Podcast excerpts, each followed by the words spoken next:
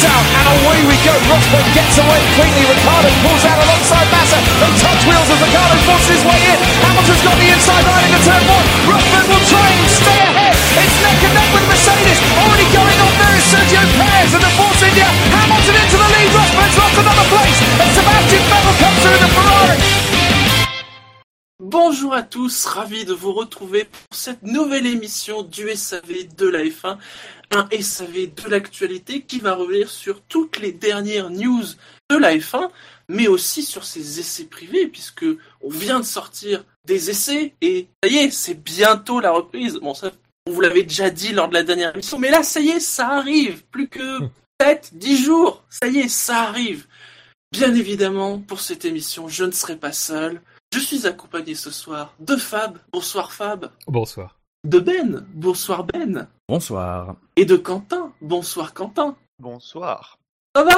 Ça va. Ah, La reprise a du mal à apprendre. Ah, c'est vrai que... euh, Déjà ça- fatigué.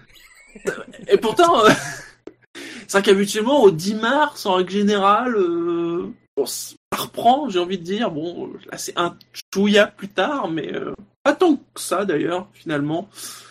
Ça va, vous êtes impatient? Deux. tu sens, tu sens l'enthousiasme de la reprise. Non, euh, moi, je viens, je viens de voir un tweet de Julien Febro où il se, il explique qu'il est très excité, euh, il est de partir pour le premier Grand Prix. Et je me suis fait la réflexion, mais il est pas encore parti. Moi, pour moi, j'avais l'impression que les essais libres euh, du Grand Prix d'Australie commençaient demain.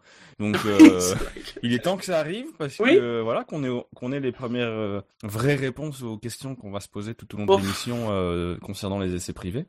Donc je tease là. Euh, Mais, tout, ça, tout ça pour voir encore une victoire Mercedes. Super. Mais non. euh, Mais ce sera avec la- mais oui mais non mais ce sera la bonne Mercedes cette année. Rien compris. Ah Oui. Oula Attention, ça commence. Et oui. Motivé. Non, mais avec ces qualifs. On- Laisse-moi encore une tout, hein. semaine d'illusion s'il te plaît. Hein Euh, Et messieurs, comme le... Il y a quand même euh, pas mal de, choses à évoquer ce soir, je vous propose de rentrer dans l'art, de rentrer dans les actus, et de commencer par peut-être l'actu euh, hors essai qui a, a le plus euh, fait de bruit, j'ai envie de dire. On ne l'attendait pas, hein, franchement. Enfin, bon, ils nous avaient dit oui, on va peut-être changer les formats des Grands Prix, mais on s'attendait pas vraiment à ça, puisque un beau matin, hein, nous- on se réveillait, on buvait notre café, on, on va sur les sites internet pour voir l'actu de la F1, et là on nous apprend quoi? Eh ben on va changer les qualifs. Comme ça, boum. Allez, hop on change le format des qualifs. On n'avait rien demandé, mais on le change quand même. C'est magique la F1. hein. C'est ça. C'est- ça, moi je, je- je me souviens forcément, on- je me suis foutu de leur caisse, hein, comme d'habitude. Oui. Mais euh, au-delà du format en lui-même, c'est euh, nouveau la façon dont ça arrive, quoi. Comme tu viens de le dire, ça vient de nulle part. Alors qu'il y a des sujets sur lesquels on nous bassine pendant des mois, des mois, pour finalement accoucher de rien. Et il paraît qu'ils en ont discuté depuis le mois de janvier. Bah oui, mais c'est très bien, mais c'est malgré tout, il y a une espèce de, on prend des décisions sur des trucs dont on n'a jamais entendu parler nous personnellement, et des trucs qui traînent depuis des années, hein, euh, au hasard la réduction des coûts. Euh, Il y a jamais rien. Non, mais Alors- ça, euh, la réduction des coûts, c'est le boss final des discussions de la F1. Là, Oui, euh, non, mais c'est l'exemple extrême. je suis Ah, avec- là, faut tricher Et faut- hein, pour gagner. faut, faut quand même dire, il y a, il y a eu quand même un- un- aussi un, un beau petit scénario au Cambolais, c'est-à-dire qu'on nous annonce le format, puis genre 3-4 jours plus tard, ah oui, mais en fait, on pourra le mettre comme en Espagne parce qu'il y a un problème de logiciel informatique, et donc euh, on va commencer avec le format qu'on connaissait avant, et puis finalement, ah bah peut-être qu'à Melbourne, on va faire un truc intermédiaire, c'est-à-dire que Q1 et Q2, ça sera le nouveau truc, mais pas la Q3, parce que euh, visiblement le, le, le- le logiciel il sera pas prêt, mais pour la Ouais. Q1 et la Q2 il le sera. Allez savoir ça, pourquoi. Non seulement ils Euh. un truc que t'as pas vu venir, mais apparemment eux non plus. C'est-à-dire qu'ils ont une Euh. Ils l'annoncent, et puis après, après, ils réfléchissent comment est-ce que ça marche? Euh, T'as Ferrari qui dit ouais mais non mais c'est pas top. Mais attendez là ça a été voté à l'unanimité du groupe Oui. stratégique. Vous y étiez au groupe stratégique donc si c'est à l'unanimité c'est que vous avez dit oui. Et donc finalement là on nous dit oui c'est bon ça sera prêt pour Melbourne à l'unanimité. Hein, mais bon, Ferrari gueule mais il vote quand même pour le truc. Hein, c'est Ils attendaient le SAV, hein, C'est génial, c'est c'est c'est génial. Alors rappelons ce nouveau format, hein, alors qui, on Vas-y. reste, on reste, ça va. C'est, eh, si tu me demandes de choisir entre le nouveau format de qualif et les règles de pneus, moi je suis heureux là, ce soir. Mais pour les pneus, je conseille à nos auditeurs de suivre euh, Gus Gus, dont le compte Twitter est peut-être encore en bas du site. Je sais pas si le ménage a déjà été fait. Oui. Mais euh, Le ménage a été fait, évidemment. qui est le seul homme au monde à comprendre la règle des pneus. euh, en trois tweets, à réussir à expliquer clairement, relativement clairement en tout cas, euh, la règle des pneumatiques. Et ça, c'est beau. Donc ce nouveau format de qualif, on reste donc sur le système de Q1, Q2, Q3, mais désormais la Q1 durera 16 minutes, mais j'ai presque envie de dire plus que 16 minutes, c'est 9, enfin c'est 7 minutes et 9 minutes. Puisque si les Tu 7 premières là, minutes... tu vois. Mais oui, mais je fais exprès, oh, quitte à être compliqué, allons-y à fond. Mais je C'est le moment compliqué, moi. Enfin, Ouais. On vous explique les. Donc, la Q1 durera 16 minutes, mais au bout de 7 minutes, là où habituellement, bon bah au bout de 7 minutes, euh, c'est au bout de 7 minutes, hein, Ferrari point. sortait. Là, là, là, au bout de 7 minutes, eh bien, celui qui sera 22ème, eh ben, euh, au revoir. J'ai envie de dire, tout simplement, le temps le plus lent sera éliminé, et ensuite, toutes les 90 secondes, que l'on appelle aussi parfois la minute 30, eh bien, un nouveau pilote sera éliminé. Jusqu'à ne garder donc, au bout des 16 minutes, que les 15 plus rapides qui passeront au Q2. C'est tout simple. Ça dure 16 je pense minutes. que c'est Et à partir de ça cette sera plus minute, compliqué ça élimine. à commenter que à expliquer en fait, parce que sur le papier c'est relativement simple. Oui. le même le même schéma en plus sur les, les trois. euh, Bah, Parti, non, une donc, fois euh, une fois que Q2. t'as un petit chrono sur l'écran, ce sera facile à suivre, je pense. Oui, mais le problème Oui. c'est est-ce que tu auras les, les trucs affichés correctement à l'écran? Ah bah il faut que le truc, oui, soit en effet affiché à l'écran correctement, avec les bons temps. et Si c'est ça. pas les gens de la Formule 1 qui s'en occupent, il y a bon espoir que ça finisse par euh, marcher. Oui. Q2, on reste sur le même système, sauf que la séance durera 15 minutes et c'est au bout de 6 minutes qu'on commencera à éliminer progressivement chaque pilote. Et en Q3, ce n'est plus 10 pilotes, mais 8 pilotes. La Q3 durera 14 minutes et là, c'est au bout de 5 minutes que commenceront les éliminations, sachant que dans la dernière minute 30 des qualifications, donc il ne restera plus que deux voitures pour jouer la pole position. Donc, euh, j'ai envie de dire que les avis sont pas tant mitigés que partagés. C'est-à-dire que il y a des gens qui disent bah attendons de voir. euh, Il y en a qui disent euh, ouais ça peut être cool. Il y en a aussi un certain nombre qui sont pour le coup partagés sur euh, ce système. Euh, clairement, il a pour but de faire sortir les voitures tout de suite parce que justement dans ces délais de base, c'est-à-dire de 7 à 5 minutes en fonction des, des parties, va falloir rouler pour faire un temps. Le Ouais. but aussi, a priori, c'est de créer du suspense, puisqu'on imagine que dans l'idée, c'est peut-être de voir des retournements de situation, de voir un pilote qui serait, euh, entre guillemets, euh, sous le cut, c'est-à-dire sur le point d'être éliminé, euh, tenter de se sauver, de faire un temps, puis comme ça il élimine un autre gars, puis pouf, t'as la limite de temps qui tombe, et voilà, ça, ça crée une espèce de suspense. Certains diront de la loterie, parce que bien évidemment, vous imaginez que s'il y a la météo qui commence à s'en mêler, surtout en milieu de séance, Oui. Ça risque de donner des choses, euh, bon, euh, assez rock'n'roll. Vous, globalement, déjà, sans rentrer sur les, les détails de ce, de ce nouveau format, vous le voyez comment? Vous êtes partagé? Bah. Vous avez envie de voir euh? De toute façon, je crois que la seule réponse valable, c'est on attend de voir, puisque euh, voilà, on l'a pas vu en exercice, donc on sait pas ce que ça peut donner sur la mise en application. Euh, moi, enfin après, moi, ce qui me gêne, c'est que, mais beaucoup de monde l'a dit, et puis c'est, c'est, euh, je pense, qui, ce qui ressort globalement. Alors même si effectivement, on plaisantait tout à l'heure, c'est pas un système si compliqué que ça, Non. parce que effectivement c'est cadré voilà c'est c'est Mhm. surtout le, le fait que c'est il y a beaucoup d'explications pour expliquer ce système simple c'est c'est surtout ça qui pose problème mais bon après ça passons c'est quand même très dur à expliquer aux gens qui découvrent la Formule 1 et malgré tout c'est de ça que la Formule 1 manque c'est pas tellement de gens qui vont s'intéresser de près au système c'est plutôt à des gens qui vont s'intéresser de loin mais malgré tout euh, voilà la question quand même à se poser c'est pourquoi on a eu besoin d'un coup de changer ça? Euh, Mm. alors évidemment on va dire oui effectivement ça peut créer un peu d'incertitude ça peut changer un petit Mais peu y- mais il y en avait. oui il y a oui, eu de l'incertitude parfois sur les anciens form- sur l'ancien format, je veux dire. Après, euh, ça c'est, enfin, à mon sens, c'est typiquement quelque chose qui euh, va pas changer grand chose en Q1, euh, Q2, enfin en Q, ouais si Q1, Q2, euh, parce que de toute façon, bah au lieu de sortir à mi-séance ou, à- ou en fin de séance, euh, je sais encore, c'est pas, c'était pas toujours vrai, mais les gros vont sortir en début de séance Mm. et vont plier l'affaire en un tour. Donc Oui. là, de ce côté-là, Mm. ça va pas changer grand chose. Q3, bah ça va forcément un petit peu changer la donne parce que de toute façon, il y avait deux tours à peu près par euh, par euh, par voiture, donc bon voilà.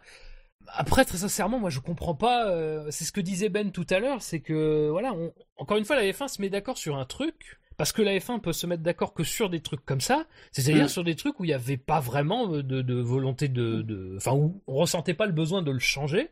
Euh, Bah, c'est vrai que les qualifs, euh, bon, c'est vrai qu'au au début, il y avait eu des critiques hein, sur le système de qualifs parce qu'il y avait des choses qui étaient imparfaites, mais au fil des ans, il y avait eu des ajustements, le rajout d'un train- de pneus, des ajustements sur les durées de séance. euh, on était arrivé quand même à un bon truc, et euh, je trouve qu'il n'y avait pas grand chose à dire, à moins de préférer euh, des styles comme le tour lancé ou l'ancien système où on roule vraiment comme on veut, mais sur comment il était construit, ça se tenait. Ouais. Et, je Ouais, suis, moi et je suis tout- et je suis tout à fait d'accord avec toi. C'est vrai que même si ça n'est pas extrêmement compliqué, c'est pas vraiment dans le sens de ce qu'on souhaite pour la F1 en ce moment, c'est-à-dire sans aller dans, vers de la fausse simplicité ou être trop simpliste.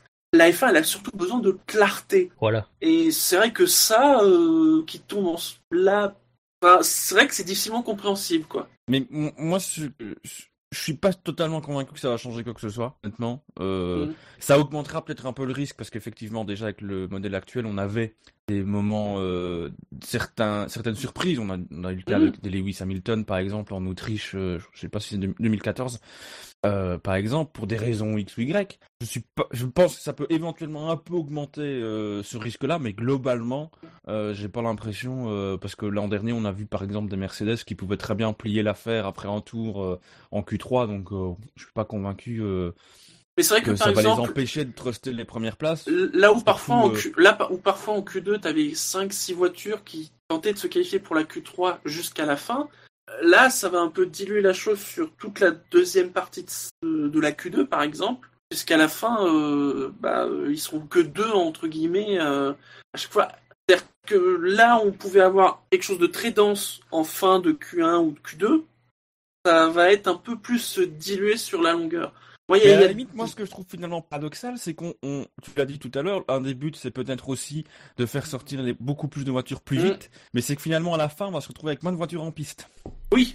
Euh, et puis, très personnellement, euh, si on veut s'attaquer au fait que les voitures sont pas assez en piste, il faut s'attaquer au vendredi, pas au samedi.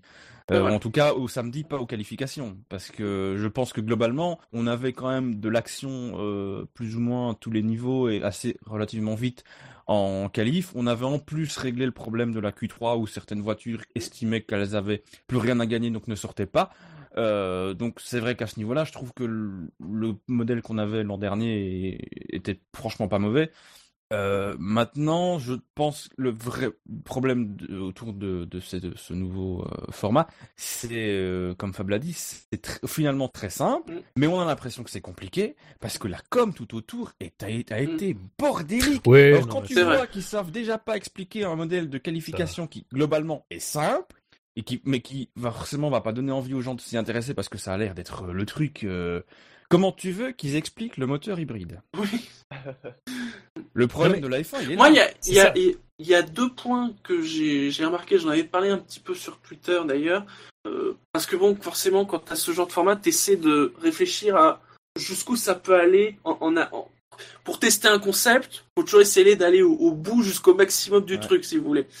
Il y a deux choses que je regrette, c'est que quand même en Q3 et donc pour la pole, ça tue, ça pas complètement, mais ça tue la possibilité d'une bataille à plus de deux pour la pole Et- dans la dernière minute 30. Et le- en plus, c'est que là, en ce moment, vu comment elle est F1, on a quand même, quand même des chances que les deux derniers, ça soit les deux Mercedes. Donc finalement, pas très différent de ce qu'on avait euh, précédemment. Mais sauf que l'an dernier, tu pouvais avoir une bataille à trois, par exemple, avec Vettel jusqu'au bout. Ça, ça, ça la tue, finalement. À un minute. Ouais, puis à une minute trente de la fin. quand même des possibilités de changement de place dans le top 10 aussi jusqu'à la fin. Tout à fait.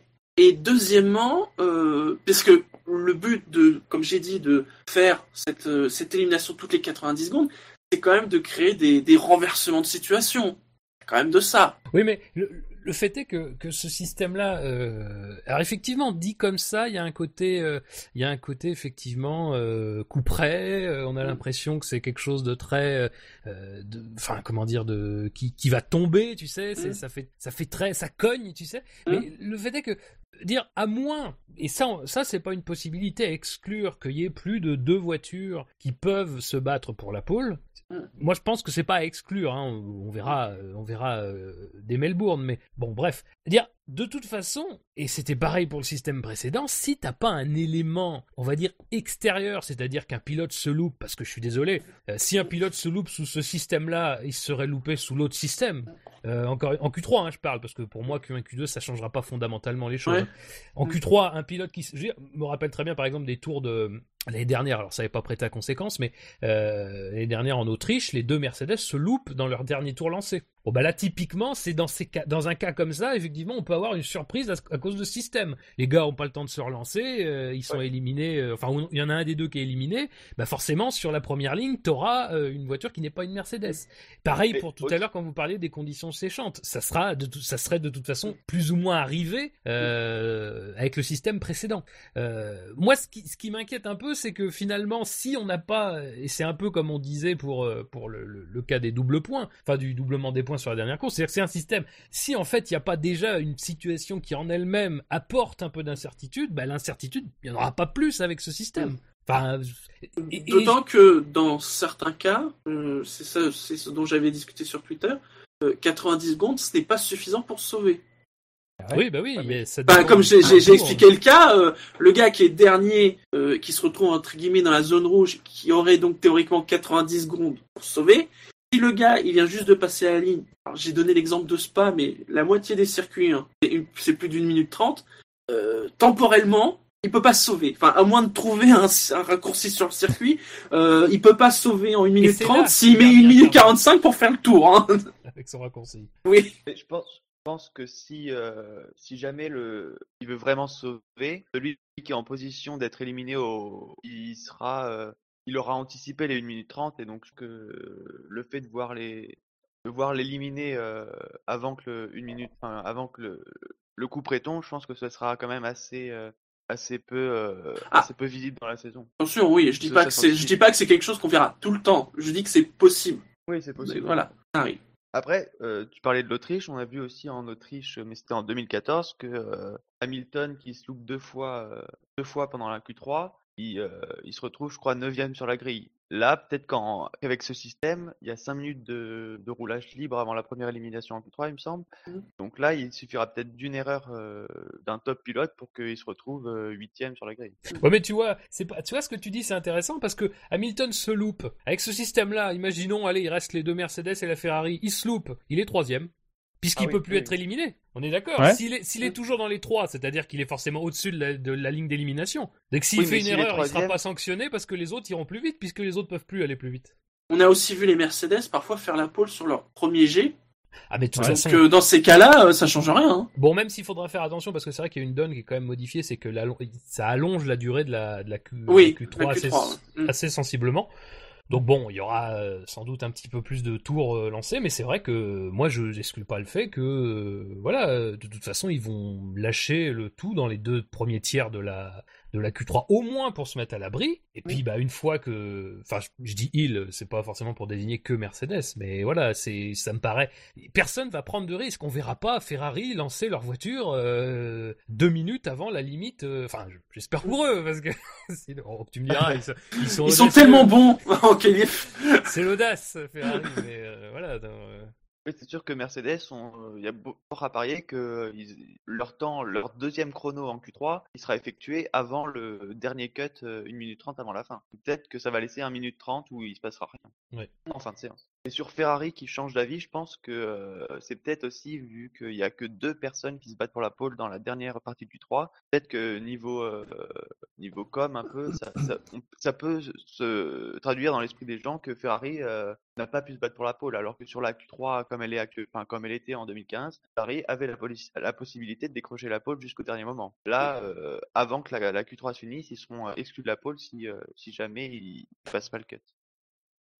Mais après, euh, en dehors de ce système-là, c'est vrai que ce qui est terrible, c'est la manière dont tout ça est fait quoi. Enfin, on t'annonce ça à quelques semaines du début de la saison. Bon, déjà premier truc, enfin Oui. ça c'est incroyable. Et encore une fois, la, la Formule 1, mais de toute façon c'est pareil chaque année. euh, on se plaint Oui, des que- changements de règlement d'une année sur l'autre, mais dans une année, faut voir comme ça change. Enfin, je rappelle l'année dernière, on a changé totalement la politique de, de pression des pneus en plein milieu de saison. Et, et encore une fois, c'est c'est- moi c'est quelque chose qui, qui m'effare parce que encore une fois, ça c'est quelque chose qui peut avoir un vrai impact. On se souvient qu'en 2013, quand ils ont changé Et- les pneus, quoi qu'il arrive, ça a eu un vrai impact sur les performances des voitures après le changement de pneus. Et là, c'est pareil, on te change ça. Alors, on va me dire la saison n'est pas commencée. Oui, mais la saison, le règlement était établi, c'est changé quelques semaines avant, et en plus, quelques jours après qu'on t'annonce ça, on te dit oui, mais alors, on, ça ça va pas être possible de le mettre en place. Le sport mécanique euh, le, le plus évolué de, du monde te dit qu'ils sont pas capables de, de faire un logiciel pour un système Oui. de qualification. Bah, T'es quand même effaré déjà. Ça déjà, ça tourne au ridicule. On me dit alors on va revenir à l'ancien, puis on va faire quelque chose d'intermédiaire.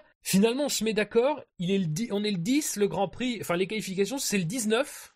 Euh, voilà et en plus et en plus de ça et ce qui est plus grave c'est que enfin ce qui est plus grave ou ce qui est sain ça dépend de quel point de vue on se place c'est que ça crée une ça divise les gens dans, au, au sein de la F1 quoi. Ça crée de Mhm. vraies euh, dissensions.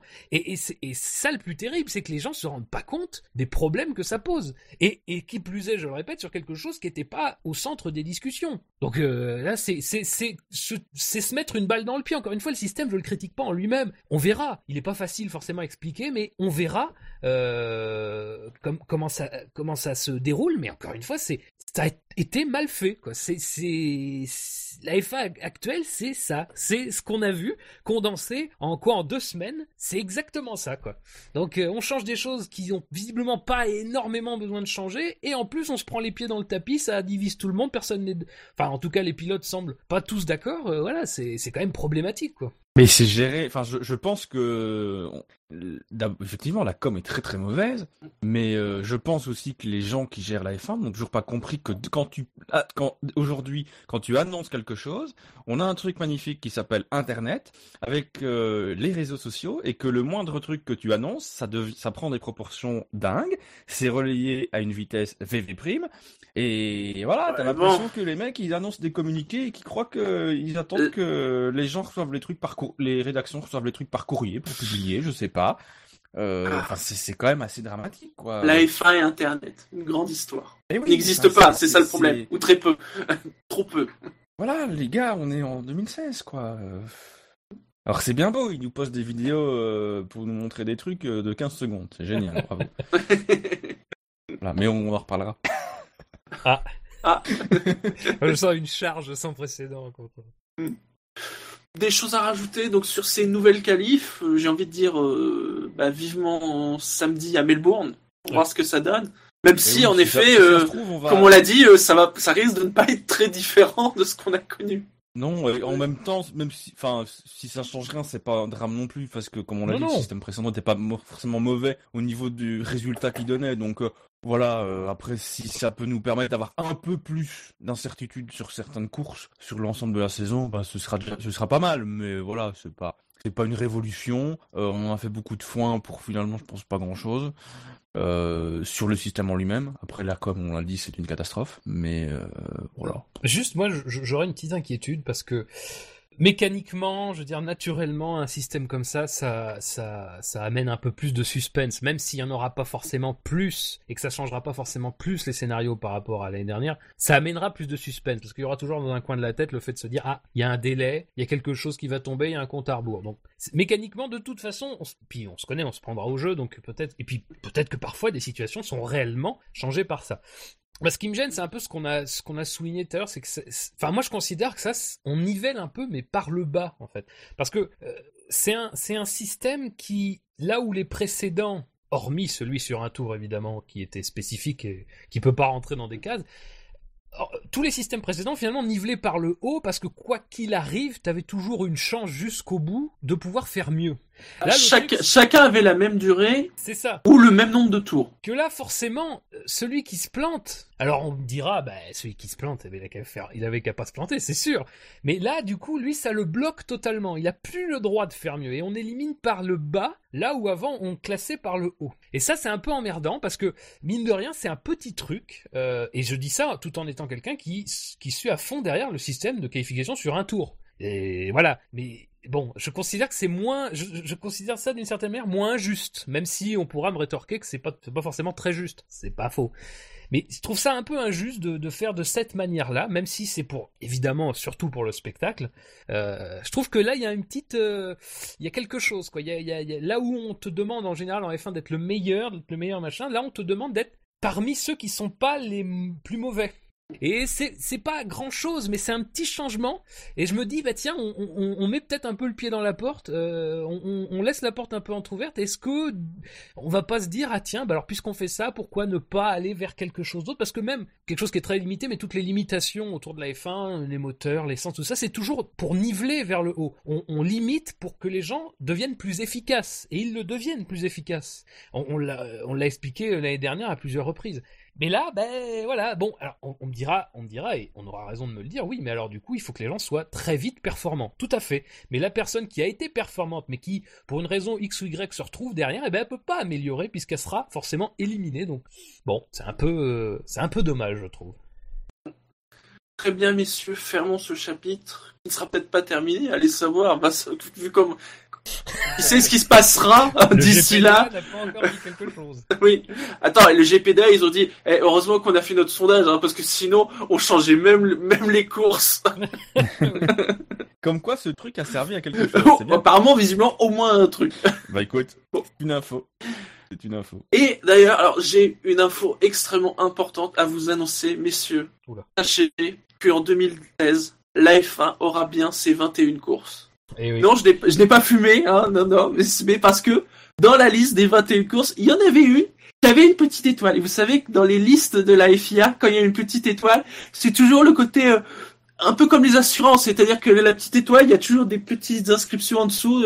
oui, attention, ça a confirmé, c'est pas sûr, euh, on ne sait jamais. Ouais, Mais non, et il y aura bien 21 courses puisque le Grand Prix des États-Unis a bien été confirmé. Il y avait un doute. On se souvient, dès la fin de l'année dernière, euh, poser des questions sur l'avenir du Grand Prix des États-Unis.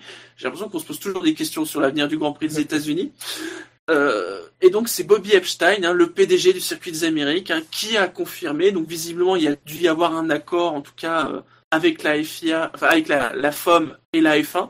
Euh, il nous apprend aussi cette grandiose nouvelle, c'est qu'il y aura Taylor Swift pour un concert à l'occasion de ce Grand Prix, pour fêter les 5 ans du Grand Prix des États-Unis euh, au Texas. Vos impressions? Attends. Sur les deux. Sur les deux. truc, on se réjouit pour, le, Bré- pour le, les États-Unis, mais apparemment, le- Ecclestone a dit qu'il y aurait des difficultés financières autour du Grand Prix du Brésil qui Oh seraient menacées dès cette année. Donc, euh, Dès cette année? Oui, oui, oui. Oh là là. dit à Sky Sport pour être précis. Ouh Bah écoute, ils ont qu'à inviter Katy Perry, hein, ce sera bon. Mais euh, non, mais sur Austin, bah, c'est vrai que je pense qu'ils ont quand même eu, euh, ils ont senti l'année dernière passer un peu mal. Oui.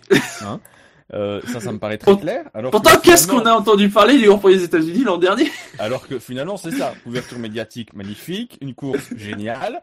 Euh, que demande le peuple, hein? De la pluie. Euh, Mais globalement, je trouve que le circuit est encore sympa, donc euh, voilà. Et puis, ce serait quand même con, quand même con. Euh, L'année où on a une équipe américaine, enfin, bah oui. depuis le temps qu'on la- qu'on nous la sert aussi celle-là, de pas avoir un Grand Prix aux États-Unis. Enfin, ce serait, euh, voilà, ça aurait été un, un peu dommage. Voilà. Et puis c'est pas le, enfin, franchement, des nouveaux circuits euh, qui sont arrivés en F1 récemment, c'est pas le pire. Donc, euh, Il est même globalement, je dirais, assez très sympa, ouais, apprécié. ouais. Ouais, ouais. donc euh, voilà. Par contre, si on Bah, peut supprimer Bakou, il y a pas de problème. Non. Mais si, ça fera plaisir à tout le monde. En plus, comme ça, tout le Non, monde pourra regarder le Mans. si, si, Mais non, mais moi, ça me va très libérez. Fernando. Ou alors, foutez-le le 26. Faites pas le chier, merde. Genre, oui, on peut pas les... Il y a le 26. Le week-end du 26, il y a rien. De toute façon, ils peuvent pas l'enlever puisqu'Alonso est ambassadeur officiel, donc euh, il fera là-bas la meilleure course de sa justement, De sa vie. et certainement du Libérez. Fernando. Je, je vais lancer un hashtag. Free, euh, free Fernando. Oui. Donc voilà, il y, a- il y a pas spécialement grand chose à dire, mais c'est une bonne nouvelle, savoir que le Grand Prix des États-Unis euh, sera là.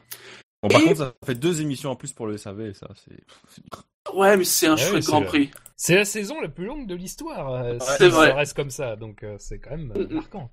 C'est pour ça qu'on commence le plus tard possible. C'est- pas faux. C'est vrai en plus. Allez, une autre petite actu, une, une proposition, quelque chose qui sera là justement pour peut-être pour aider Fernando Alonso à, à faire sa, sa meilleure course de sa carrière à Bakou. C'est si c'était un film, on dirait que c'est une proposition indécente, mais quoique.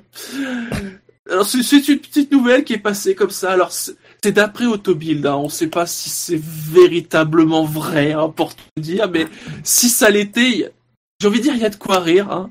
C'est Mercedes qui, qui donc, dans, dans son immense générosité, dit euh, oui bon c'est vrai on est les meilleurs, on a la meilleure voiture, on a le meilleur moteur, euh, on vous défonce la gueule depuis deux ans, euh, bon on a envie de vous aider à aller plus vite.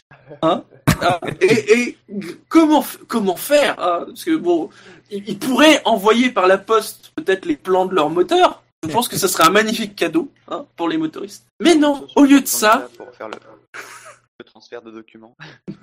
Oui. au lieu de ça, au lieu de ça, Mercedes aurait proposé lors de la dernière réunion du groupe de travail, hein, donc sur les groupes propulseurs, que donc Ferrari, Renault et Honda hein, puissent augmenter temporairement leur débit d'essence de 2%, c'est-à-dire qu'au lieu d'avoir un débit à 100 kg heure, il soit à 102 kg heure, tandis que bien évidemment celui de Mercedes resterait aux limites euh, normales, j'ai envie de dire, ce qui permettrait aux motoristes de gagner provisoirement 20 chevaux. Hein. C'est cool ça, 20 chevaux. On vous offre 20 chevaux. Ils ont hein, même proposé à Honda de doubler le débit. Oui. Je- Alors, franchement, si c'est vrai, moi j'ai juste envie de dire un truc, c'est que s'ils veulent bien filer 20 chevaux aux autres, c'est qu'ils ont largement plus de 20 chevaux d'avance. Mais est ils pas les 1000, hein. Ça, ils ont- Non, juste les 900.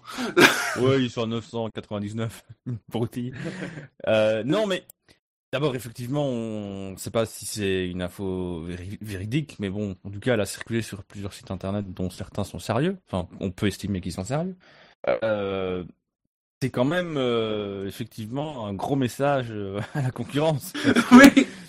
Si les mecs avaient déjà pas, avaient pas déjà peur après les essais privés, euh, euh, là, je pense que c'est clair. Trembler. voilà. euh, de toute façon, on- on- Mercedes fait forcément figure de favori.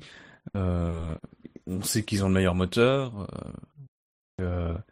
Maintenant, ça, ça paraît quand même un peu absurde de leur part de vouloir concéder une partie de leur avantage, mais si c'est vrai, effectivement, ça prouve que leur avantage est de toute façon déjà supérieur à 20 chevaux. Euh, Il faut pas croire, Et ils vont pas faire, ils vont, ils vont pas faire un cadeau comme ça euh, juste pour le plaisir. Voilà. Donc, euh, quand, on, quand on sait que pour le Honda, on parle à peu près, il y a des chiffres qui parlent de 100 chevaux de retard, on nous a indiquerait entre 30 et 80, euh, tu te dis qu'il y a de la marge quand même. C'est c'est soit juste de la com et euh, ça ridiculise, enfin ça met en avant, en avant leur avantage et ça ridiculise un peu tous les autres. Genre, euh, vous êtes tellement nuls qu'on veut bien vous offrir quelques chevaux en plus, vous n'arriverez même pas à gagner. Soit c'est euh, une petite concession, concession euh, parce qu'on sait que les, les discussions sur le règlement 2017 euh, sont pas arrivées à leur terme. Et euh, ouais, peut-être qu'ils disent ouais, on vous donne de 20 chevaux de plus, mais euh, le règlement il, il change le moins possible. Ou nous Aussi, mettez, ouais. ou nous mettez pas de l'est, c'est peut-être ça. hein. Ah Il y a peut-être un côté, euh, où- ouais, on va vous filer des chevaux comme ça, vous nous mettrez pas de l'est sur notre voiture, d'accord hein Euh, Vous êtes cool. Et puis, hein et puis le, le- le côté un peu, un peu fun, c'est que si Red Bull vient à gagner des courses, ils pourront dire Mercedes vous donne des ailes. Et ça, au niveau marketing, c'est bon. Moi, j'avoue que j'y C'est crois que pas du dans- tout. donc, euh, C'est difficile à y croire, mais dans l'affaire, si c'est vrai, ils auront rien à perdre. Soit ils, ils continuent à gagner alors qu'ils ont moins de chevaux, soit ils perdent, mais euh, je pense qu'ils perdront de peu, et en plus, ils mettront en, avant le fait qu'ils ont moins de chevaux. Donc, Mais enfin, le problème c'est que ce genre de choses, enfin, on peut passer par des voies, on peut passer par des voies, disons de, de côté, des chemins de traverse, mais comment tu matérialises ça dans un règlement quoi? Oui, Ça me paraît très compliqué. Enfin, ça veut dire que tu crées euh, justement une situation particulière pour les moteurs Mercedes. Et puis, enfin, moi, enfin, rien que le fait de, de se dire que les, les écuries qui ont un moteur Mercedes sont d'accord, tu vois, par exemple, tu vois. c'est- c'est- Parce que moi, je Et puis, ima- imagine, euh, j'ai un moteur Mercedes, euh, on me dit euh, oui, tu retires 20 chevaux, quoi? Mais attendez. Ah non, attention. Non, et puis- puis Faut bien rappeler, attention, poser- On ne retire pas des chevaux au moteur Mercedes. Oui, oui. On enfin, en offre aux autres. On en offre aux pas autres. pareil. Du coup, l'autre question qu'on peut se poser aussi dans cet esprit-là, c'est à partir de quand on retire les 20 chevaux qu'on a donnés aux autres? Oui. Oui, Ou mais même, imagine, Ils- imagine, Ils ont rattrapé leur retard et qu'on leur dit, euh, on retire les 20 chevaux. imagine, c'est le moteur Ferrari qui défonce tout. Ouais, Qui bah se oui, met, non, qui mais- se met à être super top. Non, mais très sincèrement, même, même s'il y avait des choses euh, qui, desquelles, qui voudraient, que, que Mercedes voudrait éviter, je les vois mal faire ça pour les éviter. Je pense que Mercedes a le pouvoir de bloquer des choses dans les institutions de la F1 euh, avant de faire ce genre de petites concessions. euh, de... Donc bon, je- très, très très perplexe. Très bien. Dans ce cas, parlons euh, d'un autre acteur important de la F1. On n'en a pas encore parlé depuis le début de l'émission. et C'est pas normal parce que vous savez, faut toujours qu'on en parle. Euh, C'est Kevin Adams? Non, D'accord. Non. je me suis trompé. mais. Non, mais mais il a la même couleur de cheveux que les produits de cette marque. Euh, Ah, bah Pirelli. Schwarzkopf, C'est c'est un point Pirelli bien évidemment. Ah, hein. Euh, alors, Pirelli qui qui s'est avéré assez satisfait des, des essais hivernaux hein, et qui a déclaré Je ne savais pas que Kevin Adams avait des pneus ultra tendres violets. oui mais ils sont noirs les pneus quand même Non, mais Ah. son humour est Et extra dessus. Ok. mais on s'égare. Son humour Oui. c'est P0 même, j'ai envie de dire. donc Pirelli qui, qui était satisfait de, de ces essais hivernaux de ces tests euh, en ultra tendre euh, qui apparemment seraient en moyenne 0,8 secondes plus vite que le super tendre ils, ont claqué le chiffre. Mais aussi qui disent ne vous inquiétez pas hein, euh, vous aviez l'habitude de nos pneus euh, qui chutaient en performance d'un coup. Et ben cette année ça devrait être un peu mieux. Ça devrait être un peu plus graduel un peu plus progressif. Hein, apparemment ils ont rajouté une couche un peu plus dure sous la couche euh, externe du pneu voilà pour que la chute soit moins spectaculaire Qui finalement est un peu dommage vu le panachage plus important qu'on va avoir au niveau des pneus. Ça aurait été la limite plus intéressant euh, d'avoir, comme l'an dernier, des pneus qui d'un coup euh, chutent. Si là on peut un peu plus prévoir, ça risque d'être un peu. Je sais pas, il y a l'impression qu'il y a un peu de poids, un contrebalancement. euh, Enfin, on verra à, l'usage, mais euh, à l'usure. Oui l'usure J'ai- eu du mal à la faire venir, mais bon voilà. Ouais, non, mais ça, je peux bien, pas ouais, passer ouais. à côté, ce serait dommage. Ah, attendez attendez attendez attendez attendez Ah oui Merci. Euh, Il y, a des gens qui comptent sur mes bons mots, donc euh, il faut que j'ai du rendement. Euh, donc voilà, mais après, euh, après on sait pas comment les super tentes se comportent sur les Mercedes non plus. c'est vrai ils ont pas mis euh, les plus tendres Ce qui est Mais bon, globalement, ouais, je peux comprendre que Pirelli soit satisfait des essais euh, dans leur ensemble, parce que globalement, ça a quand même pas mal roulé euh, partout. Donc, euh, Non mais Et- euh, ce système-là, c'est aussi fait pour quelque chose. Je crois que c'est dit clairement, il me semble, dans les déclarations, c'est que euh, ils veulent éviter que les, les relais soient trop longs. Et, et ça, Mm. ça, ça nous renvoie quand même à ce qui s'était passé en Belgique, euh, où euh, Pirelli avait totalement accusé Vettel de- et Ferrari de- de- de- d'imprudence totale en, en respectant pas une limite qu'ils n'avaient pas fixée. Euh, bon, voilà, bref. Donc, et, et l'idée, c'est vraiment de, c'est-à-dire qu'à partir du moment quand t'as bien usé la bande de roulement, tu vas tomber sur quelque chose de tellement dur que ça te fera forcément ralentir, quoi. Donc, euh, t'auras aucun intérêt à poursuivre jusqu'à la corde du pneu parce que, bah, voilà, tu vas perdre du temps. Donc, voilà, vraiment, l'idée, c'est, c'est d'avoir quelque chose qui va normalement permettre d'éviter que les relais s'éternisent parce qu'à un moment donné, t'auras aucun, absolument aucun intérêt à poursuivre ces relais. Je pense que c'est surtout ça. Après, le, le truc de la chute de performance, ils en, avaient, ils en avaient parlé l'année dernière en disant ah on réfléchit à le réintroduire l'année prochaine. Et puis finalement ils ont fait exactement l'inverse puisqu'ils te disent que ça va être graduel. Euh, bon, moi personnellement je m'en fous. Hein. Ils font un peu ce qu'ils veulent. Hein. Euh, et si tant est que de toute façon quoi qu'il arrive ils seront critiqués pour une raison ou une autre. Donc à partir de là euh, ils, choisissent leurs armes. Ils, enfin ils choisissent les armes des autres. hein. Moi ça c'est pas mon problème. Mais bon après. pff, euh, pff, je sais pas. Déjà, on voit j'avance un petit peu sur le sur le sur le programme, mais que les choix des pneus, quand même, on n'a pas non plus une Mm. diversité folle. Euh, C'était à prévoir. C'est-à-dire que bon, bah finalement, tout le monde va se pencher vers les pneus les plus tren- les plus tendres. hein. Personne n'a d'intérêt à faire avec des pneus qui Ah si, durs. sauf une équipe. bon, Oui, on, va en parler juste après. On va en parler juste après. que quand pour les premiers grands prix, il faut rappeler quand même que les, les équipes et les pilotes ont fait leur choix Mm. sans avoir testé les pneus. Oui, Ouais. en plus. Aussi. Et donc, en, en effet, pour, pour enchaîner, on a eu en plus euh, bah, la révélation des choix de pneus des différentes équipes pour ce Grand Prix d'Australie. Euh, donc, les pneus, hein, se rappeler, c'est du médium, du tendre et du super tendre. Alors, on va rentrer dans le détail de ce que chacun a mis, mais globalement, déjà, ce qu'on peut dire, c'est que en effet, on remarque que la plupart des équipes n'ont pas panaché entre leurs deux pilotes. Les seuls qui l'ont fait, c'est Mercedes, euh, As et Sauber, et tout, qui ont des ch- choix légèrement différents entre les deux pilotes. Et alors après, euh, sur les choix, euh, sur les médiums, on va dire qu'on est sur une palette, hein, globalement, de 1 à 2 trains en médium, sauf Manor, qui en a décidé d'en prendre 4. L'étendre, c'est à peu près pareil. On est Stratégie entre... à un arrêt, Manor. Bah, franchement, c'est carrément ça qu'ils vont faire, hein, c'est clair. hein. Ça sent bon le truc à un arrêt. On est entre 4 et 6, hein, euh, avec en effet là encore Manor qui, est, euh, qui, en- qui en prend 4. euh. On voit que, par exemple, Hamilton va avoir 6 pneus tendres et un médium, tandis que Rosberg va avoir 2 médiums et 5 tendres. Donc un choix un petit peu plus soft pour, euh, pour Lewis que pour euh, Déjà, pour on a presque envie de dire déjà un choix plus, plus agressif pour euh, Mm. Hamilton. Et sur les super tendres, euh, ils sont tous entre 6 et 7, sauf Manor, mais évidemment, vu qu'ils ont pris plein de pneus en médium, ils n'auront que 5 pneus super tendres. Ah. Eux, ils savent déjà que de toute façon, euh, bon, Q1 c'est déjà bien. hein. Donc, Oui, non, mais c'est ça. De toute façon, il y a de ça. hein. Moi, Euh. globalement, le seul truc, le premier truc qui m'interpelle et qui m'intéresse un peu, même si je suis pas convaincu qu'au final, ça va forcément euh, bouleverser le truc, c'est des choix euh, différents chez Mercedes. Oui. Parce qu'effectivement, c'est pas court, il y a pas beaucoup d'équipes, en tout cas dans les top teams, c'est les seuls. c'est les seuls dans les top teams. Voilà. Et Donc en effet, avec euh, Hamilton, un choix légèrement plus tendre, avec un voilà. train de un tendre. peu, plus- un peu plus tendre, effectivement.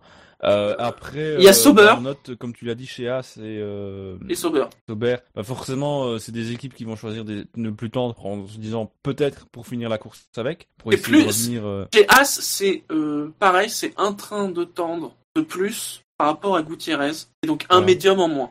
Donc là, moi, ça m'a semblé logique de voir des équipes comme ça, qui sont un peu dans le ventre mou et qui pourront aller chercher des points euh, un peu à, un peu à l'arrache, euh, peut-être en début de saison. Et chez Sauber, c'est pareil, il y a un tendre en plus chez Ericsson et un médium en plus en équivalence euh, chez Nasser. Par contre, sur les super tendres, chaque paire de pilotes, c'est identique. hein. C'est vraiment que sur le, le médium et le tendre qu'il y a une variation de un train de pneus.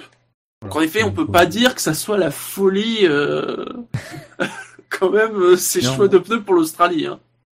Oui, bah on voit, on voit que le médium servira en essai libre, quoi. Enfin, Bah, de toute Enfin, façon, euh, oui. Enfin, voilà. hein, donc, euh, mais donc glo- globalement, ça nous permet déjà quasiment de, de, de voir que, sauf accident industriel majeur, une piste où il y aurait des, où il y aurait différentes, différents types d'adhérence entre chaque virage, on devrait quand même pas avoir beaucoup de courses sur lesquelles on verra un pilote utiliser trois trains de pneus hors crevaison, hors euh, cataclysme, le mec qui se fait piquer les, les, les pneus tendres au dernier moment.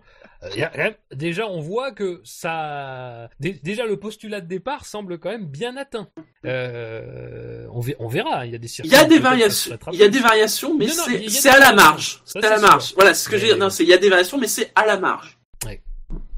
Et le moi, ce que je vois, c'est que, enfin, euh, mon sentiment, c'est que ça va pas forcément inciter beaucoup de gens à faire énormément plus de tours que l'année dernière lors des essais libres. Euh, Enfin, c'est mon sentiment comme ça, c'est-à-dire qu'ils choisissent des pneus tellement tendres et super tendres, ça m'étonnerait quand même qu'ils s'amusent à faire beaucoup de roulage en essai libre. Hormis, Bah écoute, euh, Manor, euh, à la limite. Manor va allumer. Manor. Le week-end de Formule 1, je vous dis que ça. Mais euh, voilà, enfin, je sais pas, c'est.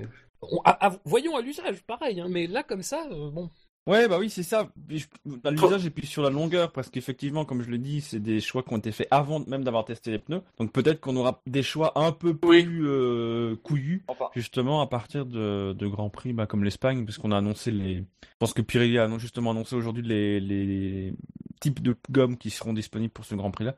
Euh, donc voilà. Peut-être qu'à partir de là, euh, on aura des, des équipes qui tenteront plus de choses. À voir, mais chez, Mer- effectivement. chez Mercedes, les softs et les super softs, on les a toujours pas testés. hein. Oui, non mais. Oui, Mais ils ont pas besoin. hein. ils n'ont pas besoin. non, mais je dis pas ça. mais- Ils cachent leur jeu. Et c'est Rémi Taffin qui l'a dit.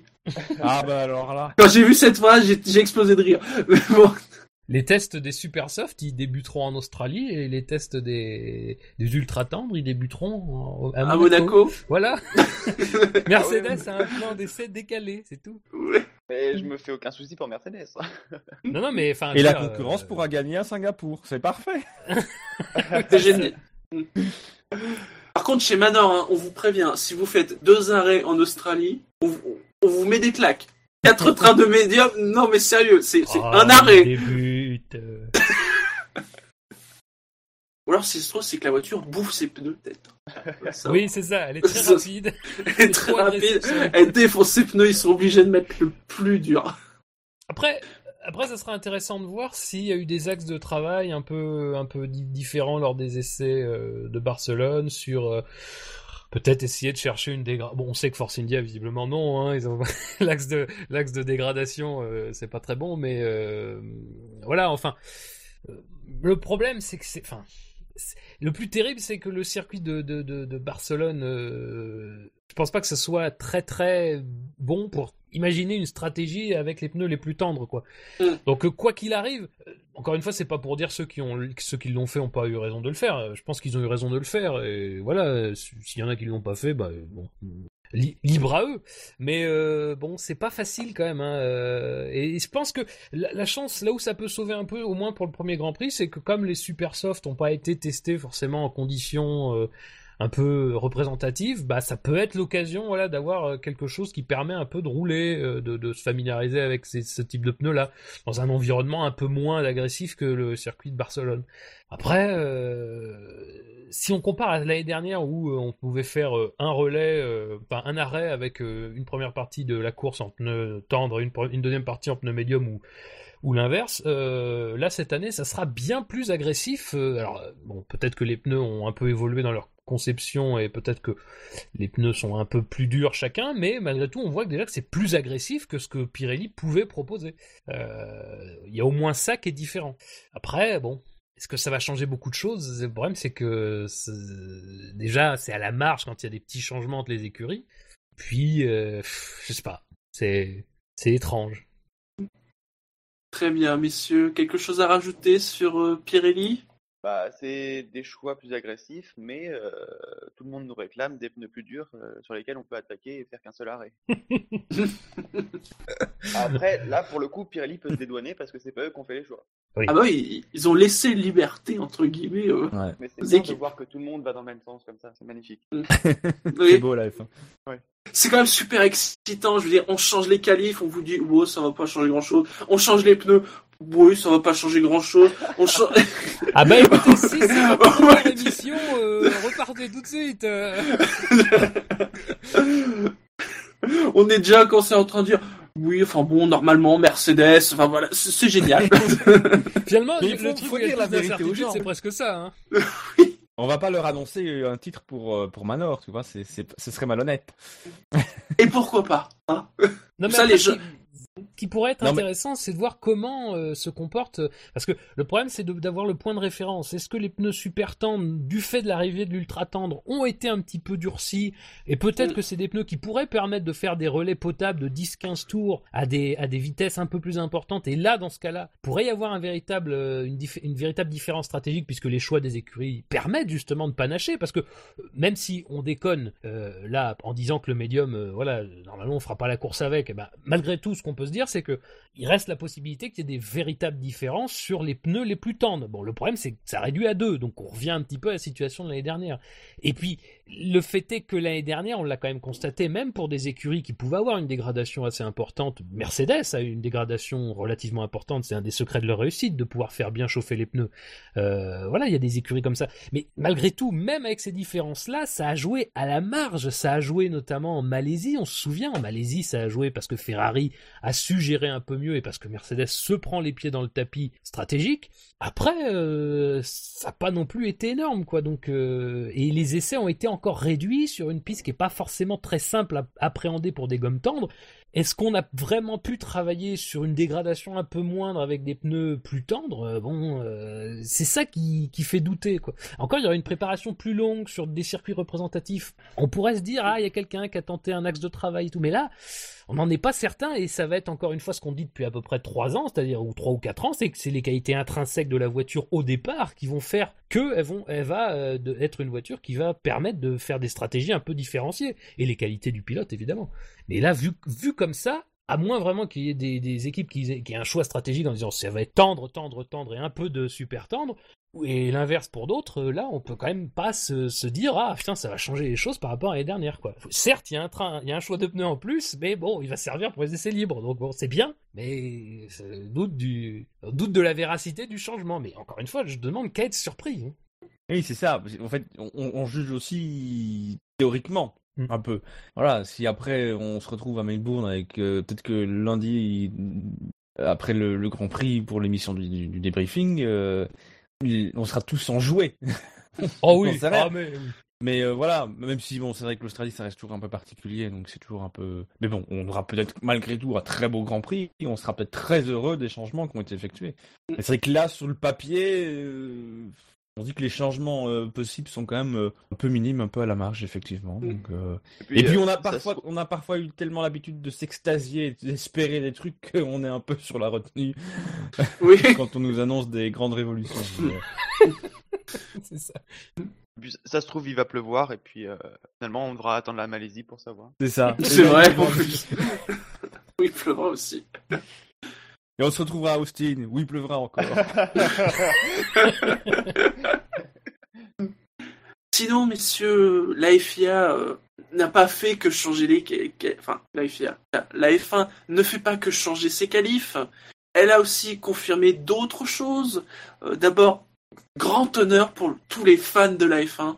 Ils vont avoir la chance incroyable de pouvoir voter pour leur pilote du jour en 2016. Je veux dire, ça, s'il y a bien Enfin. un truc que le monde de la F1 attendait depuis oh, je ne sais combien d'années. Ben, on en a parlé beaucoup l'année dernière, euh, je crois, de ça. On s'était dit, mais mon Dieu, pourvu que la F1 introduise le pilote du jour, quand enfin on le- finisse avec tous les problèmes. C'est clair. Non, sinon vous, vous êtes content, il y a... parce que ça va se faire par internet. Ah, vous savez ce truc que la F1 regarde toujours un peu bizarrement. Internet. Est-ce que ce sera prêt pour le Grand Prix d'Australie ou faudra attendre l'Espagne? Ah, écoute, ils n'ont rien dit. Est-ce que les ordinateurs ont, un- euh, est-ce que les modems 56K ont été livrés? Pour, pour Bernie. Parce que voilà. Non, honnête- honnêtement, sur le, le, le- ce sujet-là, c'est euh, c'est typiquement c'est pour faire du c'est pour faire du retweet quoi. Enfin c'est c'est ah oui, complètement. c'est vraiment euh, du du réseau social, du community management euh, niveau euh, débutant quoi. c'est c'est une espèce d'écran de fumée. Alors après dans l'absolu, peut-être que ça va être sympa en Australie, bon, pff, encore, mais euh, Batterie, Shinji. Ah, non, bah non, là, c'est bon. c'est trop tard. Oh moi, je croyais que c'était une blague. Bon, donc voilà, sachez, hein, vous pourrez voter pour le pilote du jour. euh, dès, le week-end prochain. Ah, on verra comment. Bon, Oui, parce que la verra. Doit aussi travailler là-dessus. c'est vrai. Ça fait beaucoup de dossiers à gérer, moi, je trouve. On vient peut-être le rappeler, tu sais, qui est gratuite, enfin qui a rien quand c'est gratuit, que sinon faut raquer je sais pas combien tous les ans. C'est pas impossible que aussi ça soit via via les Digital. applications smartphone. même quand tu payes, il y a pas grand chose hein, sur l'appli. C'est pas- C'est pas faux. Moi, j'ai essayé à Non, j'ai non. fait au revoir. hein. Je vous, écoutez, messieurs, je vous sens que depuis le début de l'émission 2016, euh, j'ai pas envie de dire que ça commence d'un mauvais pied, mais euh, on, on fait nos blasés. Oui, mais Alors- c'est vrai. Non, mais c'est vrai. On est pas prêt. Oui, oui. Ah. On, on sait Alors- pas vendre le truc qu'on commence. Alors, en fait. je vous, je vous propose de rêver plus loin, hein, parce que Ah. après tout, Ah la, la saison 2016 commence. c'est donc bien le moment de parler de 2017. Oui, évidemment. On Évidemment, aurait dû commencer par là. complètement. Bah, surtout pour euh, si on veut pouvoir pouvoir encore changer des règlements euh, dix jours avant. Oui. Il faut commencer à y penser. Oui. Bon. Normalement, apparemment, hein, bon, c'est avec les pincettes de rigueur, ils se seraient quand même mis d'accord sur des règles aéro pour 2017. Sur une date Ouais, le problème c'est qu'ils se mettent d'accord sur les mauvais trucs. C'est la Mais, écoute, qui mais franchement, on veut pas plus d'aéro. Mais c'est la date Plus d'aéro, c'est sont dépassement. d'accord. On veut pas Alors, plus d'aéro. alors, alors, en fait, ils confirment, hein, faut le dire, des choses qui avaient été évoquées déjà précédemment. Donc, concrètement, la F1 2017, c'est c'est pas vraiment la F1 nouvelle génération, c'est pas vraiment spécialement la F1 révolutionnaire, c'est plutôt la F1 l'américaine, c'est-à-dire tout est plus. Oui. C'est-à-dire que l'aileron avant est plus grand, avec un profil en V, alors qu'avant, ça avait un profil en, En plat. en I, en plat, Hein, euh, avec un museau plus long, parce que les- ça avancera un petit peu plus vers l'avant, avec un aileron plus arrière plus bas, mais plus large, et avec des pneus plus larges, et aussi avec un retour des, des déflecteurs qui seront plus grands. Avec plus de fente, ça va être génial. Mais l'aileron avant, euh, l'aileron avant pointu, ça rappelle, euh, je pense que la Ferrari de 2000 avait déjà un aileron euh, un peu en V, euh, en pointe. Donc on on n'invente rien. Même l'aileron, c'est pas inventé. hein. Ouais, mais c'était pas plus en pointe euh, horizontalement que verticalement. Je sais pas si Je suis très clair. On propose un débat. Écoute, euh, C'est une F1 où tout sera plus, et surtout avec beaucoup plus d'aéro, alors que tout ce qu'on ce qu'on voulait c'était plus de grippe mécanique. Alors, mais les pneus seront plus grands. C'est ce qu'ils disent. Ils veulent, enfin, au départ, ils veulent plus de grippe mécanique. C'est quand même pas compliqué, quoi. C'est fait, c'est c'est magique, parce que tout le monde veut plus de grippe mécanique. Mais quand ils décident d'un truc, ils disent non, on va mettre plus d'aéro. Mais surtout qu'en 2009, ils ont fait quoi? Ils ont fait quoi en 2009 Ils ont quand même bien supprimé de l'aéro. J'ai pas rêvé. Bah oui, bah, on peut en même dire que ça, on On peut même dire, plus. On peut- on peut même dire que c'est un retour en arrière par rapport à 2009. Bah, Par rapport aux en- ailerons. En Pourquoi 2014, t'en on remets a enlevé de l'aéro. Oui. Mais oui Mm. Tout ça pour avoir des voitures qui vont plus vite. Déjà cette année, elles vont, elles vont quasiment deux secondes plus vite que l'an dernier. Ah oui, mais attends, tu oublies quelque chose de très important, c'est qu'elles seront plus agressives. Et oui. Ben oui, mais enfin, écoute, euh, franchement, Et, euh, et là, l'optimisme renaît. moi, quand, honnêtement, euh, quand je vois une Toro Rosso, par exemple, je la trouve pas dégueu. Moi, je, je Mais- l'aime bien, moi, cette voiture. Tu vois, ça c'est bien de le dire, c'est que les- les voitures de cette année sont très très belles globalement. Et, et, et on a tendance à, à- à toujours décrier le, le look des F1. Alors c'est vrai que ça a beaucoup varié quand même selon les âges, mais je trouve que les voitures de cette année sont vraiment très belles. On a un peu gommé l'aspect euh, ridicule des nez. euh, voilà. Oui, ça. Donc, globalement, euh, bon, il reste toujours des petits trucs, mais même ça, je, enfin, je sais pas, je trouve pas une voiture où je me dis, ah, elle est vraiment moche ou machin. Non. Et, et je pense que ça aussi, ça fait partie. Ah, par un ou deux cas. Mais tout ça, nous en reparlerons lundi soir dans Miss Monoplace. Magnifique. Mais ouais, non. Mais c'est vrai que globalement, voilà, on a un plateau. euh, donc, euh, et, et encore une fois, euh, qu'est-ce qu'on entend par agressif? Parce que Non mais c'est ce que je vous dis. c'est ce que je vous dis depuis- peut être agressif. Enfin, je. C'est ce que je vous dis depuis plusieurs mois. C'est que c'est-à-dire que c'est génial. C'est des voitures qui vont aller. Alors là, ils, ils sont plus sur 7 à 8, ils sont à 5 secondes plus rapides que, que cette année. C'est génial. Elles seront plus rapides, mais elles ne se doubleront pas. Donc c'est Voilà. génial. Elles, elles- elles vont aller plus vite. Ouais, parce que les fins, elles allaient pas assez vite avec ces moteurs hybrides et tout ça. Elles vont aller plus vite. Vous, vous allez être content, mais elles ne vont pas plus se dépasser. On va juste se faire chier, mais plus vite. Mais Bah, on pourra plus vite couper sa télé, c'est cool. C'est- mais après, le, le- le truc, c'est je crois que c'est Wurtz qui a, qui a cet avis-là. Il dit, euh, bon, bah, les, les pilotes, ce qu'ils ce qu'ils aiment, là où ils, se prennent, ils prennent le plus de leur pied, c'est la, la vitesse de passage en virage. Effectivement, s'il y a bien un endroit dans lequel la F1 actuelle euh, est plus en retrait en termes de vitesse, c'est bien la vitesse de passage en virage. Pour plusieurs raisons. Euh, même si les Formule 1 sont très rapides, pour le coup, euh, c'est surtout de la puissance pure dans l'endroit où elles sont le plus rapides. Pas effectivement la vitesse de passage en virage, parce qu'il y a eu des réduc- réductions d'aéro, et c'est là que ça porte ses, fruits. Et lui, son raisonnement, c'est de dire, ça s'entend, c'est de, dire, est-ce qu'il vaut mieux pas deux gros dépassements difficiles, parce que c'est difficile de suivre, parce que c'est des voitures qui sont proches les unes les des autres et qui sont pilotées par les meilleurs pilotes du monde, que 25 dépassements, DRS, facile. Euh, C'est bon, je pense que la bonne réponse se situe entre les deux. Entre les deux, Euh, Effectivement, c'est toujours pareil. Il n'y a pas évidemment un, un côté blanc, un côté noir, mais euh, ce genre d'argument, à la limite, ça peut se laisser entendre. Le fait est que c'est, comme on le signale et ça passe notamment par les règlements, c'est pas du tout la ré- la- la- l'idée qui a été, euh, enfin la direction qui a été prise pour la Formule 1 actuelle. Même si, à cause des pneus, enfin en tout cas parce que les pneus sont conçus de cette manière-là, c'est très renforcé. Euh, Aujourd'hui, tu, peux toujours pas doubler une voiture quand tu la suis, une voiture qui va aussi vite que toi, sans qu'il y ait une manœuvre euh, totalement incroyable, limite non réglementaire. Voilà. Encore une fois, c'est euh, c'est en partie parce que même avec des voitures à l'aéro réduite, eh ben suivre une voiture, ça dégrade tes pneus. Euh, voilà, c'est ça, il n'y a pas de, souci. Donc dire encore une fois, euh, on va ajouter de l'aéro, ça va renforcer ce problème-là parce que bah, et mine de rien, c'est ce qui avait un peu tempéré la volonté, parce que quand on t'en avait parlé fin de l'année dernière, ça devait être quelque chose d'assez incroyable, quand on devait gagner 5 à 6 secondes rien que là-dessus. Euh, ça a été tempéré parce que bah, on a dit dans les pneus, enfin une étude a été menée, les pneus dans les conditions actuelles seraient pas capables de supporter, et c'est pas forcément que pour des raisons de sécurité, c'est parce que tout simplement en virage ça annulerait totalement euh, les gains qu'on veut essayer de, trouver.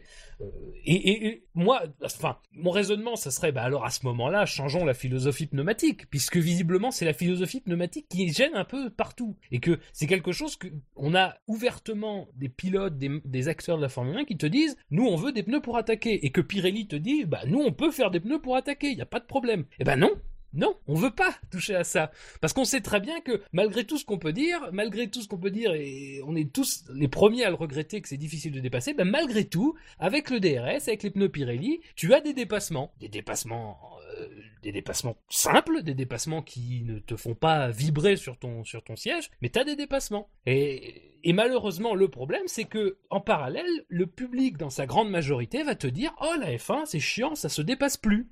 Encore une fois, on est coincé. On ne... Que, peut-on faire? En, fait, on part dans tous les sens à peu près quand on y réfléchit bien. On peut pas vraiment créer de vraies batailles à couteau tiré, même si ça existe, évidemment. Il y a des cas dans lesquels ça existe.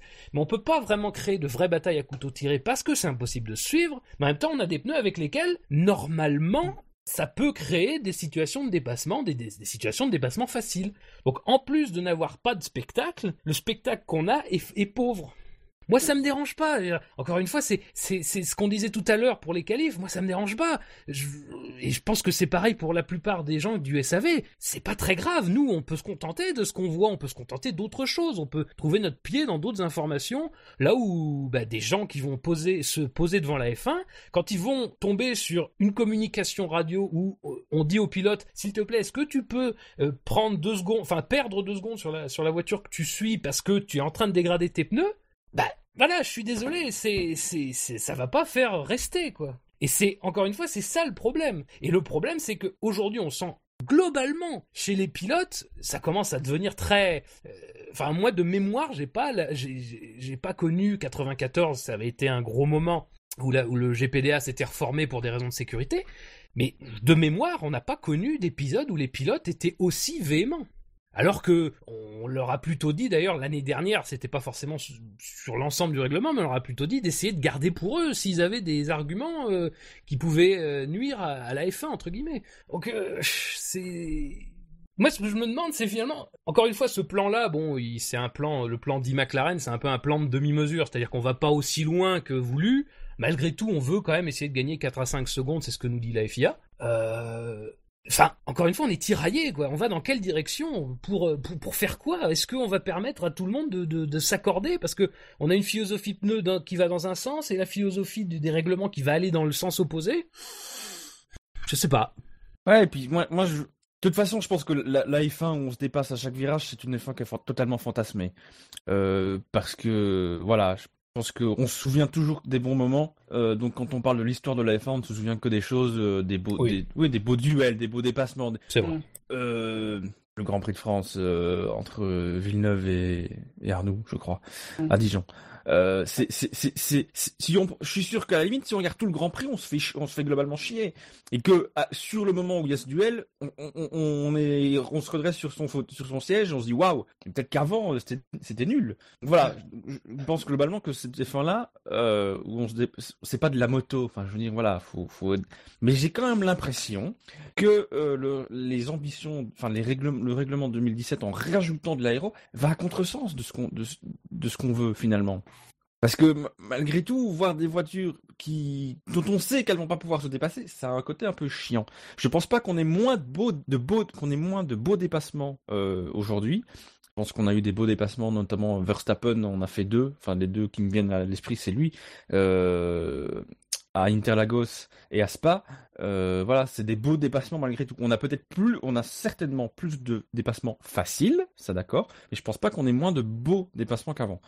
Voilà, mais que les, que les pilotes, forcément, ils veulent toujours aller plus vite et c'est- logique, c'est leur métier, c'est voilà, dans toutes circonstances, ils veulent aller vite. Parfois, euh, euh, au-delà du, raisonnable, mais voilà, j'ai l'impression qu'on est un peu contre-productif avec les ambitions 2017 de rajouter de l'aéro, alors que depuis euh, pas dix ans, mais presque, on essaye d'en retirer. J'ai l'impression qu'on revient en arrière, mais pas de la bonne façon. Parce que les gens euh, râlent en disant la F1 c'est chiant, on se dépasse pas, mais quand on leur fait un sondage, la période qu'ils préfèrent c'est les années 2000. Euh, Excuse-moi, on a Oui. quand même vu euh, plus passionnant que le début des années Oui. 2000. Enfin, voilà, où Ferrari dominait, aujourd'hui quand c'est Mercedes apparemment c'est chiant, euh, quand c'était Red Bull c'était chiant aussi. Non, mais c'est Euh, ça. Enfin, Enfin voilà, oui. qui prouve aussi le côté un peu fantasmé de, de la F, du de la Ah, F1. mais- Totalement. Et, c'est c'est bien que tu dis ça parce que euh, on a tendance à glorifier une période de la Formule 1 qui était la période Senna-Prost, mais la période Senna-Prost, c'était une des plus grandes périodes de vide sidéral autour de McLaren. Enfin, bon, Mercedes fait encore mieux, mais, mais, mais malgré tout, enfin, je vois pas la différence qu'il y a potentiellement, hormis évidemment les pilotes, ça on est bien d'accord. Euh, je vois pas la différence potentielle entre les deux aires de domination, et pourtant la période McLaren est glorifiée. Euh, Mais oui, mais même le duel euh, Senna-Prost en piste. Bien sûr, mais bien sûr. Les Bien deux sûr. événements contre ressort, c'est quand ils se crachent. Oui, Et puis- bah oui. Et puis, Oui, mais bah, j'ai envie de te dire qu'à ce niveau-là, voit- Milton et Rosberg ont, presque fait aussi bien. Mais c'est là qu'on voit, mais c'est plus. que- De toute façon, bon, la Formule 1, c'est comme tout le reste, ça s'inscrit dans des changements de société. Dans les années 80, on n'était plus, je pense, enjoué à regarder la Formule 1 parce que pour différentes raisons, euh, et, et principalement parce que effectivement, même s'il y avait une domination, ça t'offrait un duel. Ce qu'on a aujourd'hui, on a bien un duel. Euh, Mhm. En tout cas. euh, Jusqu'à un certain point de la saison, on peut avoir des duels, même sur la fin de la saison, même quand c'était joué. Moi, j'ai trouvé qu'on avait de très beaux duels entre les deux pilotes Mercedes. Mais ben voilà, on est dans une époque où on peut plus où on se contente plus de ça, où ben c'est bien, enfin une domination même avec deux pilotes où c'est plutôt serré, ben c'est bien, mais c'est pas c'est pas suffisant. C'est quand même une domination. Euh, moi, moi, ce qui me dérange dans tout ça, c'est que et, le pire, c'est que je pense que la F1 en agissant comme elle le fait, euh, et puis là encore les qualifications le prouvent, c'est que la F1 elle est pas, c'est pas un sport de, de, cette époque-là. C'est-à-dire que c'est un sport d'une autre époque pour plein de raisons. et Malheureusement, enfin malheureusement, euh, puis certains au- certains autres te diront heureusement. Et d'ailleurs, c'est un débat, je pense, euh, enfin qu'on aura tout à l'heure, mais qui est lié à la, par exemple à la sécurité, où typiquement ça c'est des arguments qui reviennent souvent. C'est-à-dire euh, bah, la F1 d'autrefois, euh, c'était des gladiateurs, c'était des gens qui risquaient leur vie. Euh, paradoxalement, le moment où c'est devenu un peu moins euh, acceptable, bah, c'est le moment de l'apogée de la Formule 1, les années 80, la fin des années 80.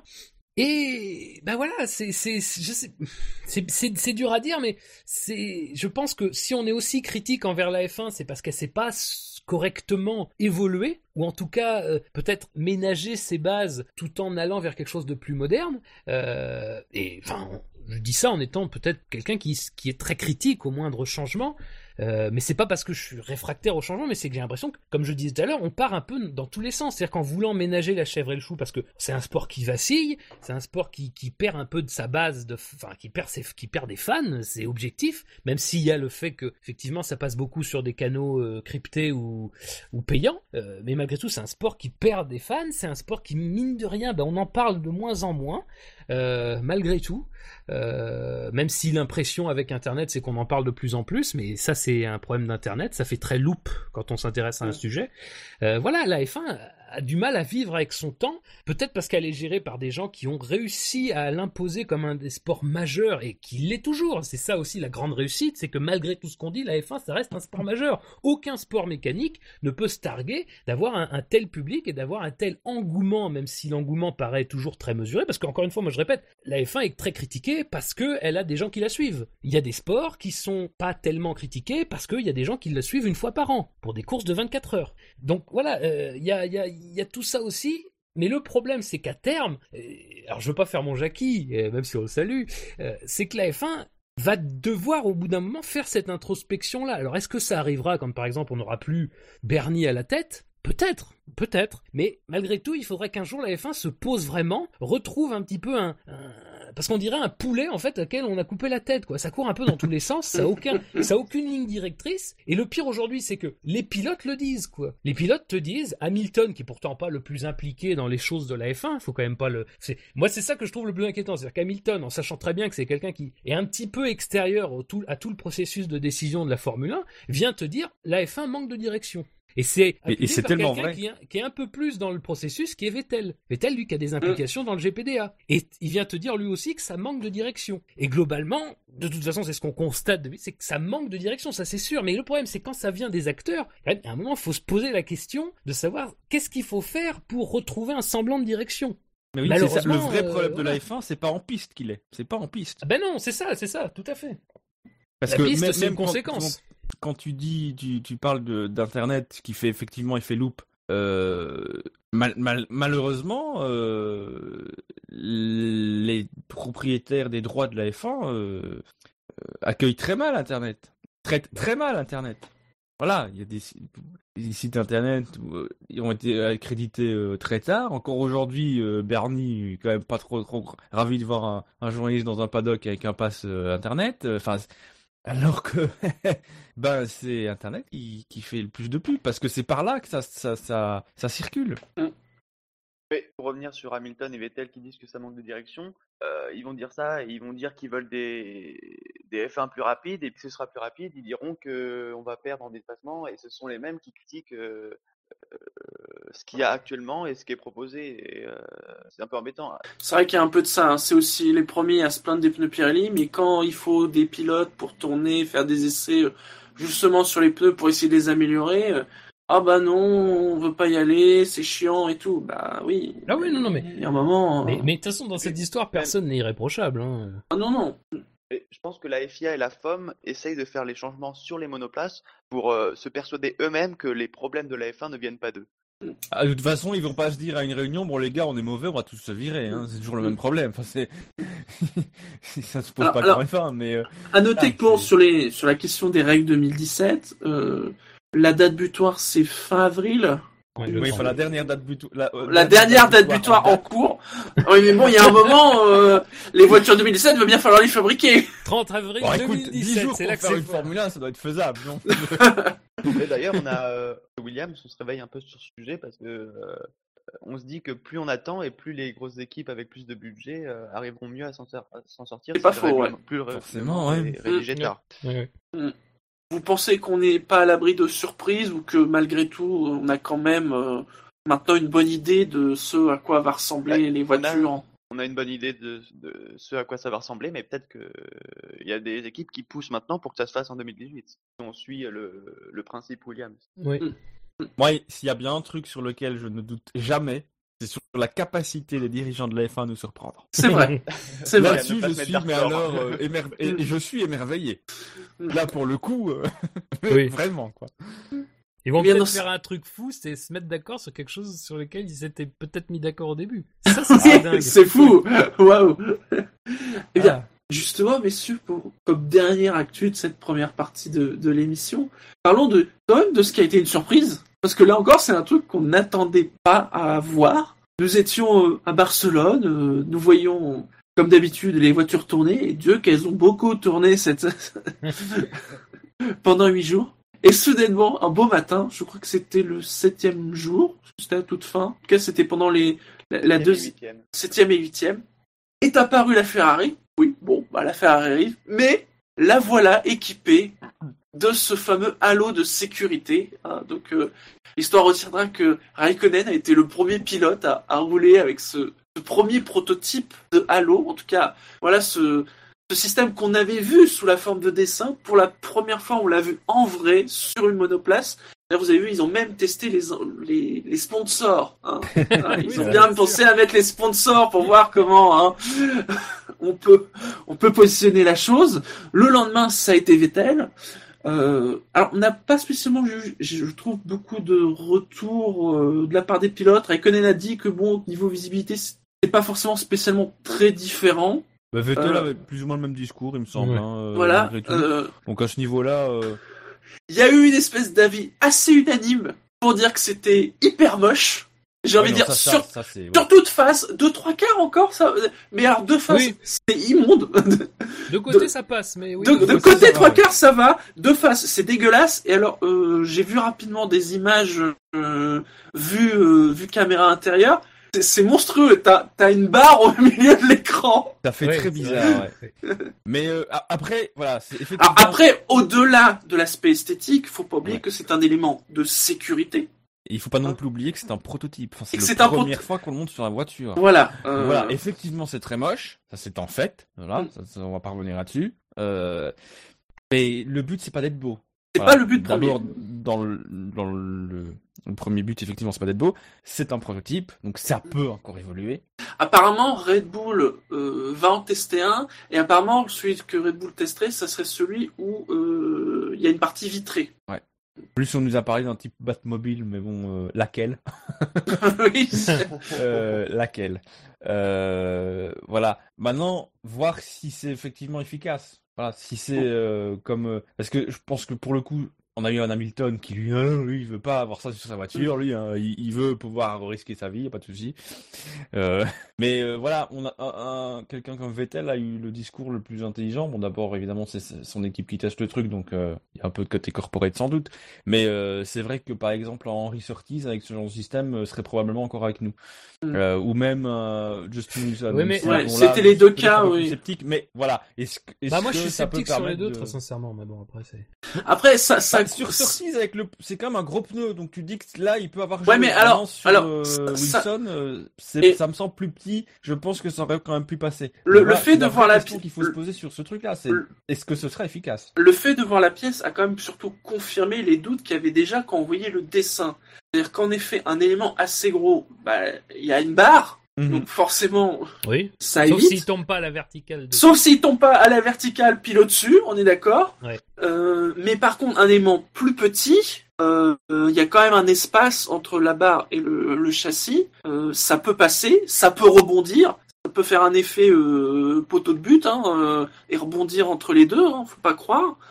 Ça, on pourrait même imaginer, euh, je sais pas, par exemple avec un aileron, que ça puisse se coincer un peu en quelque sorte, vous voyez, Mmh, un peu c'est sur à l'arrière avec la vitesse de la, de la voiture. Ouais. Et pour le coup, bloquer la vision là, pour le. et bloquer alors pour le coup complètement la vision. Ouais, et enfin, très sincèrement, je me rappelle m'être dit, euh, alors c'était vrai qu'il y a quelque chose aussi qui fausse un peu la, la façon dont on l'a perçu au- de prime abord, c'était les premiers dessins, les représentations qu'on a vues qui étaient esthétiques. Donc ça, ça donnait moins l'impression que c'était moche. Bon, c'est c'est con à dire, mais mine de rien, ça fausse un petit peu la première impression que t'as. Et, que et tu pourtant, dis- là, là, quand on voit la pièce, on voit quand même qu'il y a un essai d'essayer de faire quelque chose un Ah oui, peu oui, aérodynamique. Hein. c'est pas, Oui, c'est pas. placer un euh, gros sponsor devant quand même aussi. Hein. euh. C'est pas des... Non mais Ouais. après, bon, c'est vrai que même si je pense sincèrement que c'est pas une, une, une problématique à, à totalement euh, écarter d'un revers de main. Euh, parce que malgré tout, comme euh, la, la F1, c'est... Alors, je, je veux pas du tout qu'on ait l'impression que je fasse primer ça sur des questions sécuritaires, évidemment non, mais malgré tout, c'est quand même difficile de rêver devant une voiture qui sera dotée de ça. Je, Oui. c'est c'est con ce que je dis, je sais bien que ça, c'est c'est bien que c'est- c'est- ça, ça peut choquer entre guillemets, mais il y a quand même quelque chose. Il faut pas, je pense qu'il faut Il pas y a, il y a un, nier y a un côté effet un petit bite, hein, faut bien le dire. Hein. Bah, il... y a un côté string indéniable. Quoi. Oui. Euh, oui, un peu si tu veux, mais le Après, non, côté, mais- euh, le côté hyper sécurisé, euh, Voilà, ne ça. prend plus de risques. Il y a un peu côté cage. Donc, moi, je- très sincèrement, ça c'est l'avoir vu euh, me fait penser que ça c'est de toute façon c'est un peu ça, c'est que c'est vraiment une demi-mesure. C'est-à-dire que ce sera un peu entre deux, parce que on sait bien que et je pense que enfin, je vois pas très bien comment ça ne pourrait pas l'être. C'est-à-dire que si on commence avec ça, on va forcément arriver en bout de chaîne parce que il y a eu, il y a ça. On sait que des discussions déjà ont été, enfin, on a déjà évalué la possibilité de vitrer. Bah, la dernière possibilité, ça va être de totalement ouvrir. Parce que au bout d'un moment, il faut quand même, euh, faut quand même se rendre compte que au-delà de l'aspect esthétique, parce que de toute façon, ça sera, si on trouve la solution pour le faire, hein, attention, parce que on sait que ça a déjà été testé ces aspects vitrés là, donc et que ça n'a Mm. pas passé les tests. Cette, cette solution là, alors je sais pas si cette solution là exactement a passé les tests, a priori oui, mais en tout cas cette solution là, c'est celle qui ce jour, au jour auquel on est, eh ben, c'est celle qui semble la plus sûre, mais c'est une solution qui me paraît une demi-mesure sur l'aspect esthétique, mais surtout sur l'aspect sécuritaire. Et moi, quand on me dit, alors, je veux bien entendre, encore une fois, je remets pas en cause le fait que ça, c'est quelque chose qui a, qui a- qui a- qui a passé les tests et qui est la solution la plus efficace à l'heure qu'il est. Mais, à mon avis, sur l'aspect sécuritaire, c'est pas parfait. Et effectivement, effectivement, il y a des problématiques supplémentaires parce que c'est quelque chose qui peut euh, comme tu disais Shinji, accrocher quelque chose. Donc euh, je suis pas sûr qu'un aileron, une partie d'aileron qui vient se mettre par exemple sur un des deux côtés euh, de la, du champ de vision de du pilote soit tout à fait sécuri- sécurisant quoi. Et ça s'est déjà vu des éléments qui bizarrement s'accrochent, on sait pas pourquoi ils tiennent en Mhm. plus. Donc c'est quand même pas des choses à exclure. Je suis pas certain non plus que ça laisse pas passer un certain nombre de petites pièces et bon bah des petites pièces dans la visière, euh, même si Et- elle a été renforcée, c'est un problème. Et le, le haut du casque est pas complètement renforcé. Et Quand je vois les photos, hein, les barres sont, sont pas non plus au-dessus du casque. hein. Elles sont plus au- vraiment au-dessus de la visière. Et bon, euh, comme on l'a vu, l'accident de Justin Wilson, c'est une pièce qui tombe de haut. Et c'est pas non plus une pièce. Alors c'est une grosse pièce, on est d'accord, mais c'est pas non plus une pièce immense. C'est-à-dire que c'est pas une pièce qui sera arrêtée avant le casque. C'est une pièce qui pourra toucher le casque. Donc moi, à mon avis, moi ça m'a convaincu ce truc-là que soit on fait rien. Enfin, c'est un peu extrême, mais soit euh, on fait quelque chose de ce type-là, mais moi pour moi on gomme qu'une partie des problèmes et c'est pas satisfaisant. C'est-à-dire que si on fait quelque chose, autant le faire à plein. Alors je sais que c'est pire parce qu'il y a des pilotes qui le qui le voudront pas parce que ça va contre la- la- l'histoire de la Formule 1, ce qui est vrai, ça, ça va contre l'histoire de la Formule 1 Oui, même si la enfin. Formule 1 a évolué. Mais est-ce que, est-ce que la ça va solution, contre aussi la volonté que les pilotes ont. C'est une peur primale, mais euh, des, des pilotes de Formule 1 ne veulent pas être couverts parce que ils ont peur. Même si on n'a pas vu depuis très longtemps un incendie violent qui serait de nature A, et ben il y a eu toujours cette peur d'être enfermé, ce qui est pas impossible. Euh, voilà. Donc moi je pense qu'il faut aller vers la solution totalement fermée parce que euh, comme ça on sera quasiment certain. Et encore une fois, le risque zéro, même à une solution fermée n'existe pas. On sera quasiment certain d'aller vers quelque chose qui empêche l'intrusion. Parce que là, pour moi, ça n'empêche pas totalement l'intrusion. Et pourtant, c'est bien l'objet du, dispositif. et il faut que ça s'associe peut-être à une, il faut peut-être repenser la F1. Mais quand je dis repenser la Oui. F1, c'est le véhicule. Oui. C'est-à-dire que là, c'est moche parce que c'est une pièce qui n'est pas intégrée. Enfin, la voiture n'a pas été faite pour intégrer cette pièce. Tout à fait. Clairement. Déjà, si s'ils font ça l'an prochain pour toutes, va, enfin, si on veut que ça soit mieux intégré, va falloir repenser les fins. Et peut-être qu'il est temps de repenser la F1. Et là, pour le coup, on est complètement en, en liaison avec ce qu'on a dit sur les règles 2017, euh, mais, mais vraiment complètement. C'est-à-dire que quand on voit des images de design qui imaginent les fins dans 15, 20 ans, finalement, on a l'impression, on, on est sur des choses complètement différentes. Or, quand Ouais, tu des regardes au, fermés, le Red Bull euh, dessiné euh, pour le jeu Gran Turismo c'est fermé. Le dernier euh, de McLaren qu'ils ont essayé de faire un buzz pendant trois jours dessus, c'était magnifique. C'est fermé aussi. Voilà.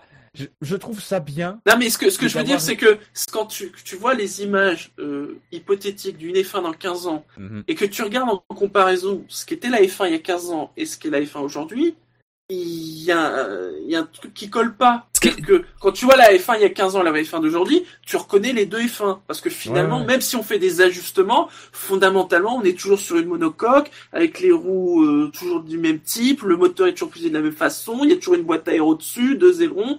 Il faut peut-être complètement repenser ce qu'est une F1. Mais après, c'est bien que tu parles de ça juste deux minutes. C'est que quand on se souvient notamment de l'après Senna, euh, un des problèmes de l'accident de Senna, c'est que effectivement, bah, la tête du pilote n'était pas protégée sur latéralement, ce qui est une une des raisons pour lesquelles Senna est mort. Euh, et on se souvient d'une Ferrari qui avait d'énormes, euh, alors comment ça s'appelle déjà, d'énormes protections latérales. De- je crois que c'est la Ferrari de 96. C'est très laid, hein, c'est très très laid. Donc, enfin, c'est dire les, les évolutions sécuritaire, ça, apporte toujours un degré de révolution. Et forcément, ben, entre le moment où on le met en place et le moment où ça devient habituel et que les monoplaces sont conçus avec ce type-là de, protection, eh ben, il y a toujours un temps de latence dans lequel, bah, effectivement, on va arriver à des solutions qui sont pas très belles. Donc, ça, de toute façon, j'ai envie de dire, ça, ça va être imparable. Si on met en place ça, forcément, même, même les choses déjà qui étaient esthétisées, qu'on voyait notamment quand il faisait ça sur une Mercedes, quand Piola avait fait ça sur une Mercedes, alors c'est le même concept, hein, c'est la même idée, effectivement. Effectivement, c'est pas la même réalisation, et c'était une image un peu fantasmée, entre guillemets, de ce que ça pouvait être et de comment ça pouvait essayer de s'intégrer dans la F1 actuelle. Mais comme dit Finji, de toute façon, faudra à un moment donné arriver à quelque chose qui sera qui soit beaucoup plus travaillé et beaucoup plus intégré dans le design d'une Formule 1 globale.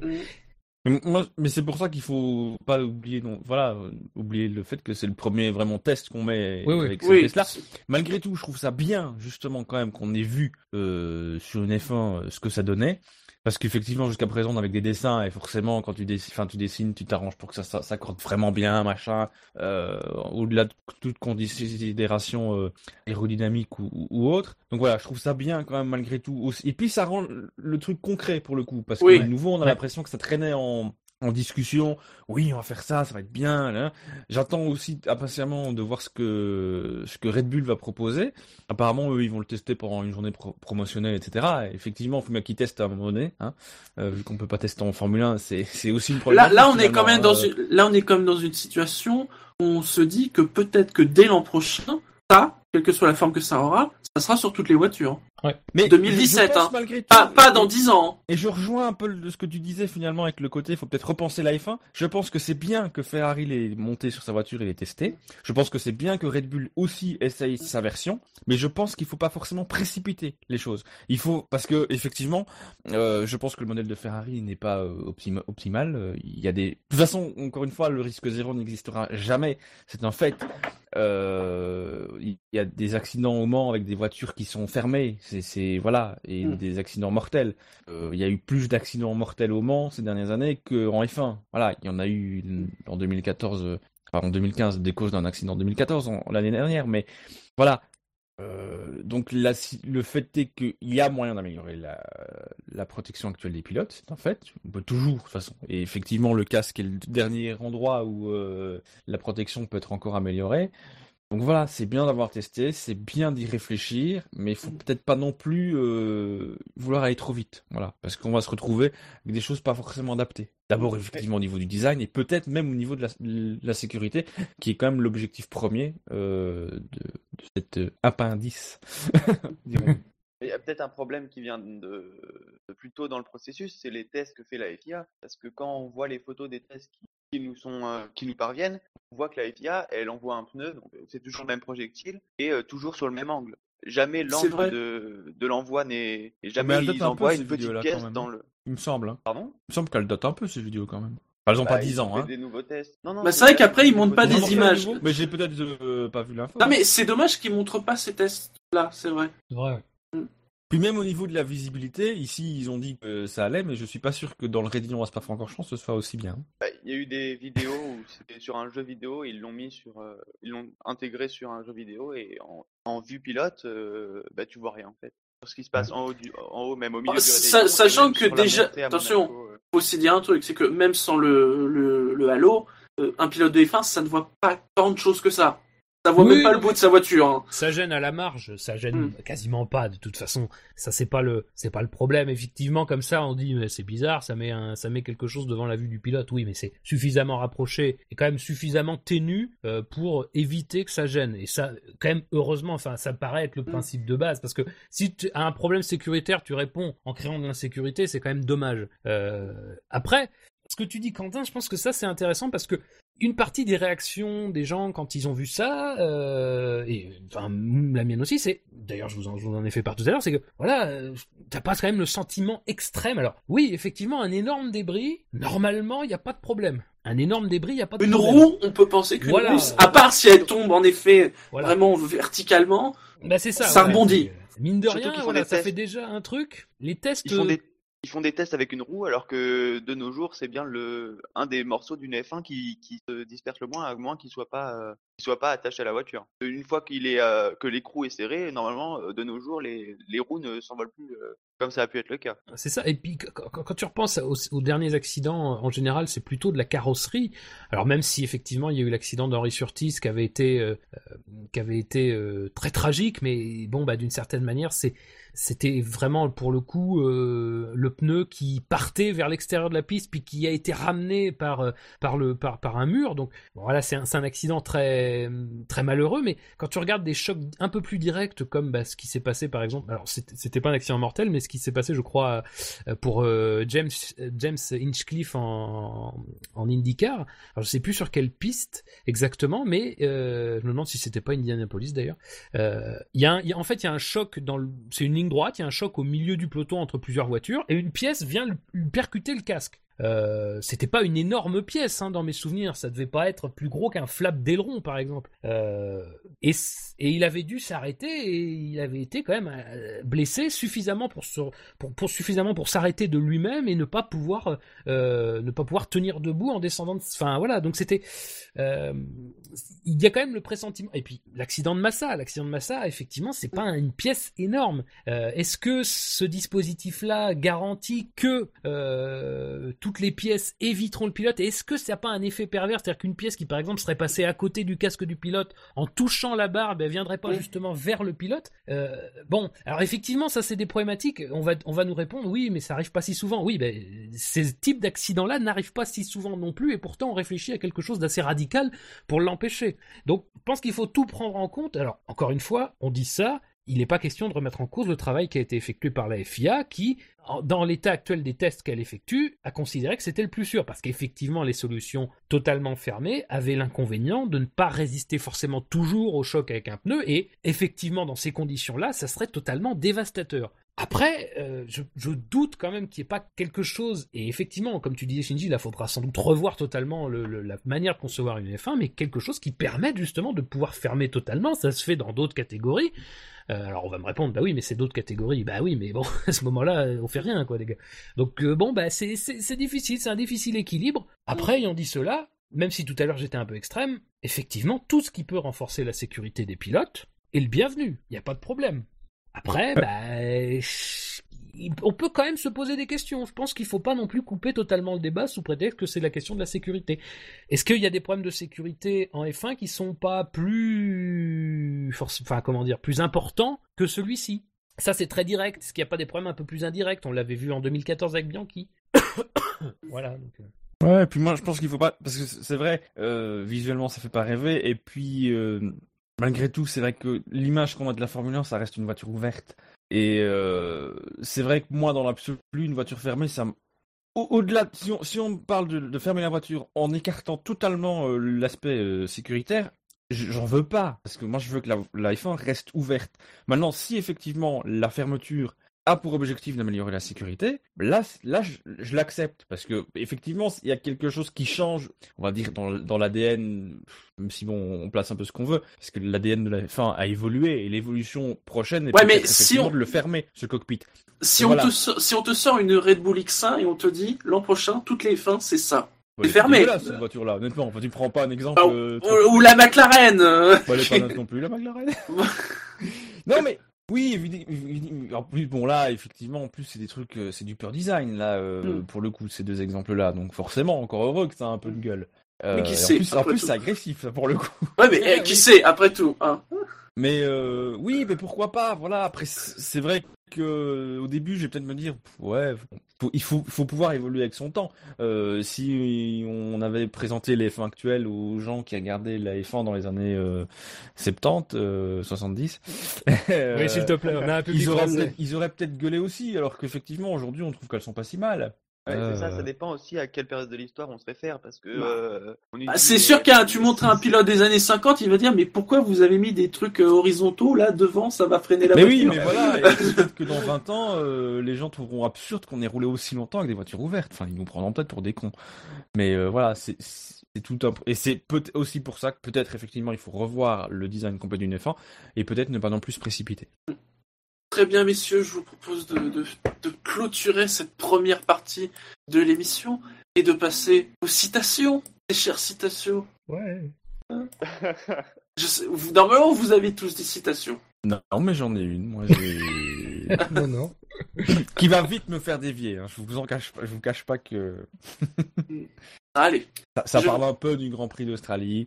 Hein, euh, Bernie a participé apparemment à un podcast euh, sur le site officiel du Grand Prix d'Australie, oui. sur lequel forcément il ne dit que du bien du Grand Prix d'Australie. Le mal du Grand Prix d'Australie le dira après le Grand Prix d'Australie. bien sûr. Euh, bah oui, bah évidemment, hein, parce que Alors, bon, il critique dit un peu son, il critique son produit, mais il a des limites. Hein. Mhm. Voilà.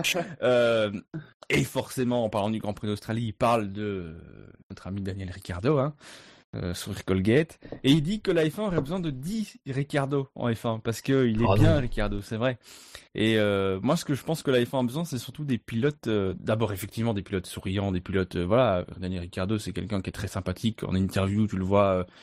Voilà, mais euh, je pense qu'ils ont, on a besoin de pilotes qui peuvent ouvrir leur, leur gueule. Oui. Euh, qui peuvent par exemple aussi, euh, mais non, mais qui peuvent être proches des fans et euh, par exemple aussi poster des vidéos sur, sur euh, Twitter. voilà, c'est c'est de ça que la F1 a besoin, de, de pilotes qui sont pas euh, cantonnés à des rôles euh, Oui. de place-plat, euh, de communiquer hyper corporate. Voilà, donc pour revenir sur le, le- la vidéo, c'est euh, Romain Grosjean qui, euh, pendant les essais, a voulu faire des petites vidéos, je crois que c'était sur Periscope ou euh, soit, euh, pour montrer un peu l'envers du décor des débuts de As Grand Prix. Donc il, il fait ça, il est tout content, il poste ça sur son Twitter, peut-être sur son Facebook, et il a son téléphone qui sonne. Là, je, scénarise un peu, mais où la femme lui demande, mon gars, tu vires ça, t'as pas les droits. Ok, bah voilà. À partir de là, t'as tout compris de les problèmes de communication de la Formule 1. Les fans veulent être proches de ses fans. Pour être, pour récupérer des fans, il faut déjà aller les chercher, les fans. Oui, Il faut être proche de ceux qu'on a et de ceux qui pourraient être potentiellement euh, intéressés. Et c'est aussi un bon moyen parce que suffit de voir. Enfin, sur euh, euh, ici, Julien Febro en fait des pataquès, il en fait régulièrement, peut-être peut-être trop, des périscopes. Mais voilà, c'est des trucs que les gens aiment bien. Il a il a filmé pour le coup des des des F1 dans les dans les stands à Barcelone. Voilà, c'est des trucs. T'as l'impression d'être dedans, quoi. Donc, Oui, il par faut contre- effectivement des pilotes souriants, mais il faut aussi pouvoir euh, Par pitié, Leur pas donner, dire euh, Ricciardo, quoi. J'aime- On, on l'aime tous, Ricciardo. Mais c'est-à-dire que 10 euh, Ricardo sur, t'imagines mais oui. déjà, si- s'il y en avait 10, tu aurais potentiellement 3 Ricardo en conférence de presse, ou 6. Et là, c'est si, plus possible. Ricciardo. quoi. Non, puis j'ai- Mais, euh, on a peur pour Jassem aussi. euh, oui. 10 Ricciardo d'un coup, ça fait Mais trop c'est ça, le qualité. Et vous imaginez, hein. le plus. Puis en plus, on est en pleine réduction des coûts, alors euh, explosion du, des coûts de dentifrice. euh. C'est coup de dentiste, c'est terrible. Non, mais voilà, c'est ça, c'est, je Et pense que... Imaginez 10 Ricardo qui abandonne, la note que Jazem va mettre au Grand Prix. Moins 158. Euh, moins 153, non, c'est pas ça? Oui, oui, c'est vrai. oh là là. Oui. non, il est unique et c'est pour ça qu'on l'aime. Voilà. Mais après, euh, c'est vrai que c'est dommage parce que, enfin, je sais pas si c'est, euh, je sais pas, je sais, en fait, je sais pas, mais j'ai l'impression quand même que les pilotes, en ce moment, sont des pilotes plutôt grande gueule, enfin, des gens qui disent les choses, mais tout en ayant leur style varié. Un mec comme euh, Hamilton, il s'est positionné comme, enfin, il s'est positionné, voilà, il se positionne, il fait ce qu'il veut, mais en tout cas, il apparaît comme une superstar. Et, bah, mine de rien, euh, c'est un rôle qui a, pas été euh, pris depuis longtemps en Formule 1 Non, c'est vrai. de cette manière-là, en tout cas, euh, même un Schumacher, Je suis même pas sûr qu'il y y ait vraiment eu des choses similaires à Hamilton. Ouais, c'est, mais oui, c'est ça. Parce que c'est après, quand on remonte plus tôt, c'était pas la même époque en fait. Bah, c'est ce Non, que mais dire, ce oui. qui s'en rapprocherait finalement peut-être le plus, c'est un Hunt. oui. Mais oh, c'était encore euh, différent. Voilà, dans un contexte euh, people, euh, effectivement, totalement, totalement différent, ouais, pour le coup. euh. Et euh, enfin, je pense que de ce côté-là, les pilotes ont de quoi attirer. On a, on a, on a des gens qui sont, euh, qui apparaissent comme des, comme des bons gars, des gens qui apparaissent comme des gars drôles, des gens qui apparaissent comme des gars plutôt renfermés, euh, des gens qui sont plutôt people. Mais globalement, c'est quand même des gens qui, qui ont tous un avis. Alors après, on est d'accord, on n'est pas d'accord, mais c'est pas des personnages lisses. Ce qui, manque, mais ça, c'est pas que la F1, c'est un peu partout, c'est c'est un peu le, le rôle de méchant. Il y en avait un, il y en avait un. Mais on peut pas dire qu'il était méchant, il se prenait juste des murs, si, c'est pas c'était pareil. le- C'était le méchant gentil. Oui. T'es sûr côté qu'on avait bien tapé Non mais euh, Fab, euh, Rio arrive. C'est Je vrai qu'il est prometteur. Rio a du potentiel. a du potentiel. Ceci dit, ceci dit, en GP2, il était toujours très bon le dimanche, mais euh, Oui. mais que le dimanche. Bon. Très bien. Ma citation, ça va être une citation de Claire Williams. Elle, elle est triste, Claire, car pour elle, il faut arrêter de s'enfermer dans la spirale des commentaires négatifs parce que la Formule 1 est un sport que nous aimons. Beaucoup de choses qui sont faites en F1 sont faites correctement et on ne le souligne pas assez. C'est une compétition fantastique, alors si on allait plutôt courir et qu'on relevait le niveau des commentaires. Ah, pour le- l'enthousiasme, l'émission ici va la, va la ravir. Ah oui oui, enlevez toute la négativité et vous verrez que ce sport est toujours aussi fantastique. J'ai peut-être une vision un peu naïve des choses, mais c'est la mienne. Ces voitures sont tout simplement phénoménales. Pensez à ce que les équipes réussissent à faire en l'espace d'un hiver, en quelques mois à peine. Essayons de nous concentrer sur le positif plutôt que d'endommager la réputation de notre sport. Soyons Mais heureux. que, Mais le bon arrive et tout le monde veut voir qui va être performant. Je pense que la, la, vé- la vérité se situe entre ce qu'elle dit et ce que Bernie dit. Euh, où on a un Bernie qui est quand même hallucinant en disant que son produit c'est de la merde. Moi j'adore ce type. Il va dire, il dit que, son, que ce qu'il vend c'est de la merde, mais il va réclamer des millions auprès des promoteurs. Enfin il est génial. Ouais, mais tu vois, c'est vrai qu'on est dans une espèce de spirale vicieuse. Alors, on- on va pas non plus ignorer les problèmes qu'a la F1, parce que la F1 a des problèmes. Voilà. Mais c'est vrai que la F1 a des problèmes, les gens n'aiment pas, les gens disent la F1 c'est de la merde. Et comment tu veux que les gens trouvent des solutions s'ils trouvent que c'est de la merde? Une Mais le problème, de- c'est que la- aussi le, le moyen de faire, dont on fait de l'info aujourd'hui, c'est-à-dire que tu fais, tu fais pas du buzz avec des trucs positifs. Enfin, très, ça arrive, mais c'est quand même rare. Tu peux faire Oui, du non, mais buzz ça, quand- c'est vrai. Du Ça, buzz un quand truc de base, Middleton est enceinte, mais bon, elle est pas enceinte tout le temps, quoique. Mais euh, voilà, je pense qu'effectivement, il y a, il y a des choses qui ne font pas en F1, mais le problème, c'est que t'as l'impression qu'elle n'arrive à vendre que ce qui ne va pas. Oui. Et que dès qu'il y a quelque chose de positif, elle arrive pas. à- Ouais, mais tu vois, tu, sais, tu sais, il y a quelque chose qui est fondamental en Formule 1 et que malheureusement, ça dépend ou heureusement parce que euh, les deux ont leur bon côté, mais c'est que la Formule 1, c'est 20 courses par an. 20 courses par an, c'est euh, c'est pas grand chose. Hein. C'est 40 Mm. heures. Du, par exemple, tu prends le sport le plus populaire, le football, c'est en permanence. Tous les jours, quasiment, t'as du football. Dire, tu peux pas, si tu suis le football, tu peux pas avoir le temps entre deux matchs de vraiment cogiter sur ce qui se passe en football. Ça, n'empêche pas qu'il y ait des problématiques, et notamment Oh, avec la vidéo, c'est très récent. Non, mais ça n'empêche pas qu'il y ait des problématiques. Mais si- tu vois, la Formule 1, elle, elle a- je peux te dire qu'ils trouvent le temps de râler sur autre oui, chose oui, que non, sur, mais euh, d'accord, je suis d'accord, mais le, le- le fait est que il y a moins de temps entre deux événements pour autant cogiter et autant occuper l'espace. T'entends quasiment jamais les gens qui font, enfin les instances du football ou les instances d'autres d'autres sports venir autant être sur le devant de la scène qu'en Formule 1. La Formule 1, c'est un des sports où, où le- la discussion du, du, du, de- du- du truc fondamental qui est le règlement, c'est tout le temps quasiment dans les, On dans les réfléchit trop. En fait, c'est ça. non, on est trop, on est trop intelligent. Enfin, on réfléchit trop. Mais c'est presque. Mais de toute façon, il y a quelque chose avec la Formule 1 intrinsèquement. C'est un sport qui, même quand il était, euh, quand on te disait que le sport était plus simple, il restait très compliqué parce que c'est la nature du sport d'être compliqué et parce que malheureusement, et ça c'est le grand drame de tous ceux qui regardent la Formule 1, ils feront jamais de Formule 1 et donc bah, ils ont le temps de s'intéresser à d'autres choses. Les gens qui jouent au foot, ils peuvent aller jouer au foot, il y a pas de problème, il y a juste besoin d'un ballon. T'as pas besoin de réfléchir sur le règlement. Les gens qui ne font pas de Formule 1 réfléchissent plus sur les questions de règlement parce que déjà c'est bien plus fondamental parce que ça te façonne quasi- quasiment un sport. Et on le voit de toute façon depuis, depuis que la F1 existe. Le, le- le règlement va façonner le sport, va façonner la manière mm, dont les voitures sont faites, va façonner la manière dont les courses vont être disputées, va façonner la manière dont on va avoir une philosophie de course, tout ça. Euh, c'est pas question de dire que la F1 c'est plus compliqué, enfin c'est il y a plus de réflexion. Non, mais le truc c'est que la F1 il y a plus de temps pour la réflexion. Et ça, mine de rien, à l'heure où, eh ben, euh, l'internet en plus accélère le, comment la, voracité d'informations, bah mine de rien, comme vous le disiez, les aspects positifs bah, sont quasiment balayés, même les, enfin, les aspects positifs, on va dire que les aspects positifs, ça reste le sport en lui-même. Et ça, bah, regarde nous ce qu'on fait. Nous, on, a décidé en 2012 de faire deux types d'émissions. On fait une émission de course. Donc là, on parle que du sportif et globalement, c'est quand même plutôt, disons, neutre, mais plutôt positif. Quoi, c'est de la course. euh, On s'enthousiasme. Ça reste sur le sport, ça reste le, matériau principal. Mais à côté, les émissions d'actu. Et ben, ben, les émissions d'actu, j'ai pas souvenir d'une émission où je me suis dit putain, on a, on a parlé que de trucs positifs.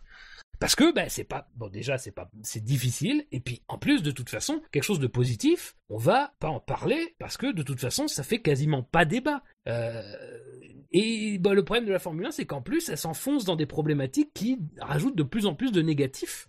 Euh, mais c'est bien malheureux parce que moi, je, le premier, ce soir, je vais me dire, putain, mais euh, c'est la deuxième émission de la saison, on a déjà l'impression qu'on a désingué la Formule 1 pour les 20 prochaines années. c'est un peu vrai, mais... C'est vrai en plus C'est ça, c'est un peu vrai, mais malheureusement, euh, ça... Et pourtant, on l'aime ce sport. Je veux dire, on serait pas aussi passionné par ces débats-là et par et par le, fait de voir que la Formule 1, ben, ça va quand même mal, euh, quoi qu'on en dise. Euh, c'est bien parce qu'on est passionné qu'on voit que, ben, mine de rien, le sport qu'on aime, ben, ne rassemble, n'arrive plus à rassembler que qu'on en parle parce que évidemment nous à notre niveau on peut pas faire grand chose mais euh, au bout d'un moment la somme de toutes ces colères qu'est-ce qu'elle va donner? Est-ce qu'elle va pas finir par justement faire vaciller vraiment la Formule 1 qui reste aujourd'hui un sport majeur? Voilà, c'est. Je vais aller prendre un Lexomil. Sur euh, le fait qu'il y ait 20 Grands Prix et que ça laisse du temps aux choses négatives de ressortir, je suis tellement d'accord, mais ça excuse pas le fait que, euh, comme Ben le disait, euh, les dirigeants du sport et ceux qui doivent nous vendre le produit nous permettent de le critiquer. Ah bah ça, je suis tout à fait d'accord. C'est pas parce qu'il y a deux semaines, trois semaines entre un Grand Prix que euh, Bernie Ecclestone doit dire que c'est de la merde, alors que franchement, Claire Williams, elle a pas tort sur ça. Euh, pour le côté sportif, en tout cas, c'est pas totalement de la merde. Euh, c'est même pas du tout. Il y a eu quelques choses qui vont pas, mais euh, ça reste quand même une grosse, grosse partie de positif. Et heureusement, sinon, on aurait des émissions d'actu de 5 heures toutes les semaines. Oui, mais l'aspect sportif n'a pas, n'a pas de comparaison. En comparaison, l'aspect sportif ne pèse pas aussi lourd que ça. L'information Formule 1, c'est, c'est 10% de sportifs et 90% de, de hors sportifs, ou en tout cas des choses qui sont pas très. Euh, et, et, non mais après, il faut dire aussi qu'on a quelqu'un qui est à la tête de la Formule 1, qui est, qui est une personne très spéciale. -dire, il y en a très peu dans le sport, des gens comme ça. Euh, et ces gens-là sont pour la plupart tombés aujourd'hui. sans, vouloir appeler de mes voeux. Euh, mais il y a des gens, des, grandes figures comme ça qui sont aussi, euh, alors je sais pas si aussi critiques, hein, ça c'est évident qu'on a quand même quelque chose de d'assez particulier. Mais voilà, c'est un des derniers mohicans des, des, des, grandes figures du sport qui étaient des maîtres, qui sont les maîtres ça, dans leur royaume. Ça s'est beaucoup renouvelé quand même ces dernières années. Hein. Oui. Les têtes pensantes en Donc euh, bon. Mais, même si le sportif ne n'occupe que 15 ou 10% de l'espace euh, médiatique en Formule 1, euh, on peut se permettre de passer ces 10-15% à en faire du négatif alors qu'ils sont potentiellement et même concrètement positifs. Ah bah tout à fait. Mais au final, quoi qu'on en dise, au final, ce qui nous intéresse, c'est de parler de la course de toute façon et c'est de se mmh. passionner. Euh, c'est bien ça où, d'ailleurs, la plupart du temps, la majorité des, gens qui regardent la F1 avec un aspect négatif peuvent blâmer ça.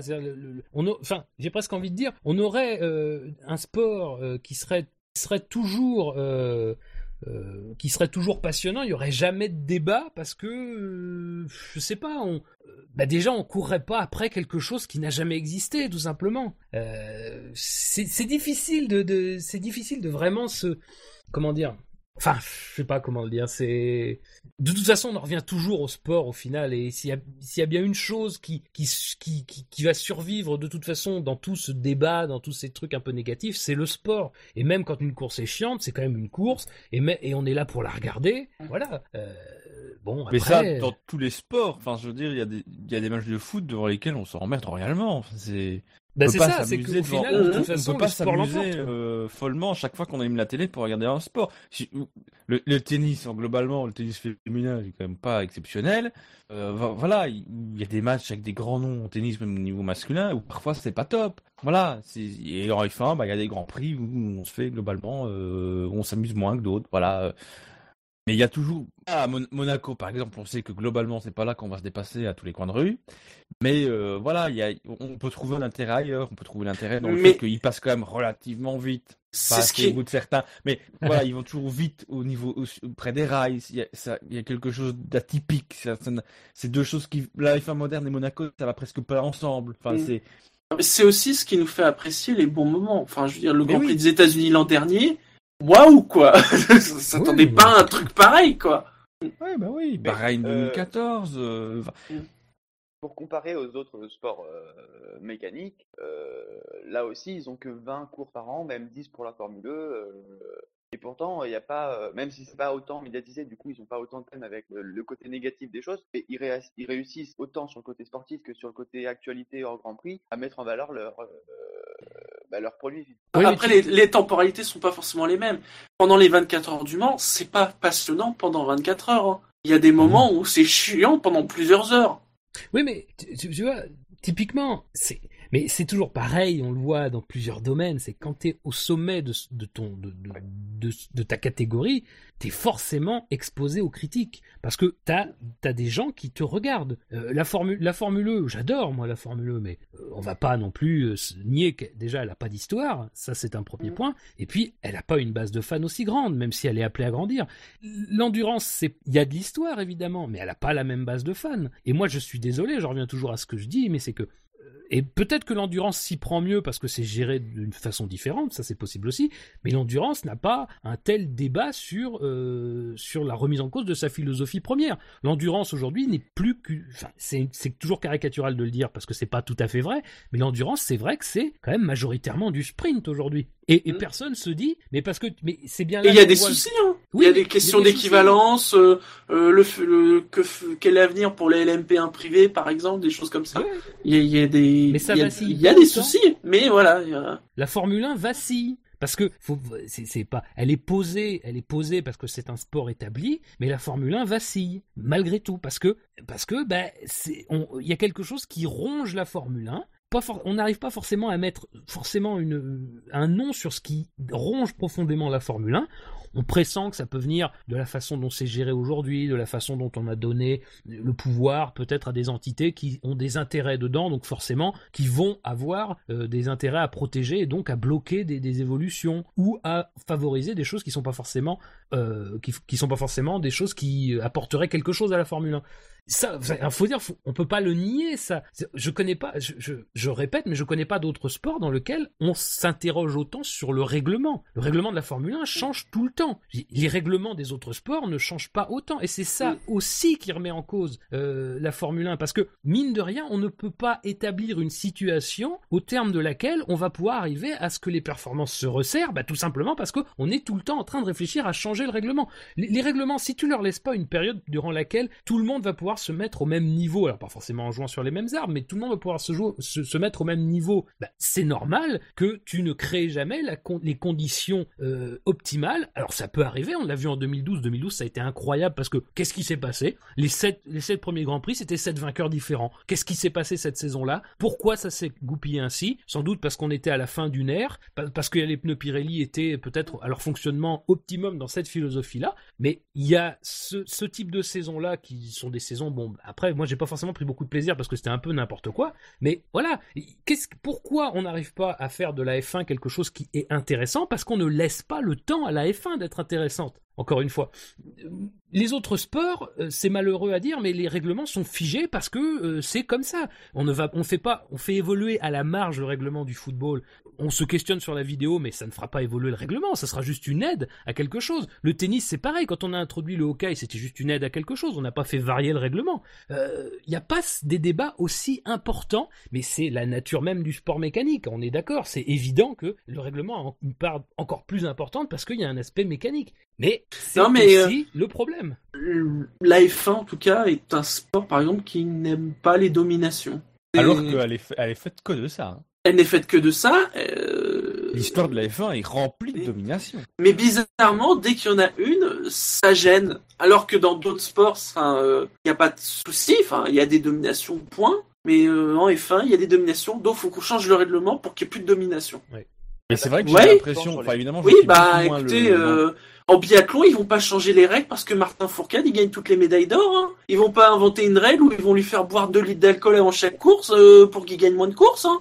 Mais même, même, même finalement, je, moi, je, je suis beaucoup moins évidemment d'endurance que, que la F1, mais j'ai même pas l'impression que les dominations d'Audi ont été perçues aussi et véhiculées aussi négativement que ce qu'on peut faire avec Mercedes. Non, non, non. Ou qu'on l'a fait avec Red Bull en son Mais temps vrai. aussi. T'as raison. Audi, c'est merveilleux. Ils gagnent, vrai. ils, ils cumulent les victoires, et, et j'ai l'impression, véritablement l'impression que euh, c'est génial. Et effectivement, c'est vrai que ce qu'ils font, c'est- c'est c'est remarquable. Mais pourquoi est-ce que quand quelqu'un fait la même chose ou quelque chose de semblable en Formule 1, tout de suite, on crie, on fait oh c'est chiant. Mais non, moi je suis désolé. Euh, effectivement, aujourd'hui les moteurs euh, F1 sont complexes. Alors on les explique mal, ça c'est un fait. Voilà, bah soyez pédagogues les gars, expliquez-nous. Et même, on Expliquez n'a à... on n'a pas, même pas forcément besoin de les expliquer. hein. C'est vrai. Oui, aussi peut-être, mais dans, ce que Fab disait avec les changements de règlement, forcément, l'année dernière, par exemple, tu prends quelqu'un qui a suivi le Grand Prix d'Australie et qui n'a plus regardé la F1 jusqu'à Monza.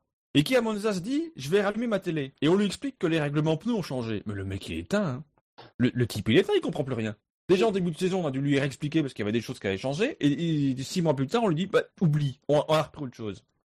Le problème aussi de la F1, c'est que effectivement, c'est- c'est c'est 20 grands prix cette année 21.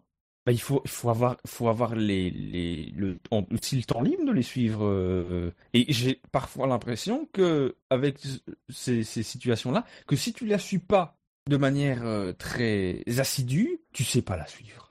C'est pas un truc que tu peux suivre de manière euh, occasionnelle. J'ai pas l'impression que. mais c'est voilà. ça, t'as raison. Mais Mm, mm. tu peux pas te dire, tiens, enfin, tu vas pas Je- te le dire Tu peux globalement. pas dire je vais regarder tiens C'est ça, un tu vas pas faire- comme tu comme tu te dirais euh, bah tiens je vais regarder le match de foot euh, Oui, mais tu Voilà. peux pas te dire, j'ai regardé le dernier Grand Prix de la Formule 1 décisif pour le titre, comme je vais regarder la finale de la Coupe du Monde. Alors que je Oui. suis pas le foot. Tu vois, c'est. Alors Voilà. effectivement, on parle du... encore une fois, le foot, c'est pas forcément toujours le bon exemple parce que c'est un sport planétaire et qui, enfin, la Formule 1 aussi, hein, faut pas. C'est quand même un sport planétaire, mais c'est un sport populaire qui de toute façon touche à peu près toutes les couches de la société. On est d'accord. Mais c'est quand même problématique parce que mine de rien, on voudrait que ça soit simple et peut-être que la simplicité ça passerait par ne pas tout expliquer. Mais en même temps, parfois, il y a des situations, si tu ne rentres pas dans le détail de la, situation, même pour créer un minimum de suspense, eh ben, tu fais pas vivre le truc. Tu donnes pas, tu donnes pas aux gens des raisons de croire. Et, mais on dit, on le- on- on problème, on c'est- pas, quoi. Mais parce que le, le problème, là je me rends compte de l'idée, c'est que le problème c'est que comme nous on est à l'intérieur, on n'a pas le programme pour regarder la F1 euh, à nu, j'ai envie de dire. Ouais, bah oui. Parce qu'effectivement, Tu vois le nous, truc on l'a Nous on regarde la F1, on la suit, donc on voit le truc, on, enfin, on connaît les tenants, les aboutissants, les clés. Voilà, c'est ça, on la suit depuis Et donc, des années. Co- On- comme- on- on- débat, Je, je, dans des je serais pas capable de regarder un, un Grand Prix de F1 en me disant juste, je me pose, je ne pense à rien. Strictement rien. Oui, non, J'essaie mais- juste d'apprécier. Ah, mais, Mais c'est ce qui, ce qui fait que nous-mêmes, on, on peut avoir du mal à essayer de donner cette approche à des gens qui ne connaissent pas la F1. Tu Mais c'est pour ça que nous on est perdus. Nous, de toute façon, Oui. quoi qu'il se passe, on, on suivra quand même. Dire, on peut, on, on, on sait pas coltiner toute cette complexité pour arrêter, tu vois. Oui. Euh, et si on sait coltiner toute cette complexité, c'est parce qu'on aime bien et parce qu'on adore même et que voilà et qu'on est même capable d'en faire une émission, euh, de s'investir euh, une fois par semaine pour faire une émission pour parler de notre passion. Mais c'est vrai que et, et c'est mais c'est le, le plus malheureux c'est ça c'est que ça reste un sport qui est bon ça reste de la course. Donc la course c'est un, un point de départ un point d'arrivée et le premier arrivé a gagné. C'est évidemment c'est toujours ça. Mais il y a toujours des petits trucs qui s'ajoutent qui complexifient la situation qu'on te donne. Mine de rien, quand tu regardes les infographies de la Formule 1, même si ça a été un petit peu épuré, et tout, ça reste quelque chose d'assez complexe. Euh, c'est pas forcément toujours simple à comprendre de de prime abord. Euh, voilà, c'est c'est difficile. Et, le problème, c'est que nous, les fans, on va dire les fans purs et durs, et ben mine de rien, ben c'est plutôt des gens, c'est plutôt vieillissant parce que c'est des gens qui ont connu la Formule 1, qui sont tombés dedans, qui vont pas s'en détourner tout d'un coup. Moi, j'y crois très moyennement aux gens qui le font. euh, bon, euh, il y en a qui arrivent à le faire. Bon, ben bien, bien, grand bien leur face. C'est bien, mais voilà, les gens qui sont tombés dedans vont pas forcément arrêter de la regarder. Euh, ou alors, euh, voilà, ils refusent de payer un abonnement canal, mais il y a toujours des moyens de trouver. Mais le fait est que pour que la F1 perdure sur le long terme, il faut, faudra un jour arriver à attirer un jeune public. Et le jeune public ou le public plus occasionnel, ben c'est difficile de rentrer dans quelque chose qui effectivement est aussi complexe, même dans les petits débats, parce qu'on le voit bien ce soir, on en discute. C'est des trucs à tiroir. Bon, c'est un peu de ma faute, mais c'est des trucs à tiroir tout le temps. Et, et voilà, et, et même et rentrer dans une course, ça devient compliqué. Ça devient compliqué. Et moi qui suis le premier à dire, effectivement, c'est pas les gens vers, c'est pas les gens que, que la F1 vise forcément. C'est vrai, mais c'est des gens sans lesquels la Formule 1 ne vivra pas. Donc, euh, euh, il faut pas se détourner d'eux. Faut être faut trouver le juste équilibre entre pouvoir faire rentrer quelqu'un, mettre le pied à l'étrier à quelqu'un, et puis malgré tout conserver ce côté élitiste de la Formule 1, c'est sûr. Ouais, mais il faut pas être trop non plus Non. Élitiste. Pour le C'est ça le problème, j'ai l'impression qu'elle devient un peu élitiste, même en passant sur des chaînes payantes finalement. Elle le devient un petit peu. Et, et- et finalement, et, et même ce côté euh, feuilleton, j'ai l'impression que sur, au niveau de, de, de, de Canal+, ils la vendent aussi comme ça, comme un feuilleton. Donc quelque chose qu'il faut suivre. Évidemment, ils ont intérêt à ce que les gens aient envie de, de suivre tout, parce que c'est une question pour, les audiences aussi. Mais il faut, même en revenant au football, euh, c'est super simple de se, dans un dimanche se dire aujourd'hui je regarde le foot ou ici ça va être l'euro. Bah, voilà, moi je, personnellement les matchs de la Belgique, il y a de fortes chances que je les regarde. Les autres, pff, un peu, un peu en dilettante. Et voilà, je vais regarder ça avec des, avec des potes dont certains vont pouvoir peut-être m'expliquer que le ballon a été fait à tel endroit, qu'il est, il est plus, il est plus rapide parce qu'il est fait à tel truc. Ça Ah, va voilà. l'entendre. Mais oui, non, mais je prends l'exemple du ballon, bah, des, des trucs. Voilà, tu, tu, tu- et, et malgré tout, il y aura des gens qui seront plus spécialisés, et moi qui regarde le foot euh, uniquement une fois tous les deux ans. mais euh, voilà, et on, on va passer un bon moment. En F1, c'est aujourd'hui, je pense que c'est pas possible. Quentin, Ou c'est beaucoup plus compliqué. Euh, bah, Et celui je voulais qui s'y juste connaît dire- va devoir passer beaucoup plus de temps à expliquer à celui qui s'y connaît pas. Je voulais juste dire que sur le public occasionnel, je pense que on...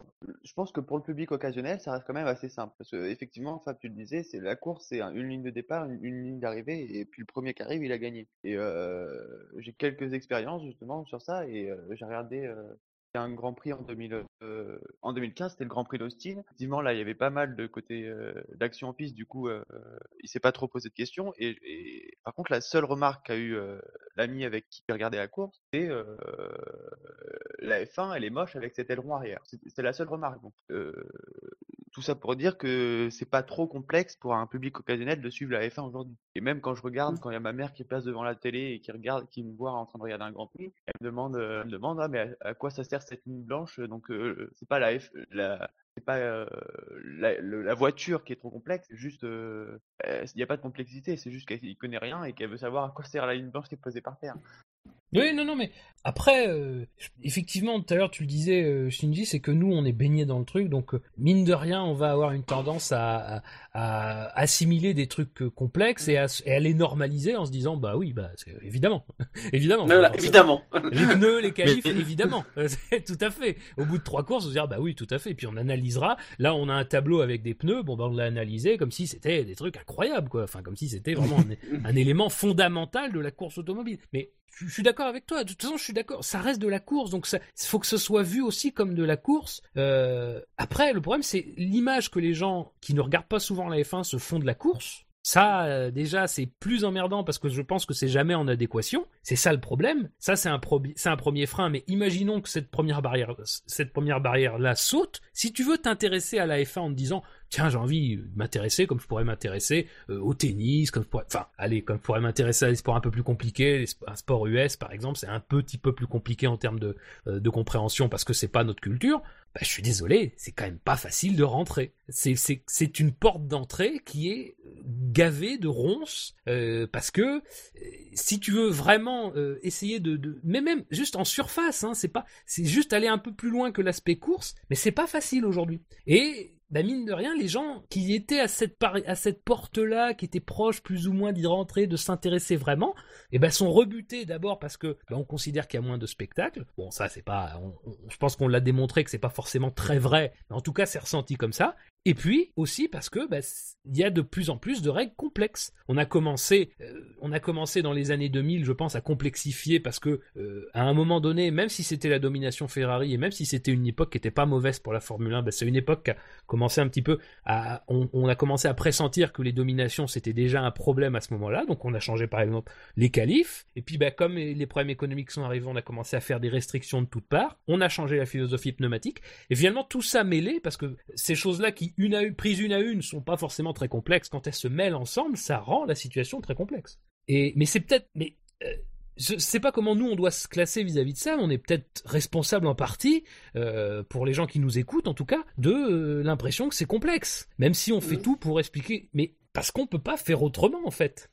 Dès qu'on s'intéresse un peu à la Formule 1, on est obligé de, tomber dans quelque chose de relativement complexe. Euh, alors il y a la complexité normale et la complexité bénéfique, c'est plutôt la complexité des voitures, la complexité des nouveautés, euh, comment les phénomènes aérodynamiques, comment les phénomènes mécaniques vont faire que la Formule 1 va fonctionner de telle manière. Ça c'est la complexité, moi je dirais positive, parce que ça intéresse globalement. Et puis tu as la complexité négative, c'est-à-dire tous les aspects euh, qui doivent être expliqués pour pouvoir accéder à quelque chose d'autre sur la F1. Et ben voilà, c'est...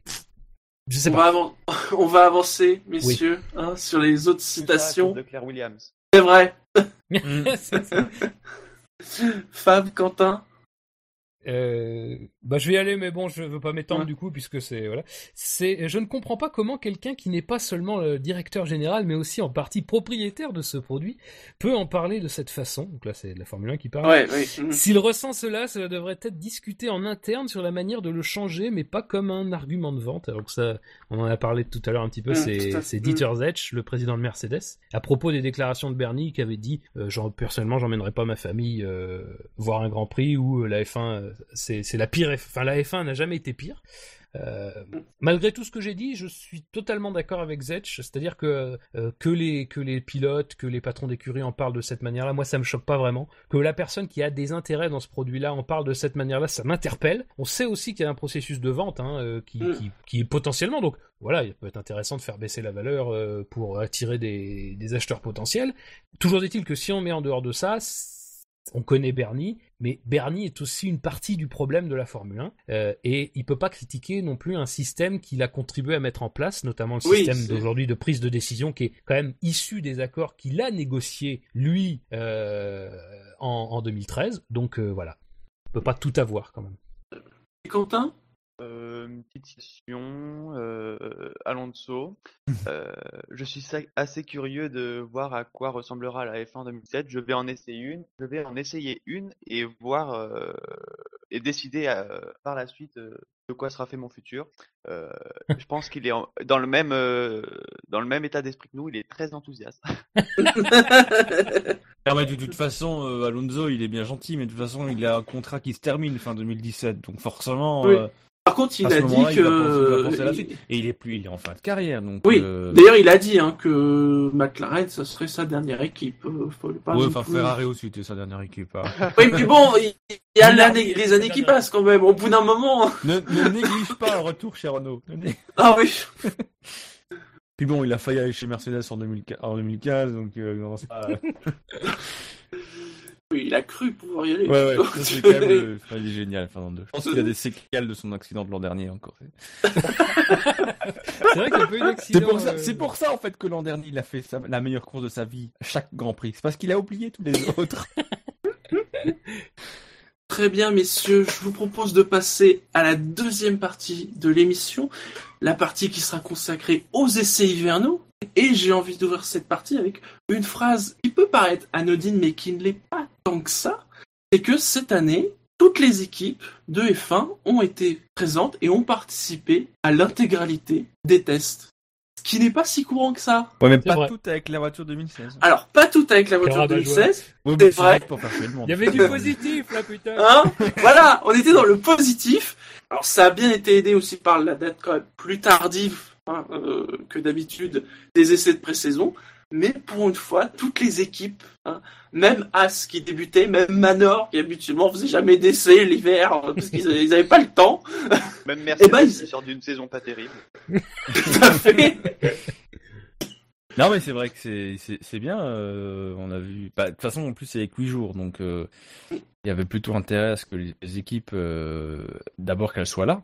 Et puis pour rebondir encore sur le sur le positif, d'abord du fait qu'elles étaient là, c'est qu'elles ont pas mal tourné. Elles ont pas mal tourné du tout. Plus Ouais. certaines plus que d'autres évidemment, mais globalement, euh, je trouve que le kilométrage des uns et des autres est pas dégueulasse. Alors je vous propose euh, pour cette partie de faire un, un petit point équipe par équipe, hein, tout simplement. hein. Oh, Et- ça va prendre des plombes encore. Mais non, certaines, il n'y a pas non plus énormément de choses à dire. Positif, Ben. Oui, positive.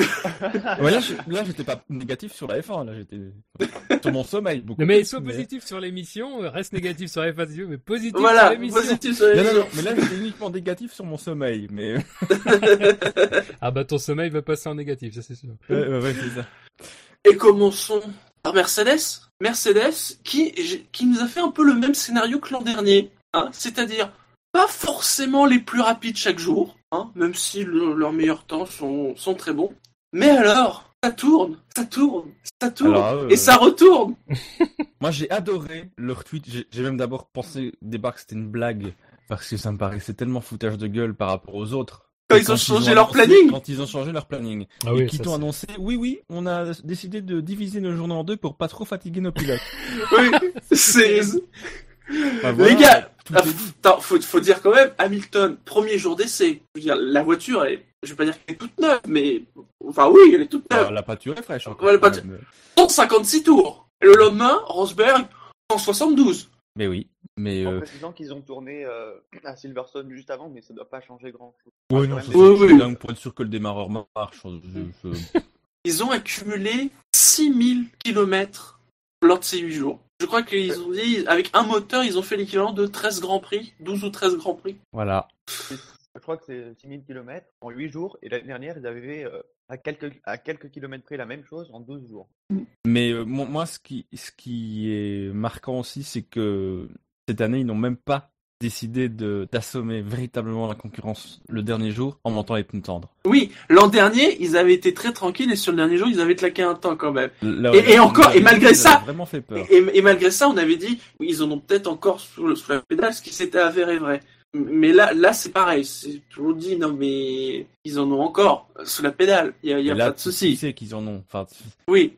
Oui, parce que de toute façon, il n'y a aucune raison objective pour que la Mercedes soit moins rapide que l'an dernier. Donc, euh, mais oui, mais c'est ça, les règles n'ont pas changé, les règles techniques, euh, etc., n'ont pas fondamentalement changé. euh, donc forcément, quand tu, si on te demande de choisir qui sera le favori pour le titre, Mercedes. Enfin, c'est, c'est- voilà. Au-delà de, de même envisager une quelconque domination, tu sais que Mercedes va être dans le coup. globalement, peu de soucis techniques pour Mercedes. On les a même vus euh, faire évoluer euh, euh, leur aileron avant, hein, notamment euh, le nez de requin avec des fentes sur les côtés. euh, et alors un aileron que tu te demandes par comment il est attaché tellement le, le truc a l'air petit entre ouais. le bout du museau et l'aileron. tu te dis mon dieu, mais Ceci dit, ça c'est passé les crash fins. test ce truc. Sur toutes les F1, même si l'espace entre les deux points d'attache est plus grand, et que tu regardes bien les ailerons, ça tient quasiment sur rien. hein. C'est vrai. Mais ça, ça avait l'air que- particulièrement prononcé Voilà, sur c'est la ça- Mercedes. le, le design Mercedes renforce cette impression-là. Euh, mais c'est ça, non seulement ils ont beaucoup tourné, euh, ils ont quand même essayé des choses relativement vite. Ils ont quand même relativement vite ramené des nouvelles pièces. Mais donc, ce qui est merveilleux quand même avec Mercedes, c'est qu'ils sont donc en vitesse de croisière. Ils étaient déjà comme ça l'année dernière. Cette année, c'est même pire. On- Et on est, on est dans une situation où on s'émerveille encore, quoi. Ils arrivent encore à nous impressionner. Alors que déjà l'an dernier, on se disait, les gars, euh, ils ont, ils sont arrivés à Jerez, ils ont tourné comme des horloges. Euh, en 2014, ils sont arrivés, ils tournaient quasiment comme des horloges aussi. Enfin, c'est à ce niveau-là, ils sont quand même relativement impressionnants. Quoi. À ce niveau-là, il faudrait qu'ils commencent à fabriquer des horloges parce que Au là, niveau... Ah oui, c'est ça, quoi. Il faut vraiment qu'ils s'y mettent. Euh... Oui, ça tourne, ça tourne. Au niveau fiabilité, ils sont bons. J'ai même lu des infos comme quoi euh, leur cinquième moteur, ils allaient peut-être tout, tout, tout mettre dedans, quitte à le faire péter. Euh, mais non, mais à vraiment mettre la, la, la envoyer la sauce dedans, euh, en se disant, bah c'est vraiment un moteur bonus, quoi. À la limite, on a, on a même Oui, pas mais ça c'est vrai ça. hein. Mm. Ça ils ont, Et- ils gardent toujours l'idée que ils restent sur les quatre moteurs euh, de base, parce que c'est vrai que cette année, par rapport à l'année dernière, il y a un cinquième moteur du Mhm. fait du nombre de courses, et euh, c'est vrai que bah, là du coup, ce cinquième moteur là, bon, il, ce sera vraiment du, du, ouais, comme tu dis, du bonus quoi. Mais c'est vrai que dans l'absolu, ce moteur-là, si, si- par rapport à l'an dernier, il ne sert que pour une course. Enfin, oui, si, c'est on, vrai. Oui, si on bah. résume. Donc euh, c'est vraiment un moteur qu'ils peuvent, euh, peuvent réserver pour euh, des trucs particuliers, quoi. ou au cas où, jamais. Bah parce que manifestement, en tout cas, niveau fiabilité, enfin c'est clairement pas le problème, Oui. quoi. Mm. Parce que ni eux, ni globalement les équipes qui fournissent, j'ai pas l'impression qu'ils ont eu des soucis euh, majeurs. Hein. Je pense que Williams a globalement aussi euh, utilisé un, très peu de blocs, euh, donc. euh, C'est Voilà. ce qu'il dit, c'est euh, s'il n'y a pas de problème de fiabilité pendant la saison, sera un moteur spécial, le cinquième. Ouais. Et euh, si jamais il y a un problème de fiabilité, bah, c'est un moteur de secours. Mais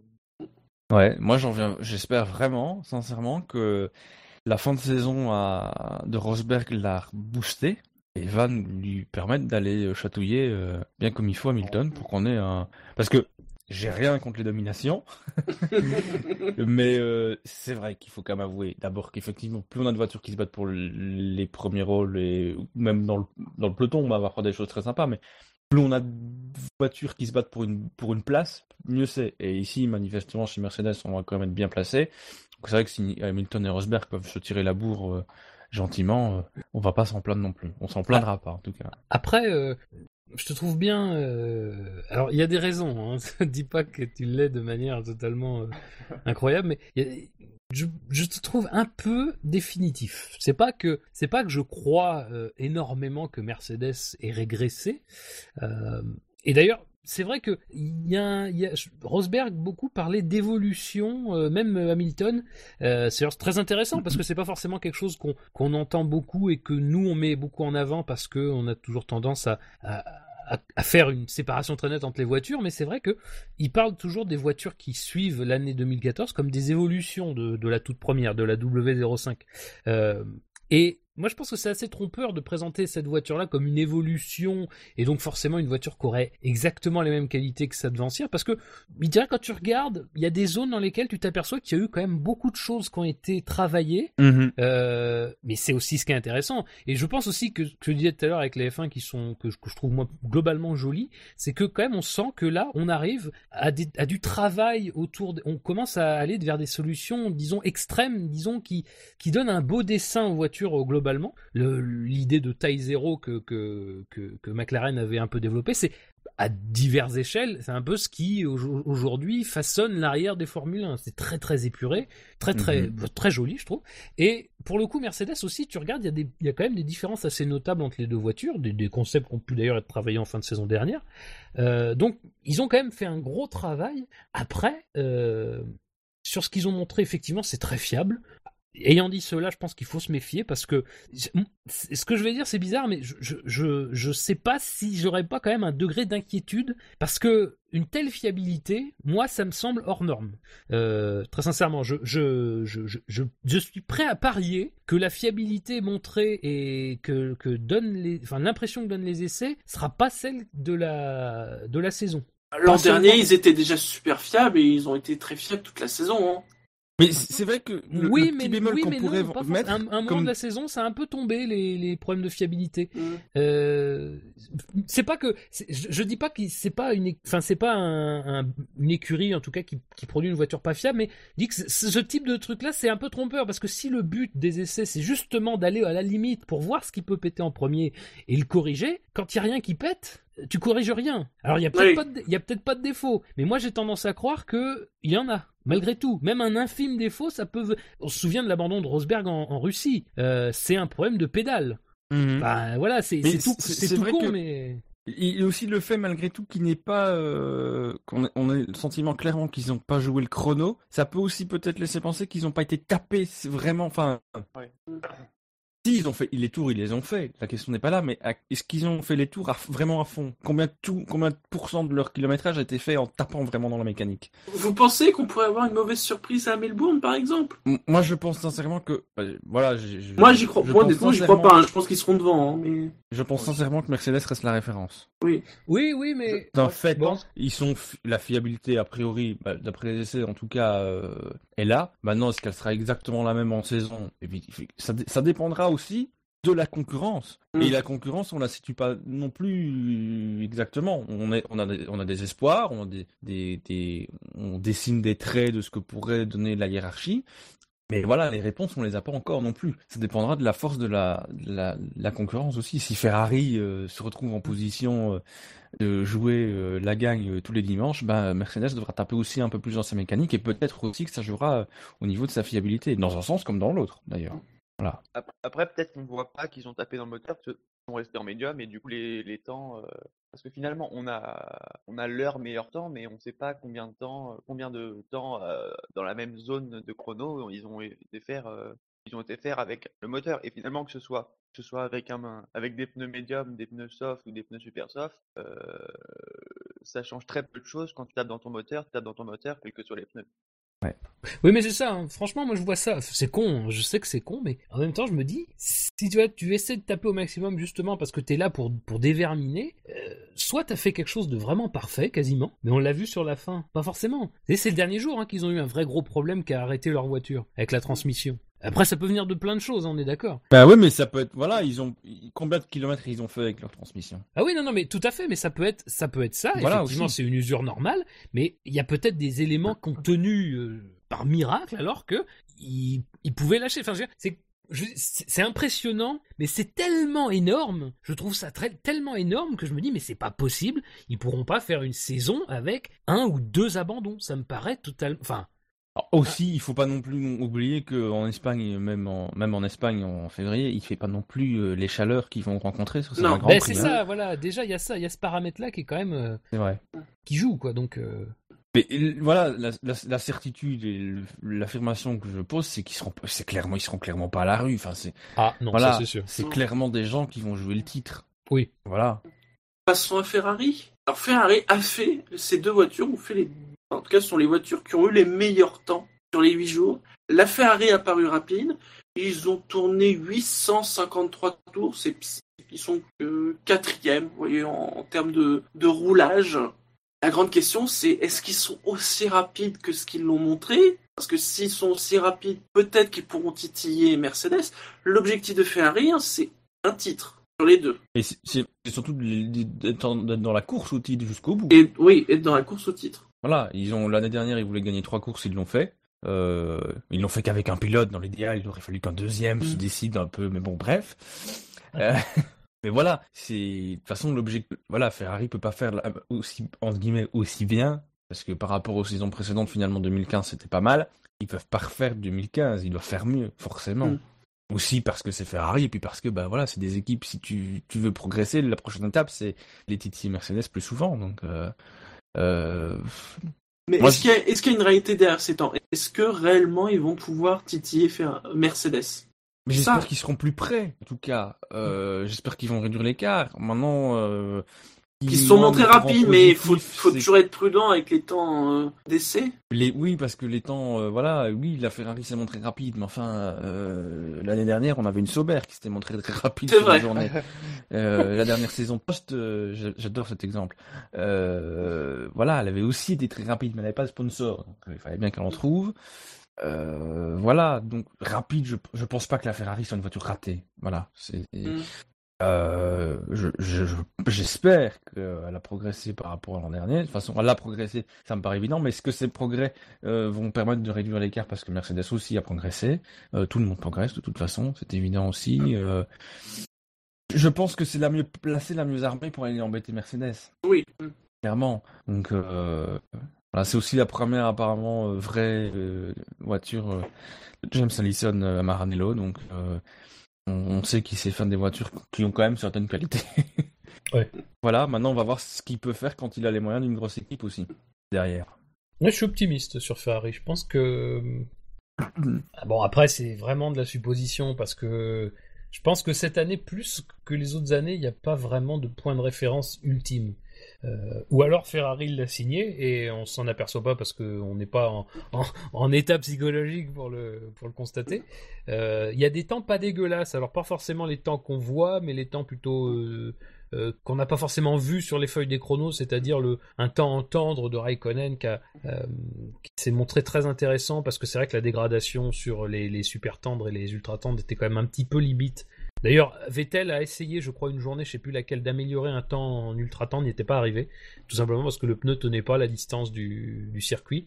Mais en tendre, par contre, il y a peut-être quelque chose. On, pressent que euh, y, a, y a- y a une vitesse intéressante et que bon, alors eh, voilà, le point de comparaison est évidemment difficile à, à mettre en œuvre, mais que c'est pas très loin de ce que peut faire Mercedes. Alors est-ce que le pas très loin, ça sera dans les dans, dans les mêmes euh, dans le même dixième ou ce sera à deux dixièmes? Euh, Voilà, ça c'est toujours la question. Déjà, euh, être à deux dixièmes de Mercedes, ça sera pas mal, hein, très sincèrement. Mm. Euh, Il y aura déjà moyen un peu de, de, de peut-être s'amuser et de mettre pression, de, de, faire pression. Mais je sais pas, Ah, j'ai l'impression qu'ils ont bien bossé et que eux, pour le coup, ils se sont vraiment crachés dans les mains et ils se sont dit, on va pas refaire, euh, on va pas faire qu'une évolution, on va vraiment changer beaucoup de choses. Euh, et ben voilà, est-ce que la mayonnaise va prendre Euh, Je leur souhaite et puis voilà, Alors, je pense que ça corrige- marche quand même beaucoup. Corrigez-moi, mais alors il y a dû y avoir des, des, des petits soucis, mais rien de majeur pendant les, les 8 jours de la, Fer- de la Euh, Ferrari. Bah, la matinée de Raikkonen, la première matinée de Raikkonen, Oui. peut-être qu'elle est le plus marquant. Hum, Non, j'ai pas l'impression. Euh... Bah, ils ont pas roulé autant qu'ils auraient voulu. Ils ont eu plus de voilà, ils ont eu plus de problèmes que chez Mercedes, par exemple. Oui, Et c'est aussi euh, normal, je pense, à ce stade. Oui, il hein, faut aussi euh, qu'il y ait des problèmes. tu, tu le disais Oui, justement parce pour que- Mercedes, il faut aussi qu'il y ait des problèmes pour pouvoir les résoudre. Voilà, c'est ça. Et, Voilà. et- et ils ont quand même changé la philosophie du moteur, au moins dans le positionnement. Et de- même dans, c'est un- design plus, agré- plus agressif parce qu'ils veulent justement favoriser de la puissance euh, pure, euh, entre guillemets, au détriment du refroidissement qui a été un peu, euh, qui- enfin, justement, le refroidissement a été un peu plus agrandi parce que on voulait privilégier des options de puissance. Et bah, là où une grande force de Ferrari ces dernières années, c'était quand même la fiabilité globalement. Euh, ça avait même failli conduire Alonso au titre en 2012. Euh, et ben, euh, mine de rien, euh, il y a peut-être une interrogation de ce côté-là. C'est-à-dire qu'en changeant un petit peu de philosophie, peut-être que ils ont été un peu, euh, un peu agressifs. Mais voilà, c'est Ferrari, la force de frappe est pas la même. Et pour corriger les problèmes qu'ils ont eu, sans doute qu'ils peuvent, euh, ils peuvent euh, être plus euh, réactifs. Donc Oui, Ça sera intéressant et de voir, aussi, le fait que ce soit Ferrari est aussi intéressant dans un autre sens, c'est que l'emballement médiatique n'est pas non plus le même. c'est sûr. Parfois, euh, des petits soucis euh, peuvent avoir l'impression d'être beaucoup plus importants que ce qu'ils ne sont. Donc, euh, à voir encore à juger sur pièce. Mais c'est clair que c'est les challengers, euh, les oui, mieux c'est les mieux numéro armés, 1. euh, ceux qu'on attend pour aller chercher Mercedes. Euh, donc voilà, je- à voir jusqu'où ils ont réduit l'écart. Alors parlons d'une autre équipe qui, qui se dit challenger. Hein. Ils disent euh, ils veulent aller chercher Ferrari, ils veulent aller chercher Mercedes. C'est Williams. Il y a aussi beaucoup tourné, hein, 856 tours, donc c'est assez similaire avec Ferrari. On est légèrement en dessous des 4000 km. Aussi, aussi euh, je crois qu'ils ont, ils ont pris qu'un seul moteur. hein. Euh, honnêtement, franchement, l'histoire, enfin voilà, Williams, ça reste, ça fait partie des équipes meeting, des, des écuries historiques. Euh, donc l'histoire serait belle de les voir revenir. euh, déjà, déjà l'histoire est belle de les avoir vus, enfin après une saison 2013 catastrophique, de les voir 2014-2015 finir deux fois troisième du championnat. Et donc forcément les voir euh, jouer des victoires. euh, Déjà, j'aimerais beaucoup les voir gagner une course euh, en 2016. C'est vrai. Euh, ce serait déjà une bonne chose. Le titre, honnêtement, enfin même même envisager d'être en position de pouvoir y rêver, j'y- je je, crois Je sais pas s'ils ont dit ça quand même. hein. Mais euh, Non, déjà, non. déjà, je Ils sont plus que- en position, euh, essayons peut-être de battre euh, Mercedes et Ferrari ponctuellement. Mais Moi, je sais Ouais. pas que ça que j'ai vu, c'est juste j'ai vu, j'ai vu euh, Ferrari peut-être avec Red Bull s'ils sont capables de se battre pour la troisième, enfin, deuxième place. Mais euh, ils disent chez Williams, on se battra avec Ferrari pour la, on se battra avec Ferrari, mais on sait que Mercedes est devant. On peut même pas se battre Ouais. avec Ferrari. Parce que quand tu écoutes les écuries, elles ont toutes des luttes en fait. C'est- C'est pas forcément avec les mêmes adversaires, mais elles ont toutes des luttes. C'est Oui. intéressant. moi, Williams, je pense que ça va déjà être dur de rester troisième. Je sais pas. Pas ça ça Ça va, Qui- ça va dépendre de. Oui, évidemment, encore, encore une fois, ça va dépendre de plein de choses. Ça va dépendre de. Bah, Red Bull, ils ont. Voilà, ça dépendra de l'évolution de, de, de, de- de ce que Red Bull fait avec son, euh, avec son moteur. Euh, ça va dépendre. euh, voilà, Force India. euh, Ça va dépendre. Oui, ça va dépendre des adversaires. J'ai pas envie de trop déflorer de la suite, mais Oui. Il y a de la concurrence même. quand même derrière. Ça va même dépendre euh, d'eux-mêmes, puisque euh, Oui, aussi. on attend euh, des évolutions. La voiture euh, sur l'arrière, elle, elle est quand même beaucoup plus resserrée, donc euh, ça c'est quand même, un- elle est moins ronde, on va dire. Et ça c'est. c'est Oui, mais elle reste quand même. Moi, je trouve que de profil, elle est très bizarre cette Williams, mais ça fait plusieurs années qu'elle est comme ça, avec un- une carrosserie qui qui va pas jusqu'au bout. Enfin, elle est très. Oui, elle termine très très tôt. Oui, Et du oui, coup, c'est t'as l'impression qu'ils ont greffé un machin euh, qui fait. euh, C'est pas forcément le plus esthétique, mais visuellement, mais c'est vrai qu'au niveau aérodynamique, tu te dis qu'il y a quelque chose d'intéressant quand même. Le côté très dégagé. Ils veulent revenir aux qualités de 2014. Ben oui, parce que Ouais. le pro... ouais. Il y a des trucs, euh, il y a des- il y a des petits, il y a la, il y a la carrosserie qui s'arrête très tôt à l'arrière, mais il y a des, Oui. il y a des trucs qu'on voit que, que, que sur leur monoplace à eux euh, sur l'arrière et sur, euh, sur l'avant, on attend des, des évolutions. Apparemment, ce serait pas avant Ouais, pareil, mais, euh, notamment, Mm. ouais. ouais. Mais ça, c'est c'est vrai que malgré tout, euh, Shinji disait que les voitures ont beaucoup tourné parce que les essais sont arrivés un peu plus tard, mais j'ai l'impression que beaucoup Non, j'avais dit qu'elles avaient toutes tourné parce qu'elles, oui, parce tout- que oui. c'était plus tôt, c'est tout. Enfin, que c'était Ouais, plus tard, voilà, c'est tout. quand même tout arrivé euh, un peu, euh, voilà, et notamment Williams, euh, ils ont des pièces qu'ils n'ont pas encore pu tester. Enfin, le nez, c'est une question de crash test qui n'est pas encore passé. Euh, voilà, ça ressemblerait un peu plus à ce que fait Renault et Mercedes apparemment. Mais euh, Donc, ils peuvent quand même être optimistes, Williams, au sortir de ces essais privés en, en abordant. oui, bah oui. Voilà, c'est pas- quand même 2013. Mm. Voilà, après. euh, Je veux dire, la voiture a pas l'air catastrophique, quoi. Non, mais je la leur question, c'est savoir où, voilà, où est-ce qu'ils vont se situer, quoi. Je leur souhaite d'être dans une lutte, par contre, parce que les dernières, ils étaient dans aucune lutte. Ouais, ils étaient euh, un peu coincés, ouais. Et malheureusement, c'est pas, c'est pas forcément top, quoi.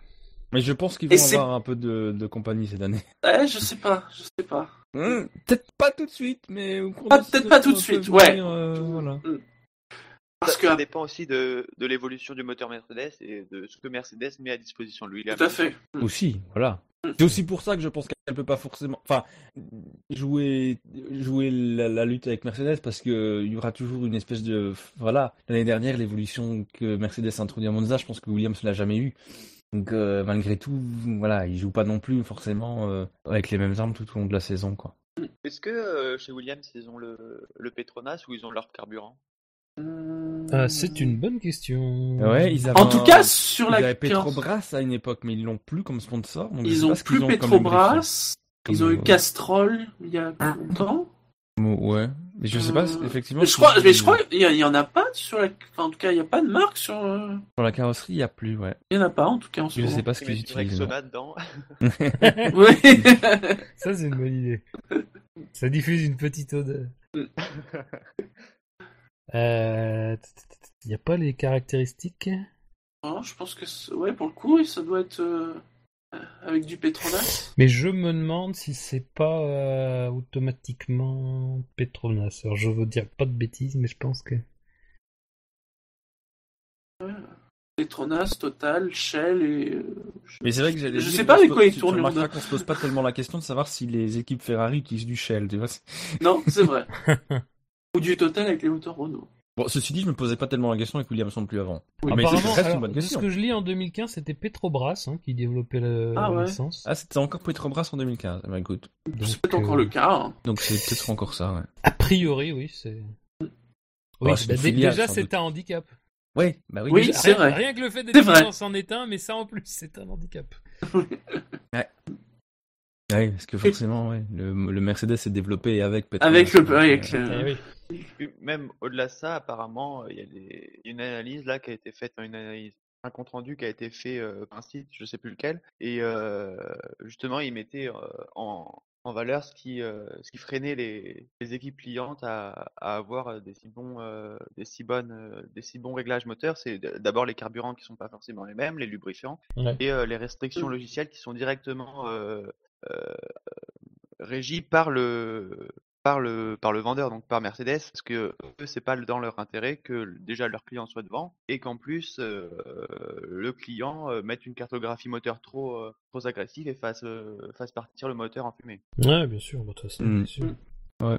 Et, dans le cas de Williams, un autre frein à l'étape suit, hein, parce que quand t'es troisième, l'étape suivante, ce serait c'est les pilotes. Je suis Désolé. mais- sûr J'attendais ce, ce, ce, ce- Mais non, coup de mais poignard. voilà, euh, Massa, de toute façon, il est en fin de carrière et, et- et je, suis, je suis très content qu'il soit passé chez Williams. Il a retrouvé des couleurs et il fait du boulot euh, respectable. Et puis, on a Bottas qui, moi, me convainc pas. Enfin, euh, En même temps, c'est vrai que, comme Fab l'a souligné l'année dernière, Williams, ils étaient un peu en bagarre juste avec, avec eux-mêmes tout seuls. Ouais, c'est pas facile.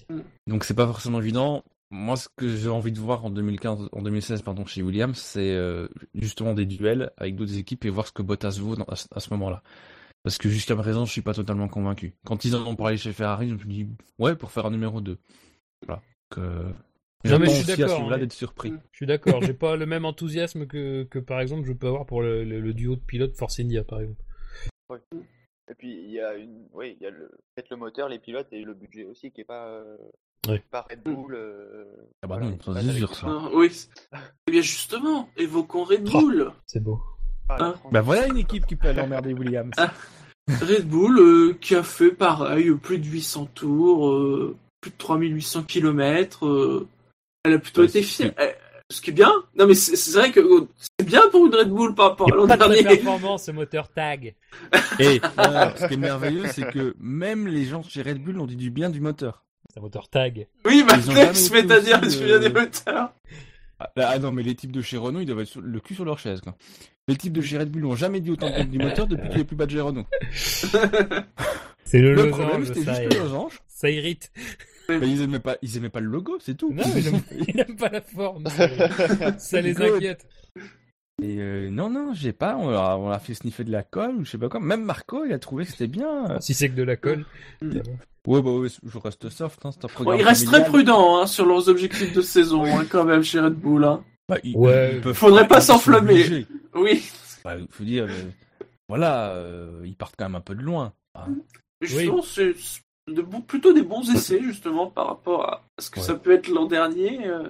Ouais, ouais. Moi, ce qui me fait un peu, un peu peur, et en même temps, c'est un peu, j'ai un peu l'impression que ça peut rester un peu qui tout double. C'est là où je me dis qu'ils peuvent aller chercher éventuellement Williams, c'est avec, en fonction des évolutions moteurs. Maintenant, ce qui m'inquiète un peu, c'est que Renault, a- j'ai l'impression qu'ils nous refont une 2015, avec, on va arriver avec une grosse Evo au Canada, puis peut-être à Austin, puis on le mettra pour le dernier Grand Prix, puis non, on va le garder pour 2017. voilà.